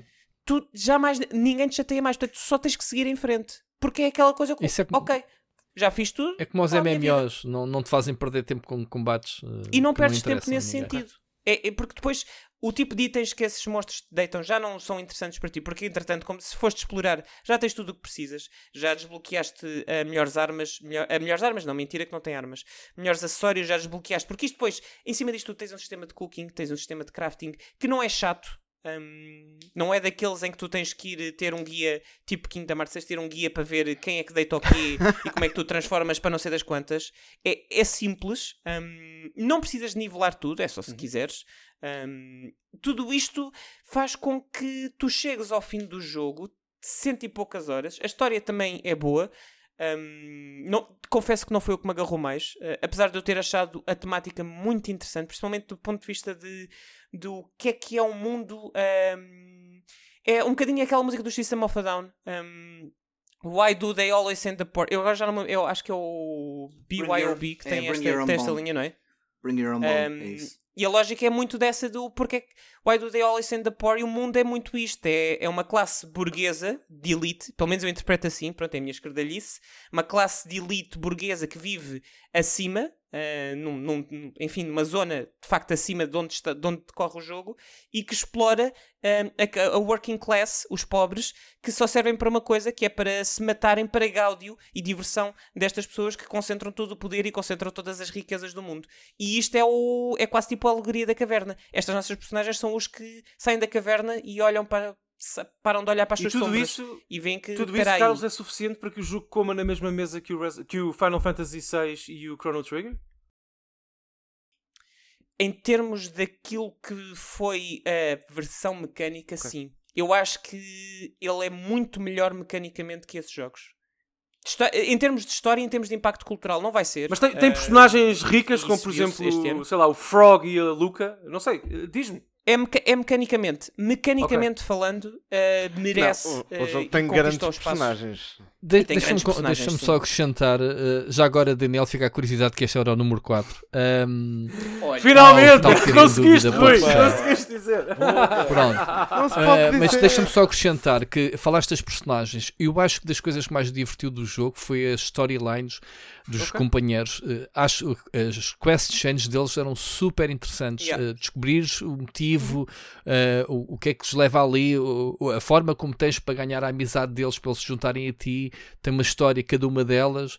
E eu, sempre que aparecia uma personagem nova, era a minha curiosidade: era epá, deixa lá ver o que é que este traz para aqui. E havia coisas muito, muito, muito giras, E não sentiste que fugiu muito, muito àquela cena clássica dos JRPGs de ultra exposição, uh, de, daquelas personagens assim meio enfim, meio clichê. Eu senti que este fugiu um bocadinho disso. Tentou eram não... banais, eram personagens curiosas, uh, pá, pessoas que podiam ser tuas amigas, estavam ali com problemas próprios e que tu yeah. uh, tinhas perceber, não era uma quest, olha, vai-me ali buscar aquela cena se queres que me junte a ti, vai-me baixar minhas botas. Não era isso.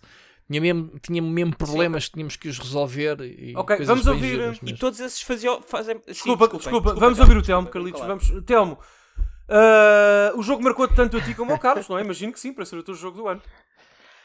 Epá, eu achava que mais, mas o Carlos vendeu, vendeu muito bem. Vendeu muito bem. desculpa, Telmo, desculpa. Eu não Ora é essa. Estou caladinho. Ora é essa, tipo, se temos um gosto em comum, porque é que estás a, a porque é que havias pedido desculpa? Resolvam isso depois no fim, tá? Mas é pá, ó oh, Gonçalo, é pelo amor de Deus, pá, por favor, Telmo, continua. Vá, juízo, gente.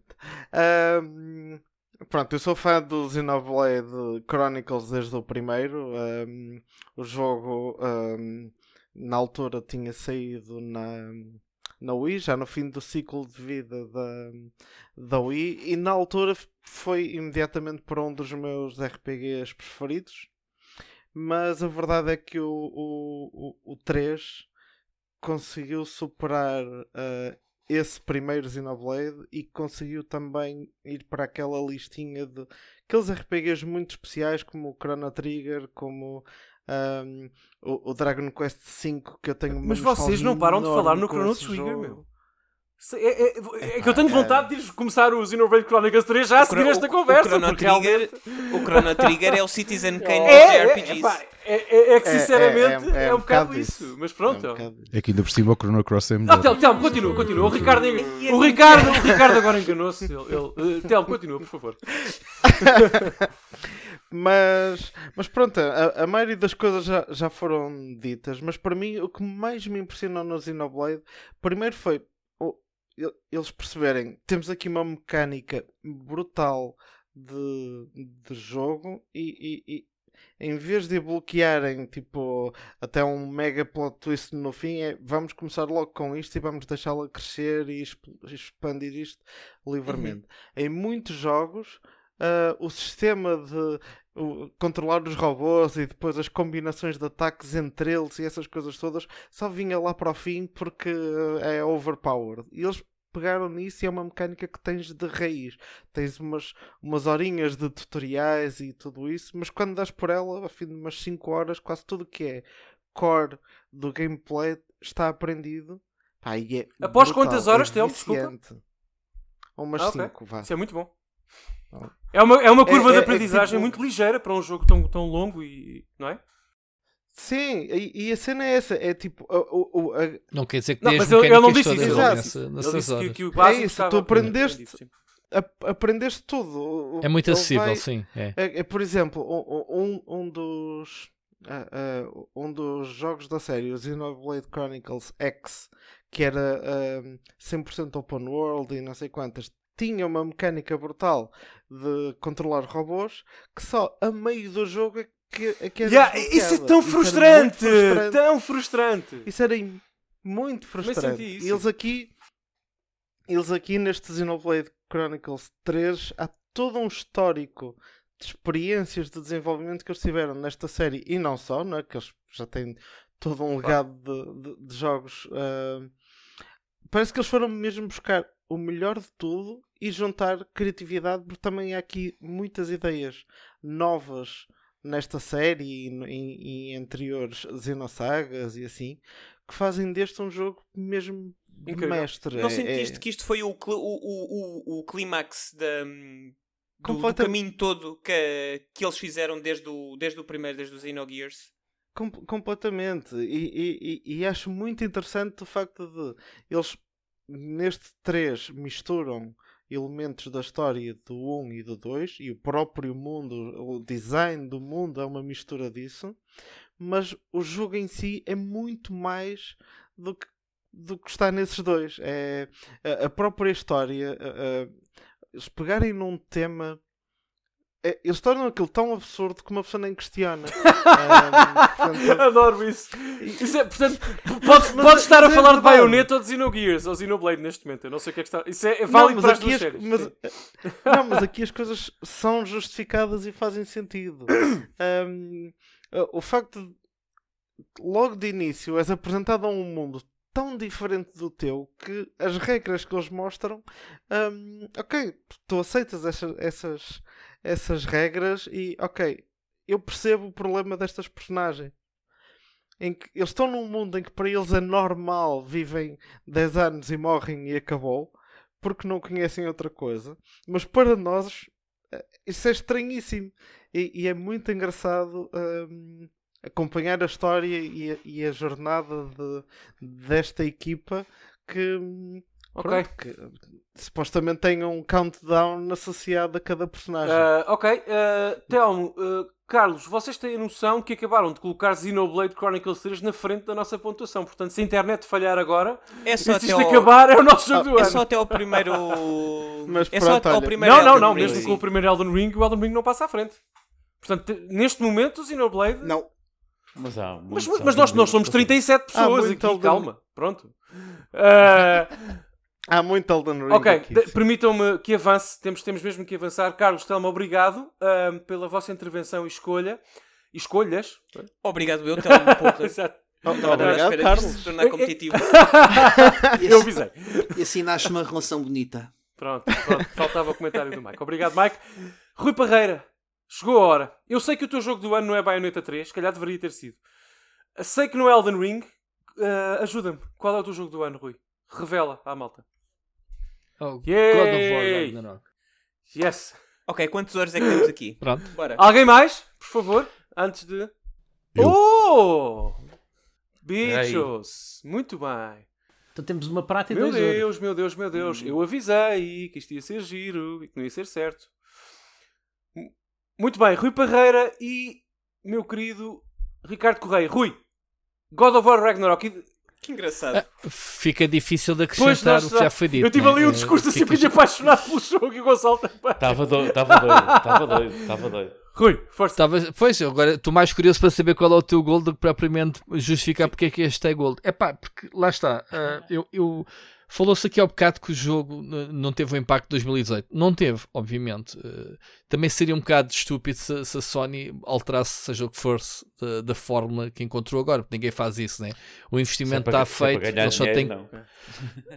Não é só, claro que é para ganhar Claro. dinheiro. Isto, não- isto é um negócio para ele, né? Agora é assim, tu quando tens, eh, há, há jogos que, que gastam fórmula até a exaustão, não é? Uh, Assassin's Creed e fins, não é? Quando, quando, quando mudam. Este aqui justificava-se uma sequela e há de justificar uma próxima, pronto, os próximos jogos serem nesta perspectiva. Um, eu estou com o Daniel do jogo ter em muito, aliás, não é voltado às origens, acho que o jogo nunca perdeu a essência. Uh, Sim, mas ele, ele, ele, ele, apesar de ter mudado a perspectiva, eu acho que foi o único choque, digamos assim, em relação ao- aos outros que era mais isométricos, né? uma perspectiva diferente. Ele nunca eh, perdeu um, o sistema de combates, né? os combos, todos, o, eh, as combinações que tu podes fazer e este jogo ava- avança nesse aspecto. Gostei do sistema tu, tu podes mudar as tuas builds, que é uma coisa que não é normal neste tipo de jogos. Ou seja, vai buscar, pisca muito o olho ao sistema de MMOs. Lá está, tu não és obrigado eh, a usares a evolução da personagem ou tens que desbloquear todas as runas e, equipares a personagem toda, que sinceramente me passou bastante ao lado para acabar a história. Tu precisas disso para o endgame. E o jogo separa bem aquilo que é a componente narrativa e o desafio. Eh, ou seja, há zonas que tu não consegues ir sem, desbloque sem desbloqueares na reta final do jogo certas uh, habilidades ou, ou, ou, Uhum. ou o jogo está-te a entregar mecânicas novas no final do jogo para ir a essas zonas ou, ou, a abrir novas atividades que não havia durante toda a campanha. Ou seja, tu tens tu, tu Não, não, não, o jogo, não foi Daniel? Ah, sim, desculpa, o God of War, Eh, sim, peço desculpa. ah, o ah. Ragnarok platinei, sim. sim o God of War, sim. Ou seja, acabaste a história e ainda tiveste Atenção, provavelmente alguma atenção, platinei mais de e acabei-o a 100%, que são coisas diferentes. Tu não precisas de fazer o jogo a 100% para platinar, eu fiz ambas. Ah, portanto, explorei todos os cantos Ok. do mapa, sim, sem dúvida. Sim. Pronto, o, e- o que eu te pergunto é, é, Hum. tiveste Uhum. oh, dezenas, se calhar, de horas depois de teres acabado o não, jogo porque de eu- eu, escolhi acabar a história do jogo já quando estava muito, ah, portanto, muito perto da- da- da- da- não é? Dos 100% de cada mundo. Ok. Mas, Mas com há certeza. zonas que tu Sei, não consegues ir Mas, por exemplo, sem spoilers, há, há é? um dos, dos, dos reinos em que tem apenas um- uma, uma coisa para colecionares no post-game. Por exemplo, tem coisas muito miúdas, percebes? Muspelheim, tu podes Sim, fazer sim, 99% sim, das claro. coisas antes de acabares a história, menos uma. Portanto, só, só, é só, só te Certo, quer dizer isto. certo, Portanto, gastei certo. mais, se calhar, mais. Usei, não gastei. Mais umas 10, 12 horas para, para para fazer o Sim. Uhum, uhum. Ok, o que eu, pronto, eu senti foi isso, que o jogo tem um endgame para quem quer. Ok, acabei a história, agora tenho aqui coisas. Mas olha, eu segui esse caminho Para que tu estás fazer- a dizer, Rui. Eu fiz eh, praticamente a, a- a história toda, sem explorar Uhum, muito e- à volta. E sentiste que o jogo te obrigou a evoluir a Ah, personagem? sim, Sim. sim. E, e não só, eu tive dois terços do jogo post-game. Dois, ter... dois terços, disseste tu? Uau, Dois isto é terços muito do tempo. jogo, Quer sim. dizer que gostaste muito dele, não é? Para, para, para... Sim, sim, não, e a questão foi, eu como fiz o, o- Mas eu acho que é isso, não sei se é isto estás a- essa a direção que tu estás a querer ir, Rui.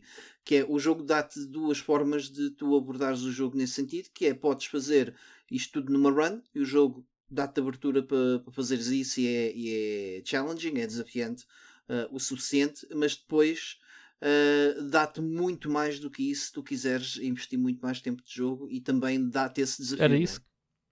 E, Era isso sempre divertido. Eu, eu, eu, só queria comentar aqui. Eu, eu, eu, vou fazer um bocadinho. lançar aqui um bocadinho o, o, o repto que o Ricardo lançou em relação aos Monkey Island.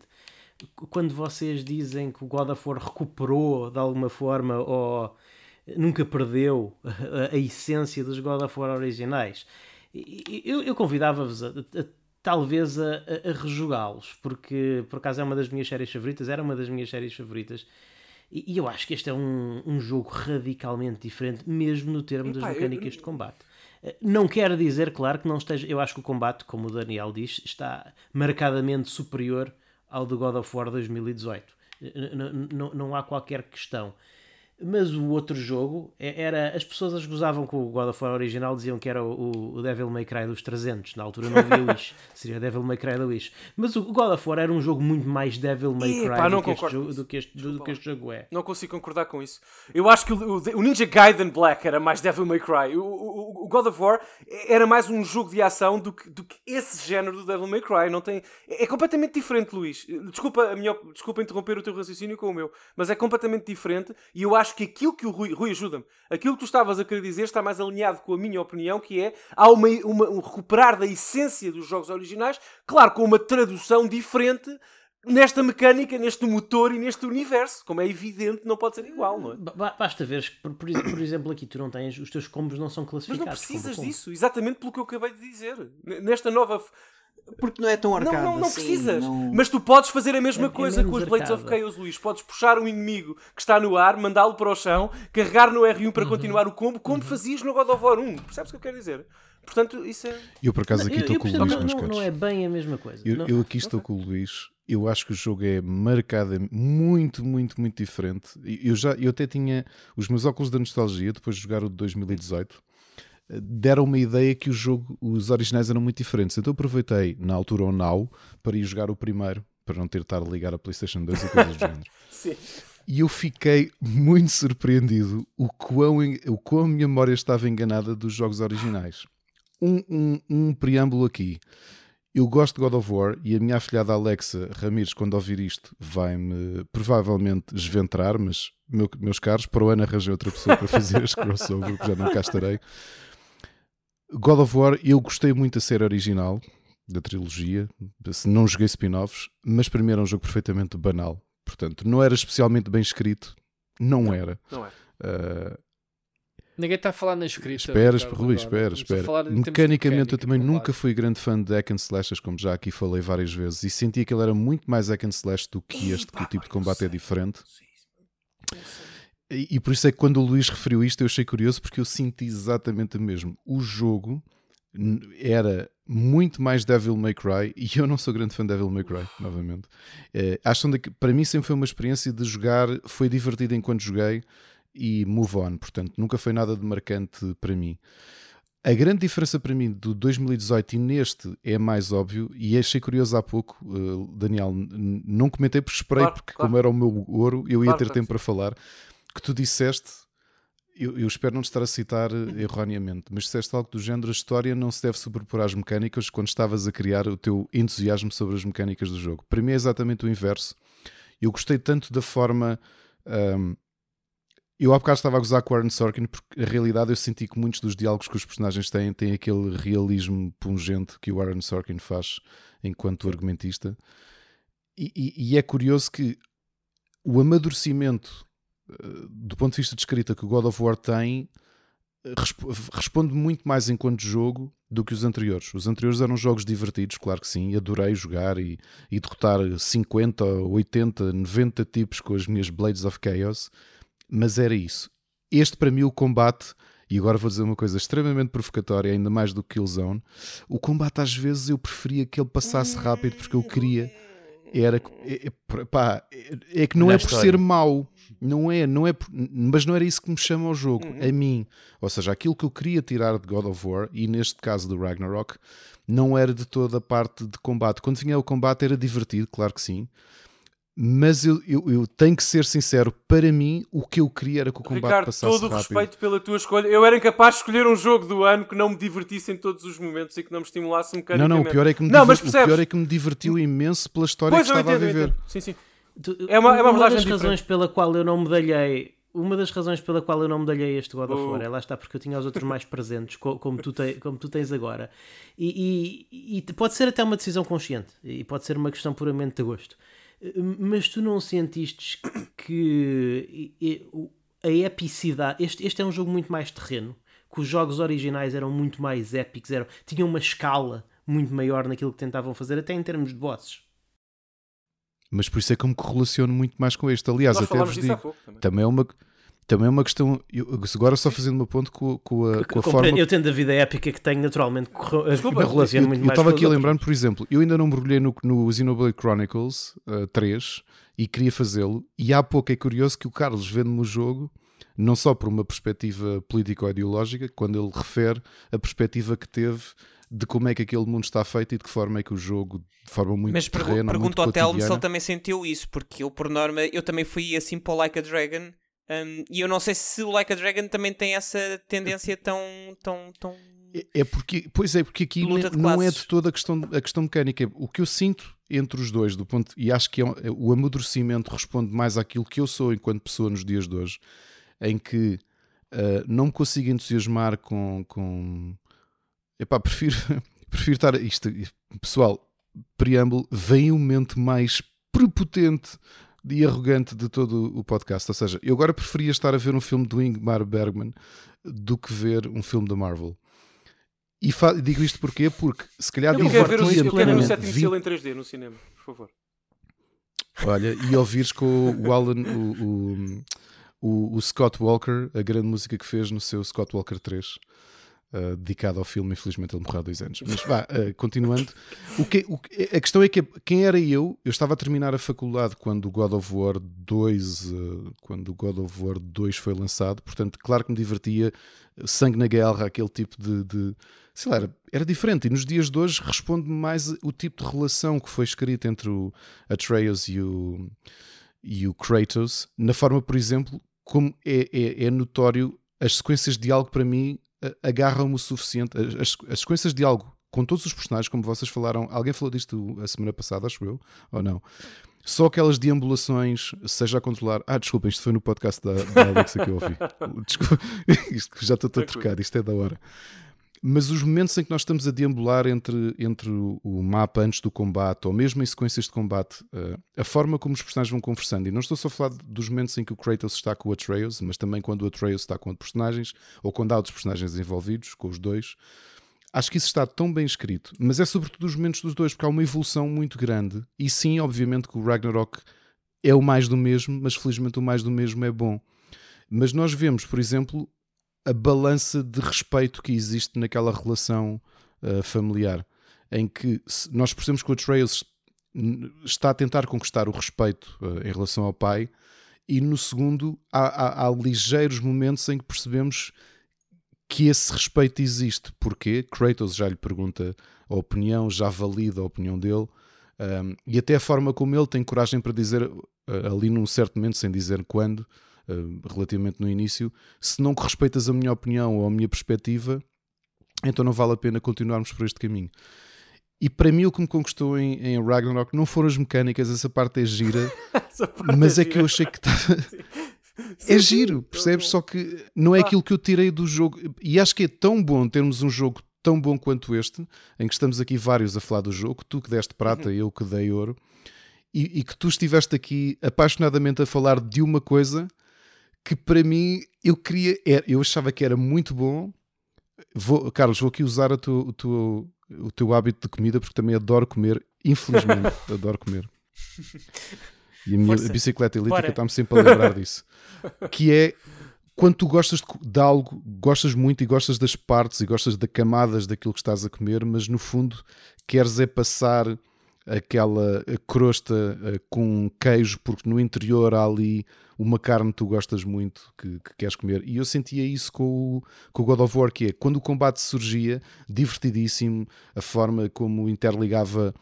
Eu acho que extremamente dinâmico o combate, mas eu queria era que o combate passasse porque eu queria saber como é que aqueles diálogos iam avançar, as interações. Está muito bem escrito, muito, muito bem escrito, e portanto acho que não vai ser muito difícil se forem fiéis à escrita, adaptar isto à televisão. Oh, oh Ricardo, eh, eu antes, Mas... permite-me também, eu antes de devolver a, a, a, palavra ao Rui, porque ele quer certamente expandir as suas ideias sobre o jogo, deixa-me só comentar uma coisa que o Luís disse que me parece importante. A questão de, do jogo ser menos ou mais épico que os anteriores, não é? Sobretudo aqueles da geração. Muito mas, menos épico. Eu acho que é muito menos mas épico. Mas deixa-me comentar com, o, com, a tua, com a tua lente, Ricardo. É que para mim, para aquilo que eu quero hoje em dia, uma conversa hiper bem escrita, sabes? Muito bem coreografada entre este Odin e este Thor para mim é épico, porque aquilo poderia fazer parte de um. Poderia ser, noutro contexto, uma cena de um filme do Scorsese, de gangsters dos anos 50, como eu referi anteriormente, percebes? Portanto, aquilo que também é épico para ti, como tu disseste noutro contexto, não sei se concordas comigo, muda com o passar dos anos. E amadurecer, amadurecer significa também encontrar aquela magia que outrora nós reparávamos nas maiores explosões que apareciam no ecrã uh, uh, em, em, momentos mais subtis. E, e, que agora já nos não, dizem ou, nada. Ou pelo menos encontramos é em momentos é. mais subtis, percebes? Percebes? E há uma coisa que tu disseste, Ricardo, não resisto a dizer, perdoa-me, na tua intervenção, ouvindo-te, eu quase que aposto que tu não fizeste muito do post-game, ou estou enganado? Nope. Pois, porque, Tal como eu. Porque, porque Ricardo, quando, e, e, já agora eu aceitei com muito gosto o teu repto, não é? De jogar mais o Horizon e continuar a explorar o jogo. Deixa-me deixa deixar-te esta. Deixa-me deixar-te. Boa. Esta sugestão. Chega a nível 9 no Ragnarok. Explora mais. Vê, okay. defronta adversários uh, opcionais, porque aí não, vai, não tens de concordar com, comigo em nada, mas vais talvez entender aquilo que eu disse e perceber que as mecânicas são a história, a narrativa, tudo o que nós falamos são o esqueleto do jogo, mas as mecânicas são o músculo. O, é o que faz a coisa os andar. momentos, deixa só acrescentar, Daniel, claro sim, e os claro momentos, por exemplo, como algumas side quests são apresentadas e depois uh, se desvendam uh, de uma coisa que, que, é, que é muito mais do, do, do que parecia. Ah, Pá, só sim, citar aqui sim, sim. o. Ah, olha, vai, vai procurar o meu porco. Que é, essa é a melhor de todas, é uma coisa é, impressionante. Eu fiquei aberto com isso. isso isso, lá está, isto é, é a epicidade que tu, que tu se calhar estavas. E é o Anti-Forbidden West. E é o Anti-Forbidden West, com né? todo o respeito por quem escolheu Forbidden West, é o Anti-Forbidden West. Se no Forbidden West o NPC me mandar encontrar um porco, ou seguir um porco, eu sei que provavelmente vou ter que derrotar algum bicho pelo caminho, mas lá levarei o porco no fim de volta ao NPC. É, é Ragnarok. Eu nem sei se alguma vez houve um porco, meus amigos. Estamos nesse nível. Uh... The, The Pig is Alive. Rui, uh, começaste a conversa, uh, estavas a ouvir aqui esta, esta, esta discussão. Não sei se, queres, se isto faz sentido para ti, se queres acrescentar mais ideias sobre a tua experiência. Uh, quero acrescentar uma coisa que gostei muito da, da coragem de se tirar o, grande parte do yeah, protagonista yeah, de Kratos. Ou seja, o jogo já, já, já vive para além dele. Não sei se isto é um pescar de olho no futuro de, de passagem de testemunho ao, ao seu filho, mas um, gostei muito do protagonismo que foi dado aos personagens. Falámos aqui dos irmãos uh, Ferreiros Anões. Acho que epá, são as minhas personagens favoritas uh, deste, deste capítulo. Um, muitas situações eh, em a cena completamente. Gostei, mesmo no geral, todas as personagens vilões, sejam os aliados, acho que to todos estavam bem escritos. Um, ou seja, identificavas-te e, e, e, e, torcias por eles desde desde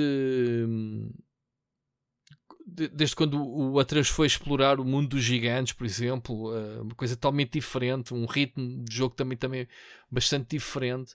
E, portanto, gostei dessa variedade uh, com, que, com, que, com que o jogo nos foi brindando. Não, não, não era uma, algo tão linear como no primeiro jogo, que era, man, tu controlas o Kratos e o puto está ali só para te ajudar, ponto. E, e aqui mudou-se muito, ou seja, a narrativa foi-te alternando, foi metendo o pessoal no banco de suplentes, trazendo uh, para a cena outras personagens uh, e gostei. Muito gostei bem, meus amigos, Mike, neste momento uh, God of War Ragnarok é o nosso jogo do ano até agora, não é? Portanto, é o que tem mais pontos, salvo erro. É. Tem 20? Estou a fazer bem as contas? É isso 20. mesmo. 20 pontos. Muito 20 bem. Pontos. Vamos ver o, o que acontece. Rui, uh, Ricardo, obrigadíssimo. Uh, Gonçalo, eu normalmente passaria a ti. Deixa-me excepcionalmente ir ao Pedro, porque o Pedro provavelmente vai ter que sair daqui a pouco. Uh, e eu já regresso Tudo a bem. ti, Pedro. eu não sei se tu tens ideia, mas a tua escolha para jogo do ano pode definir o nosso jogo do ano coletivo.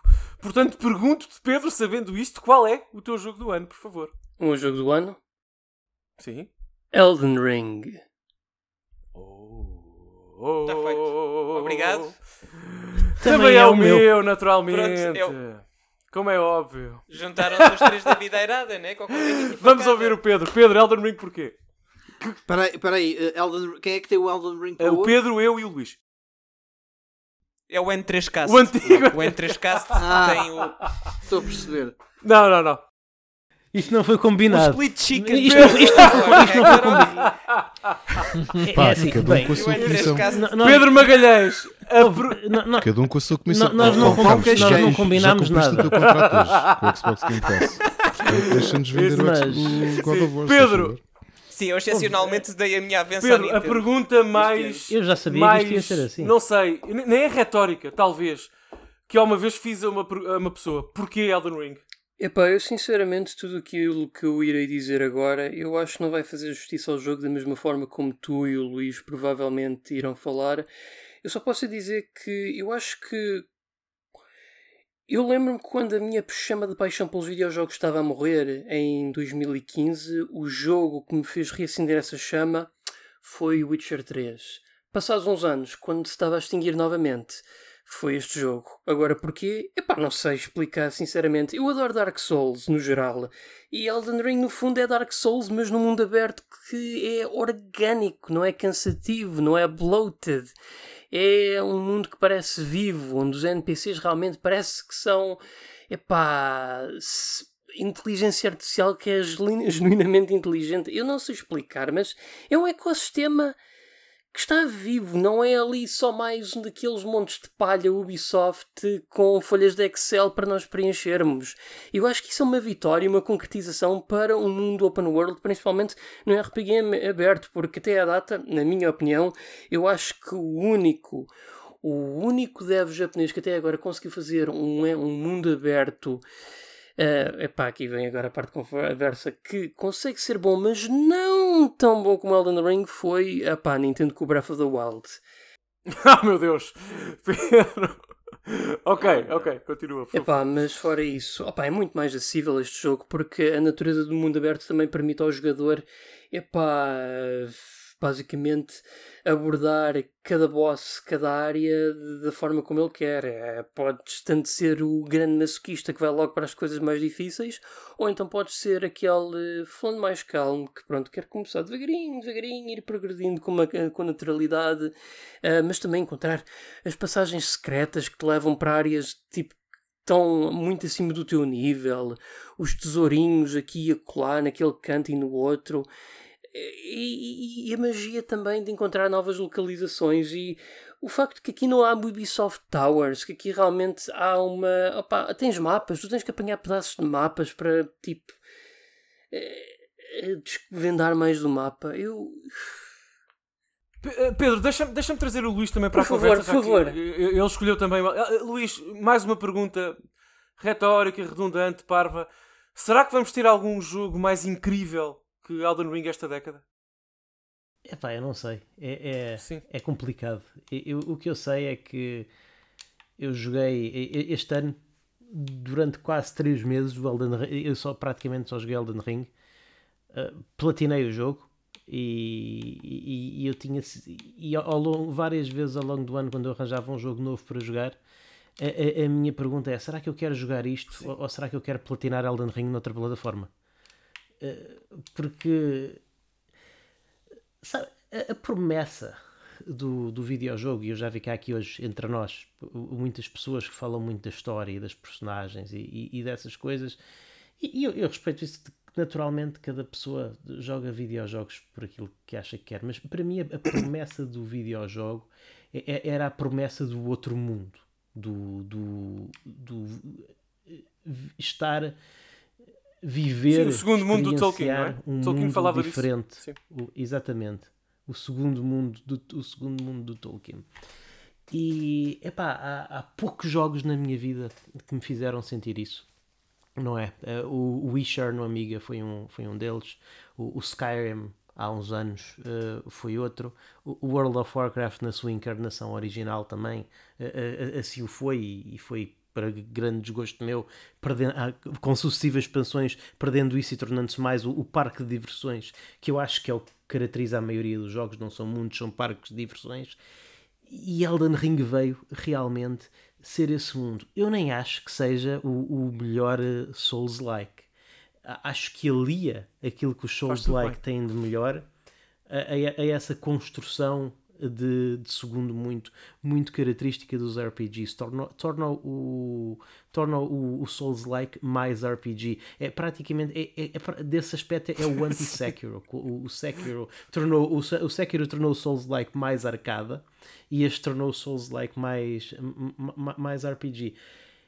Eu, é, um, é, um, é um ouro um bocadinho amargurado da minha parte, porque eu tenho alguns problemas com o jogo. Eu acho que o design de bosses neste jogo é inferior a de quase todos os outros jogos. O design visual ou mecânico? Que, ou ambos? okay. O design mecânico. O design mecânico. Acho, ao contrário de ti, eu acho que tanto o. Não é o boss final, mas o boss o, o, o, boss que tu pensas que é o final, o boss que está a dois bosses do boss final, eu acho que é sim, é dos sim. melhores jogos, acho que é dos melhores é, bosses da história dos videojogos. Malvado. Uh, acho, que, acho que a Malenia também é dos melhores sim, bosses da história dos videojogos, mas acho que o jogo tem demasiados bosses que são, são, são muito toscos. São, mas tem mais de 120, grandes, têm é, ataques Luís? muito sweeping, etc.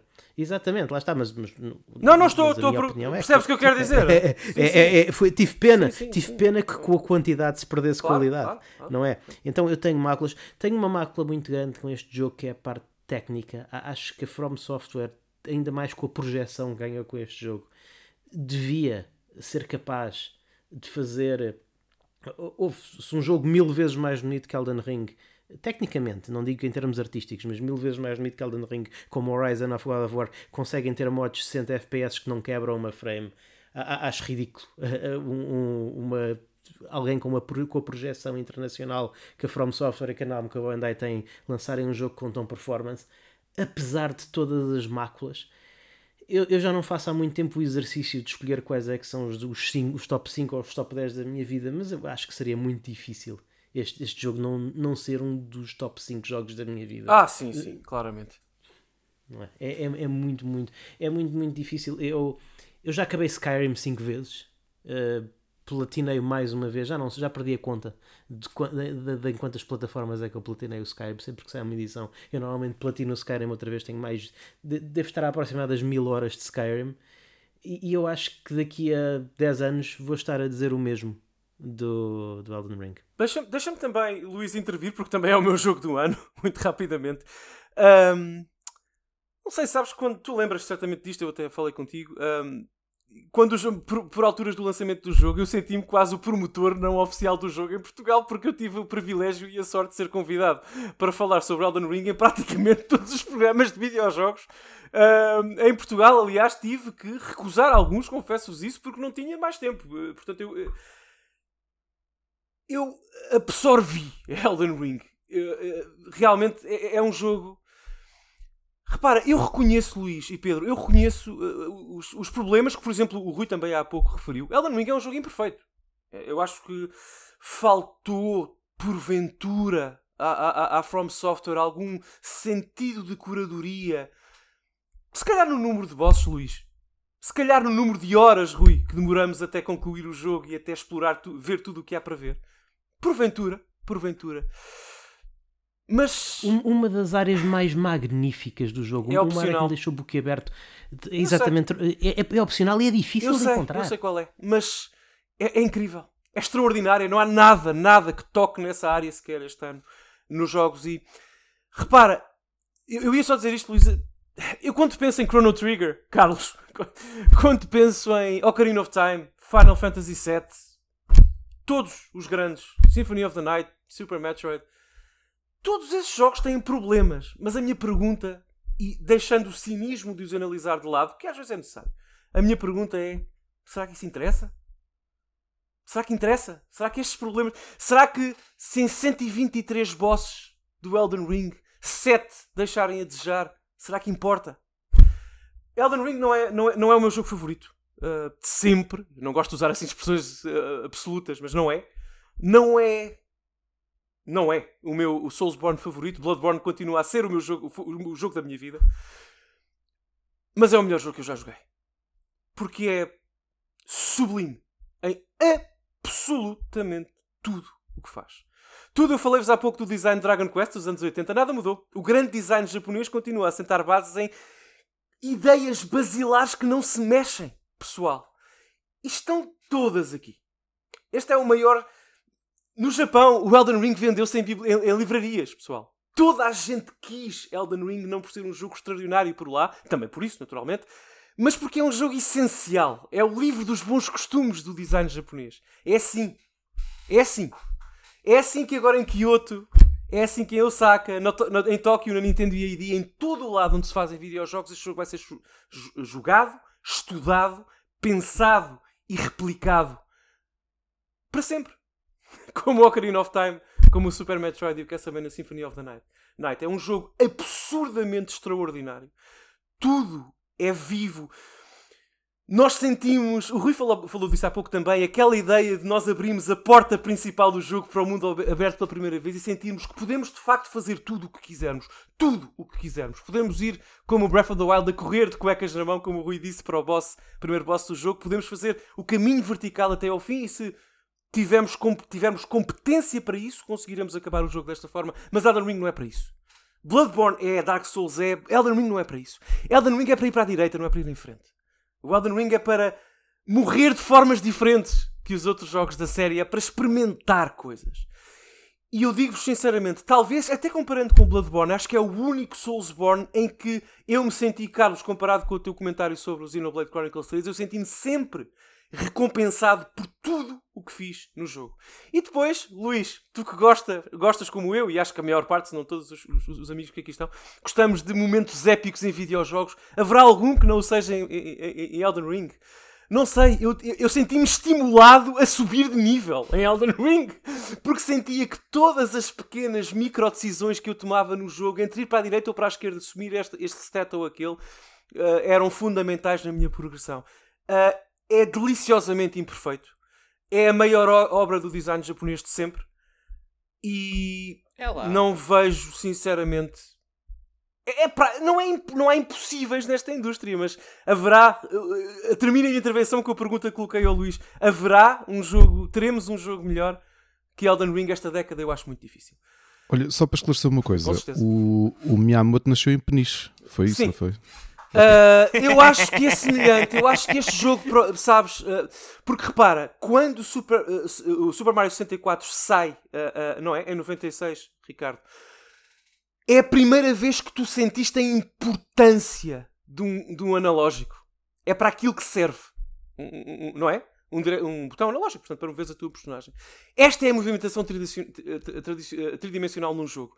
Depois, mais tarde, um ano depois, ou meses depois, no caso do Japão, aprendemos aquilo, eh, que transferência é que esta ideia tecnológica poderia ter em Ocarina of Time. Mas eu acredito, Ricardo, que estas foram evoluções naturais, orgânicas, mas alicerçadas em tecnologia. Primeiro surgiu o analógico, depois o Mario 64. Aliás, eu não acho, eu sei.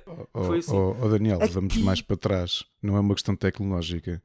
Quando uhum. o, o, o, Miyamoto e a sua equipa pegam, mudam por completo a indústria dos videojogos uh, com Super Mario Brothers uhum. e depois com Super Mario Brothers 3 é, é, é, assim, não, é a tua, é a tua Eu disse que é o mais importante, é o... não disse que é o melhor. Atenção, melhor, isso melhor podemos estar aqui a noite toda, não é?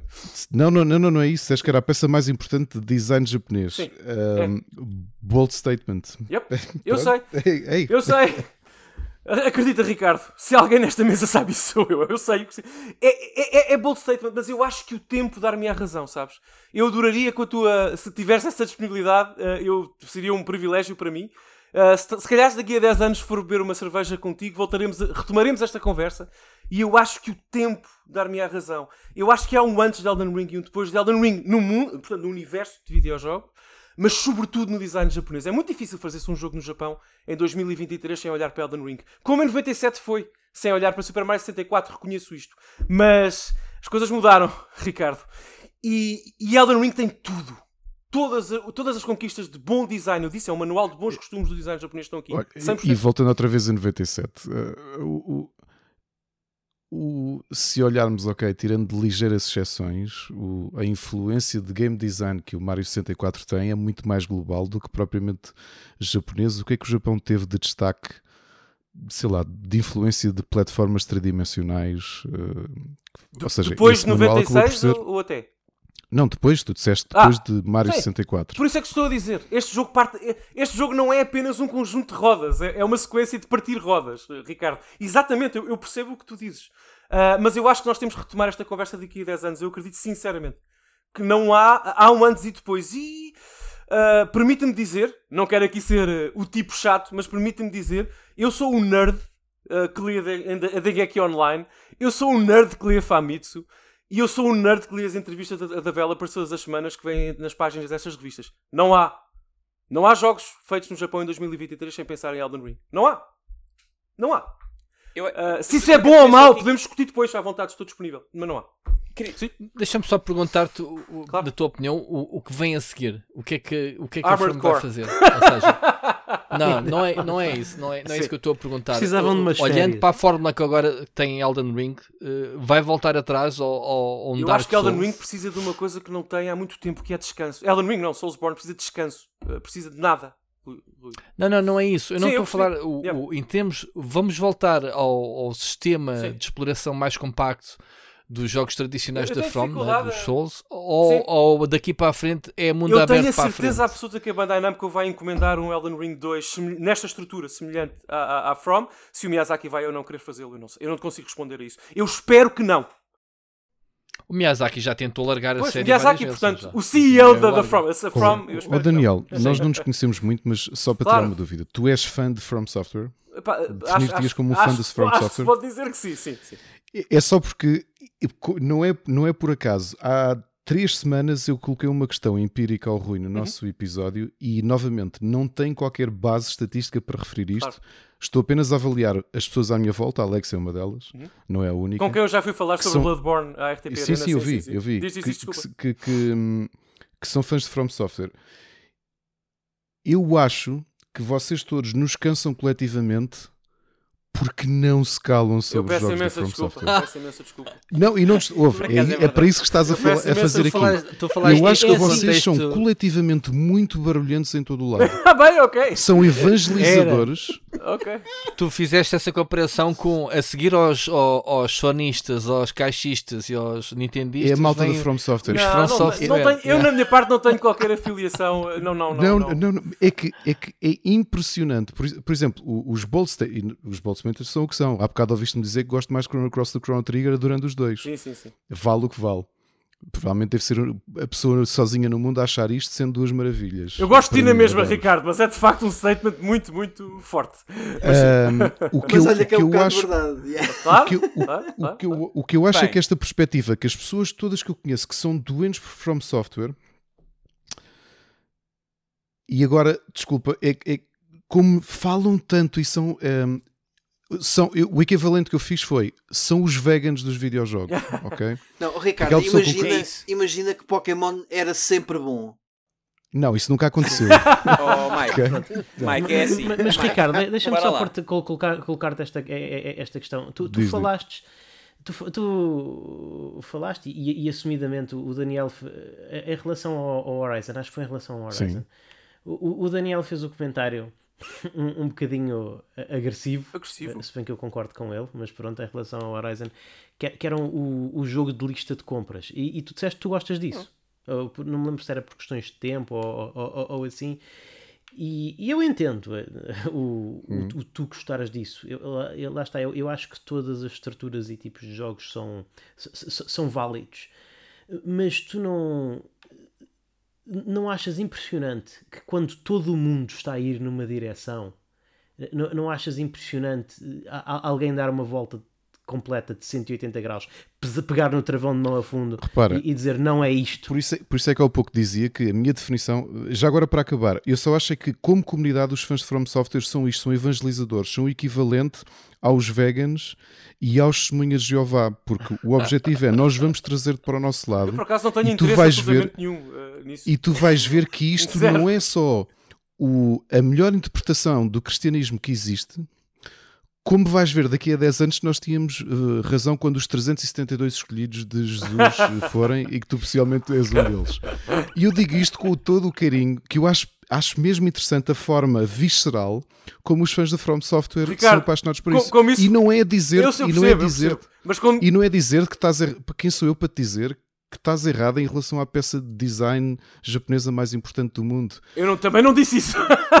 Desculpa, não, disseste que era a peça de design japonesa. Não, eh, no contexto de videojogos, naturalmente, não é? Portanto, não, de videojogos, claro. Bolas, não temos que falar de rock progressivo ou de Mas, ó, Ricardo, como a provocação válida foi para mim, permite-me uma resposta Mas não é uma provocação. Não, provocação não é saudável. É, eu acho mesmo benigna, que vocês são benigna. apaixonados de uma maneira que eu. Que eu que eu... Deixa-me só responder e acho, então. E acho que nisso, só para te dizer, eu acho que no meio disso existe e é normal a paixão toldar-nos a visão e sobrevalorizarmos as coisas, uh, não sei se é o caso ou não, mas não há ninguém que eu acho que consiga ver, pá, tipo, From Software é a melhor coisa que existe okay. e o, estás a Eu, em relação a isso, tenho duas coisas para te dizer. A primeira é que eu, eu pessoalmente, não sei se o Luís e o Pedro querem comentar, não, me, não considero que me encaixe nesse, nesse bundle que tu tão bem descreveste, porque posso garantir-te aqui, Ricardo, que se. Aliás, eu sou muito crítico, por exemplo, do Sekiro, é só um exemplo, mas se, se um eventual Elden Ring 2 me decepcionar, estará na caixa que o, que o, que o Horizon ocupou este ano. Portanto, não tenho problema nenhum Porque, com por exemplo, eu senti que o Elden Ring já ia ser jogo do ano antes sequer do jogo sair. Pronto, eu não senti isso, percebes? Eu tive que jogá-lo primeiro. Que essa é a minha primeira resposta. A segunda é que, ok, mesmo admitindo um certo nível de evangelização, o, uh, ok, e o Elden Ring é o jogo do ano. é isso que eu tenho para te dizer. Eu acho que uh, Olha, todos os outros eu, jogos eu, eu que nós comentámos pena... hoje são divertidos, interessantes e, e depois há o Elden Ring. É Se isso. me permitirem isto, eu tenho muita pena porque estou há uma hora uh, à espera de ouvir o Gonçalo falar do túnel. Ai, peço desculpa. E vocês ainda peço não deixaram o homem falar. Peço muita desculpa. Não sei só se o Pedro, que falou tão pouco sobre o Elden Ring, Pedro, não sei se queres acrescentar não, alguma não, coisa. Eu acho que foi o Luís também disseram, uh, complementaram bem, na minha opinião, e okay. agradeço-vos por isso. Luís, é o nosso jogo do ano, já ganhou, portanto, tecnicamente já é. Não sei se queres fechar com. Agora sim, chave de ouro, alguma nota final sobre o Elden Ring, antes de ouvirmos o Gonçalo e para fechar. Plot twist. Ah, não, já não dá, porque ele já selecionou não, não, não. O, o Ragnarok. Sim. Sim. Não, o, o que eu tenho a dizer o, o, é que, lá está, eu, eu acho que o, o tempo vai ser muito mais gentil para, para o Elden Ring do que para muitos. Do, eu acabei de dizer isso ao Ricardo. Não é?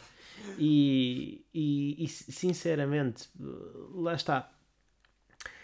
É, eu acho que dando tempo, é, é, um jogo que exige um bocadinho mais de ti. E, e, acho que essa é a única razão pela qual, ao contrário do Vampire Survivors, eu não sou capaz de recomendar uh, Elden Ring a toda a gente que gosta de videojogos. Mas eu digo uma coisa: eu acho que qualquer pessoa que goste de videojogos, uh, tendo tempo de lazer necessário, não é? para, para o aproveitar. Eu acho que lá está, eu acho que gostar de, de, eu acho que gostar de videojogos é sinónimo de gostar de Elden Ring. Infelizmente nem toda a gente tem o tempo para o fazer e é, isso é perfeitamente claro, legítimo. Claro, Temos claro, todas situações de vida diferentes, mas, mas eu, eu, eu acho que a essência do videojogo eh, cobre, o Elden Ring cobre todas as bases. Há jogos que são muito bons na história, há jogos que são muito bons na narrativa, há jogos que são muito bem visualmente, há jogos que são muito bons nas mecânicas, na estrutura. Elden Ring cobre todas as bases, não sendo perfeito. Claro que não é. Nenhum claro jogo é. é, mas cobre todas as bases. Mas tu não sentiste isso quando viste os créditos ou quando platinaste o jogo? E, e agora? E o que é que acontece? Para onde é que, para onde é que nós vamos, sabes? O que, que, que, que, que é que vem agora? Eu vou dizer-te mais é uma vez o que é que eu pensei. Queres que eu seja Diz, honesto? Queres que eu diga o que é que, depois, claro. depois de cair a platina?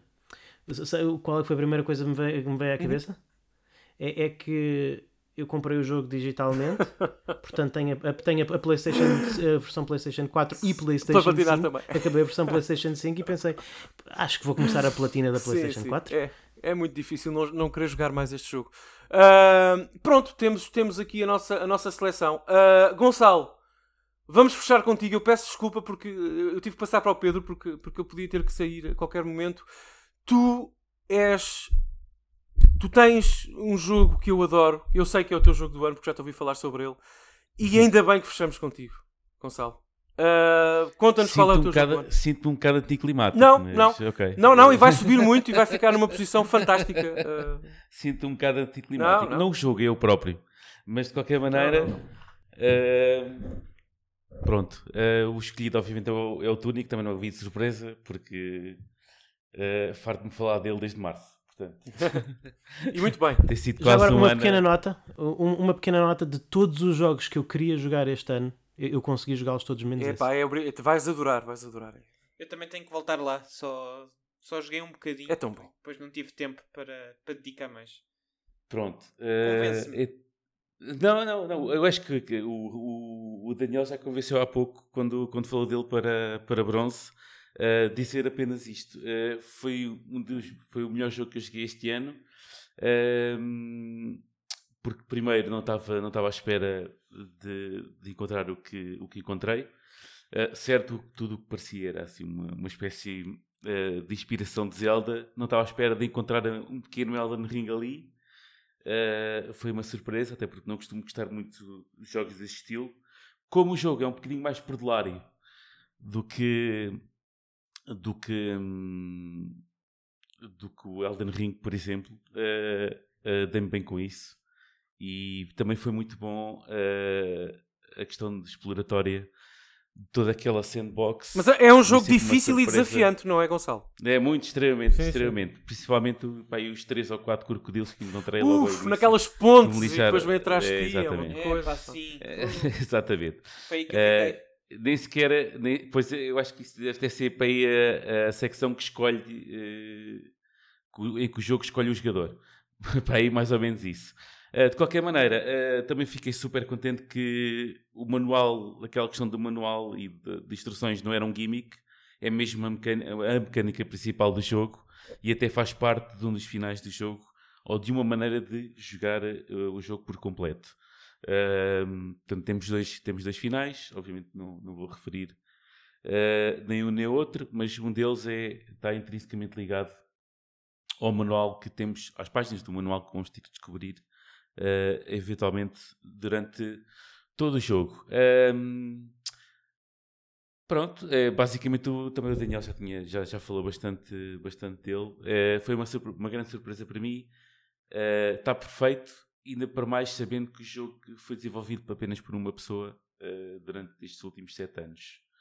Isso é impressionante. Espera, espera, isto, isto, é de uma pessoa só? É só uma é, pessoa. É uma coisa sim. extraordinária. Pá. Não isso pode ser. Feito, não isso foi feito por... ah, É claro que outsourcing deve haver aqui e ali. Mas, não, uh, acredito, mas, mas, uma pessoa. holy fucking shit. É. Mas, mas até o manual, o desenho do manual e isso, a parte gráfica foi toda sim, feita foi por uma feito pessoa. por ele, sim, sim, foi tudo feito Meu, por ele. Ainda posso mudar as minhas medalhas, estou a brincar. Aí é bem, muito respeito. É incrível, é muito yeah. extraordinário. Pronto, uh, Uh, pronto, e é basicamente super desafiadora. Uh, também não explica nada daqueles jogos que basicamente têm uma linguagem própria, também foi inventada por ele. Tem. Uh, basicamente a história não se explica muito bem, mas também o intuito também não é bem explicar o, que está a acontecer. É mais uma questão de. É quase, o jogo é quase o, o conto não é o final, o conto é a mesma viagem que se faz até lá chegar. É basicamente aquilo que é o Tunic um... Como o Scorn, portanto. Epá, eu, não eu, o Scorn. Tunic e Scorn, a mesma frase, é, é, é algo. Não fica lá muito bem. Mais ou menos. Uh, vou concordar Sim. também com o Daniel, a dizer que realmente é um bocadinho parecido. Pelo menos assemelha-se aos Zeldas, uh, pelo menos assim de um, uma maneira uh, mais superficial, embora eu acho que na questão exploratória, se calhar, e da maneira como, como posso, Posso fazer-te uma pergunta? Se, se, eu te disser que gostei bastante mais do Tunic do que, do que do Zelda Link's Awakening da Switch, achas que o Telmo continua a ser meu amigo? O quê? Eu, oh, Daniel. Eu acho, que, eu acho que... Bah, bora lá, o ranking. Vamos ao ranking. Eu peço desculpa. Eu acho que o Telmo, o Telmo é amigo de toda a gente. Pá. Não, eu, eu vou confessar aqui uma coisa muito Sim, rápida. Eu confessei ao meu amigo Mike e ao meu amigo Daniel que não tinha gostado nada de jogar o Super Mario World. Epa, pois foi, esse é que é uma... Joguei não, isso, temos, temos, isso é, vai ser uma, uma conversa. É, é, muito rápido. Olhem, Joguei pela são primeira vez. da manhã, os meus AirPods estão com 2% Ok, de ok. Carlos, não comeces. Então, Bah, e pronto, sim, sim. E, tá, e siga para mim. Isto ia ser só duas horinhas hoje.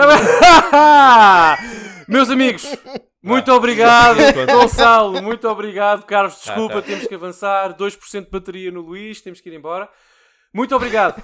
Vou passar pela última vez, pela derradeira vez, a palavra ao meu amigo Mike. Mike, Cabe-te a ti, nós já sabemos, já sabemos qual é o jogo do ano, já, já, já, toda a gente percebeu o nosso jogo do ano coletivo, o primeiro a sair deste, deste, deste programa, deste projeto, mas cabem-te a ti as honras da casa. Por favor, corre aqui a lista dos jogos que foram pontuados até chegares ao prémio, ao ouro, não é? Por favor. E podes fazer okay. um apanhado também se quiser. Não sei como é que queres fazer. Se quiseres ler primeiro os, os medalhados com o ouro e depois fazes a lista, pode, pode Não, eu faço, eu faço já um apanhado. Okay. Então, com, com. Ou seja, para o ouro, o, o Xenoblade Chronicles 3 uh, eh, foi medalhado pelo, pelo Carlos e pelo Telmo. Uh, para o God of War Ragnarok, uh, coube o, ao Rui e ao Ricardo uh, medalharem com o ouro. E portanto temos uh, três medalhas de ouro atribuídas a Elden Ring pelo Daniel, o Pedro e pelo Luís. E o Gonçalo medalhou o Tunic com a medalha de ouro. Pontuações finais. Portanto, uh, queres, queres já um resumo de todos os, os pontuados? Podes ler, sim, sim, por ordem crescente. Vamos a isso. Ok, então, portanto, com um ponto temos uh, Return to Monkey Island, uh, Kirby and the Forgotten Lands e o Sonic Triple Trouble com um ponto. Com dois pontos temos Vampire Survivors, com 3 pontos temos o Clonoa e o Teenage Mutant Ninja Turtles Shredder's Revenge e também o Scorn. Uhum. Uh, e depois temos aqui um empate técnico com Horizon um, Forbidden West e o Tunic uh, a ficarem com a medalha de bronze. Com quantos pontos? Com 8 pontos cada um. Muito bem. Uh, depois a gente pode discutir eh, mais tarde uh, aqui onde é, que, onde é que ficaria a medalha de bronze. Sim, mas isso não, é, isso não é tão importante, nós queremos o ouro, não é? Esses são só prémios de consolação. A Sim. prata com 20 pontos para God of War Ragnarok eh, Elden Ring ganha. Olha, olha, olha, olha, olha, olha, olha, o Xenoblade tem 14 pontos, como é que não está em Pois é, peço não desculpa. certo. É verdade, sim senhor, estava aqui embaixo. Estavas a ver, Telmo? Epá, isto é, é... é incrível. Então, Querem censurar. Tá, mas as contas está resolvido, está resolvido, está resolvido o problema. Onde é que está o VAR? Okay. vamos lá, Mike, vamos lá, vamos lá, faz lá então. Portanto, uh, então o bronze sim, uh, correção vai para Xenoblade Chronicles 3 com 14 pontos. Elden Ring, uh, desculpa, Ragnarok com a prata com os 20 pontos. Elden Ring com 24 pontos ganha o ouro. Yay! Vamos todos bater palmas, meninos do fim. Não foi, não foi uma diferença. Não foi, não foi, foi muito apertado. Vocês estavam todos. Toda a gente aqui estava convencida que o Elden Ring ia ganhar fácil isto e não foi assim tão fácil. Uh... Ganhou fácil. Sei que os meus 4 jogos do ano foram quase os 4 de, de uma malta coletiva 10. Portanto, está aqui ah, alguém é, que tem razão. O Rui é o verdadeiro vencedor não da sei. noite. É, é, é não sei, não sei. Pessoal, Elden Ring Uh, God of War e Xenoblade. Eu acho que é, são jogos muito diferentes, não é? E portanto acho que é uma boa colheita aqui. Uh, e Elden Ring é o nosso jogo do ano.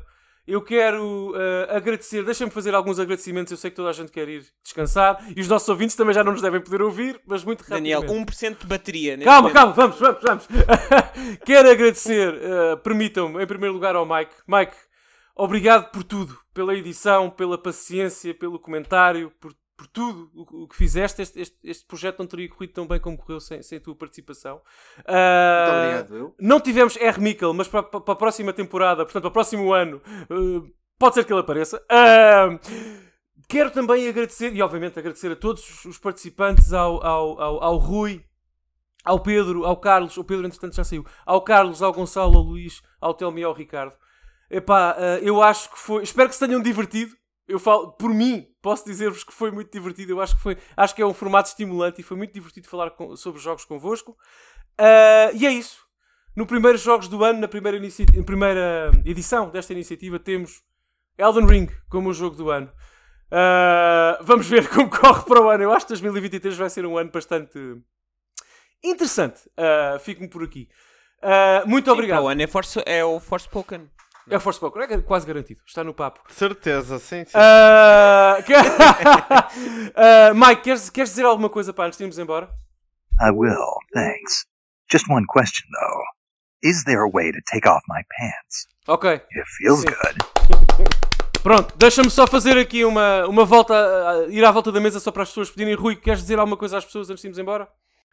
Olha, joguem jogos, joguem jogos bonitos, divirtam-se e, e, e, façam amor. Acima de tudo. Ok. E se possível, faz, comecem, faz, comecem essa atividade com Isto... vais levar com o meu Está com a minha prata. Isso foi muito fora de personagem, é, é hora mas, da... Malta, é, é a badeira muito do bem, Carlitos, despeito das pessoas. Muito obrigado mais uma vez. Olha, é isso. obrigado. Uh, joguem mais e tweetem menos. É o que eu recomendo. Muito oh, boa. Gonçalo, és uma joia de moço. Uh, diz alguma coisa às pessoas. Epá, boa noite. Luís, obrigado. É, Luís, é Luís sobra-te 0,5% para despedir dos ouvintes? Sim, quero só comunicar o meu, o, o, meu, o meu desapontamento do, do Vampire Survivors ter ficado Também apenas tô, com dois pontos. Estou muito triste Acho com uma isso. desgraça. Muito pouquinho. Acho uma desgraça. Mas, mas de resto foi, foi justo. E Telmo, diz coisas, por favor. Epá, olhem, muito obrigado pelo convite. Isto foi uma conversa muito mais divertida do que uma pessoa imagina Sim. quando pensa, ah, lá vamos falar dos jogos do ano. Pá, foi muito divertido. Muito obrigado. Uh, Telmo, Ricardo, fecha isto. Como deve ser, por Olhem, favor. Agra agradecer, agradecer-te e ao Mike por nos terem juntado a todos. É, é, tem sido interessante ver uma série de pessoas a fazer esforço para juntar e para hum. uh, a malta fazer cooperações. Uh, eu já tinha dito, pá, por, por mim, eu, eu, eu, ando tão embrulhado em tanta coisa que, hum. que não o vou fazer hum. e fico feliz que vocês o façam. Uh, porque o meio é pequeno e é bom que mais podcasts existam e que a malta possa ter esta interligação. E foi um prazer estas duas semanas que começaram e acabaram a gravar podcast 4 horas Eu peço imenso e deitar desculpa. mais 3 da manhã, mas valeu a pena. Foram... E portanto, obrigado, obrigado a todos por, por Ricardo isso. e amigos, perdoem, mas foram três rondas, tantos jogos, tanta coisa. Realmente é humanamente impossível fazer, fazer melhor. Muito obrigado também, Ricardo, e obrigado a todos. Uh, para o ano tentaremos fazer menos, talvez, talvez para o ano consigamos fazer três, se os jogos não forem tão bons como os deste. Obrigado a todos, foi um prazer. Uh, e convido os nossos ouvintes a ouvirem e a espreitarem os podcasts desta malta toda, não é? Que possam não conhecer. Uh, portanto, muito obrigado a todos e roubando a, a catchphrase ao meu amigo Luís, joguem muito.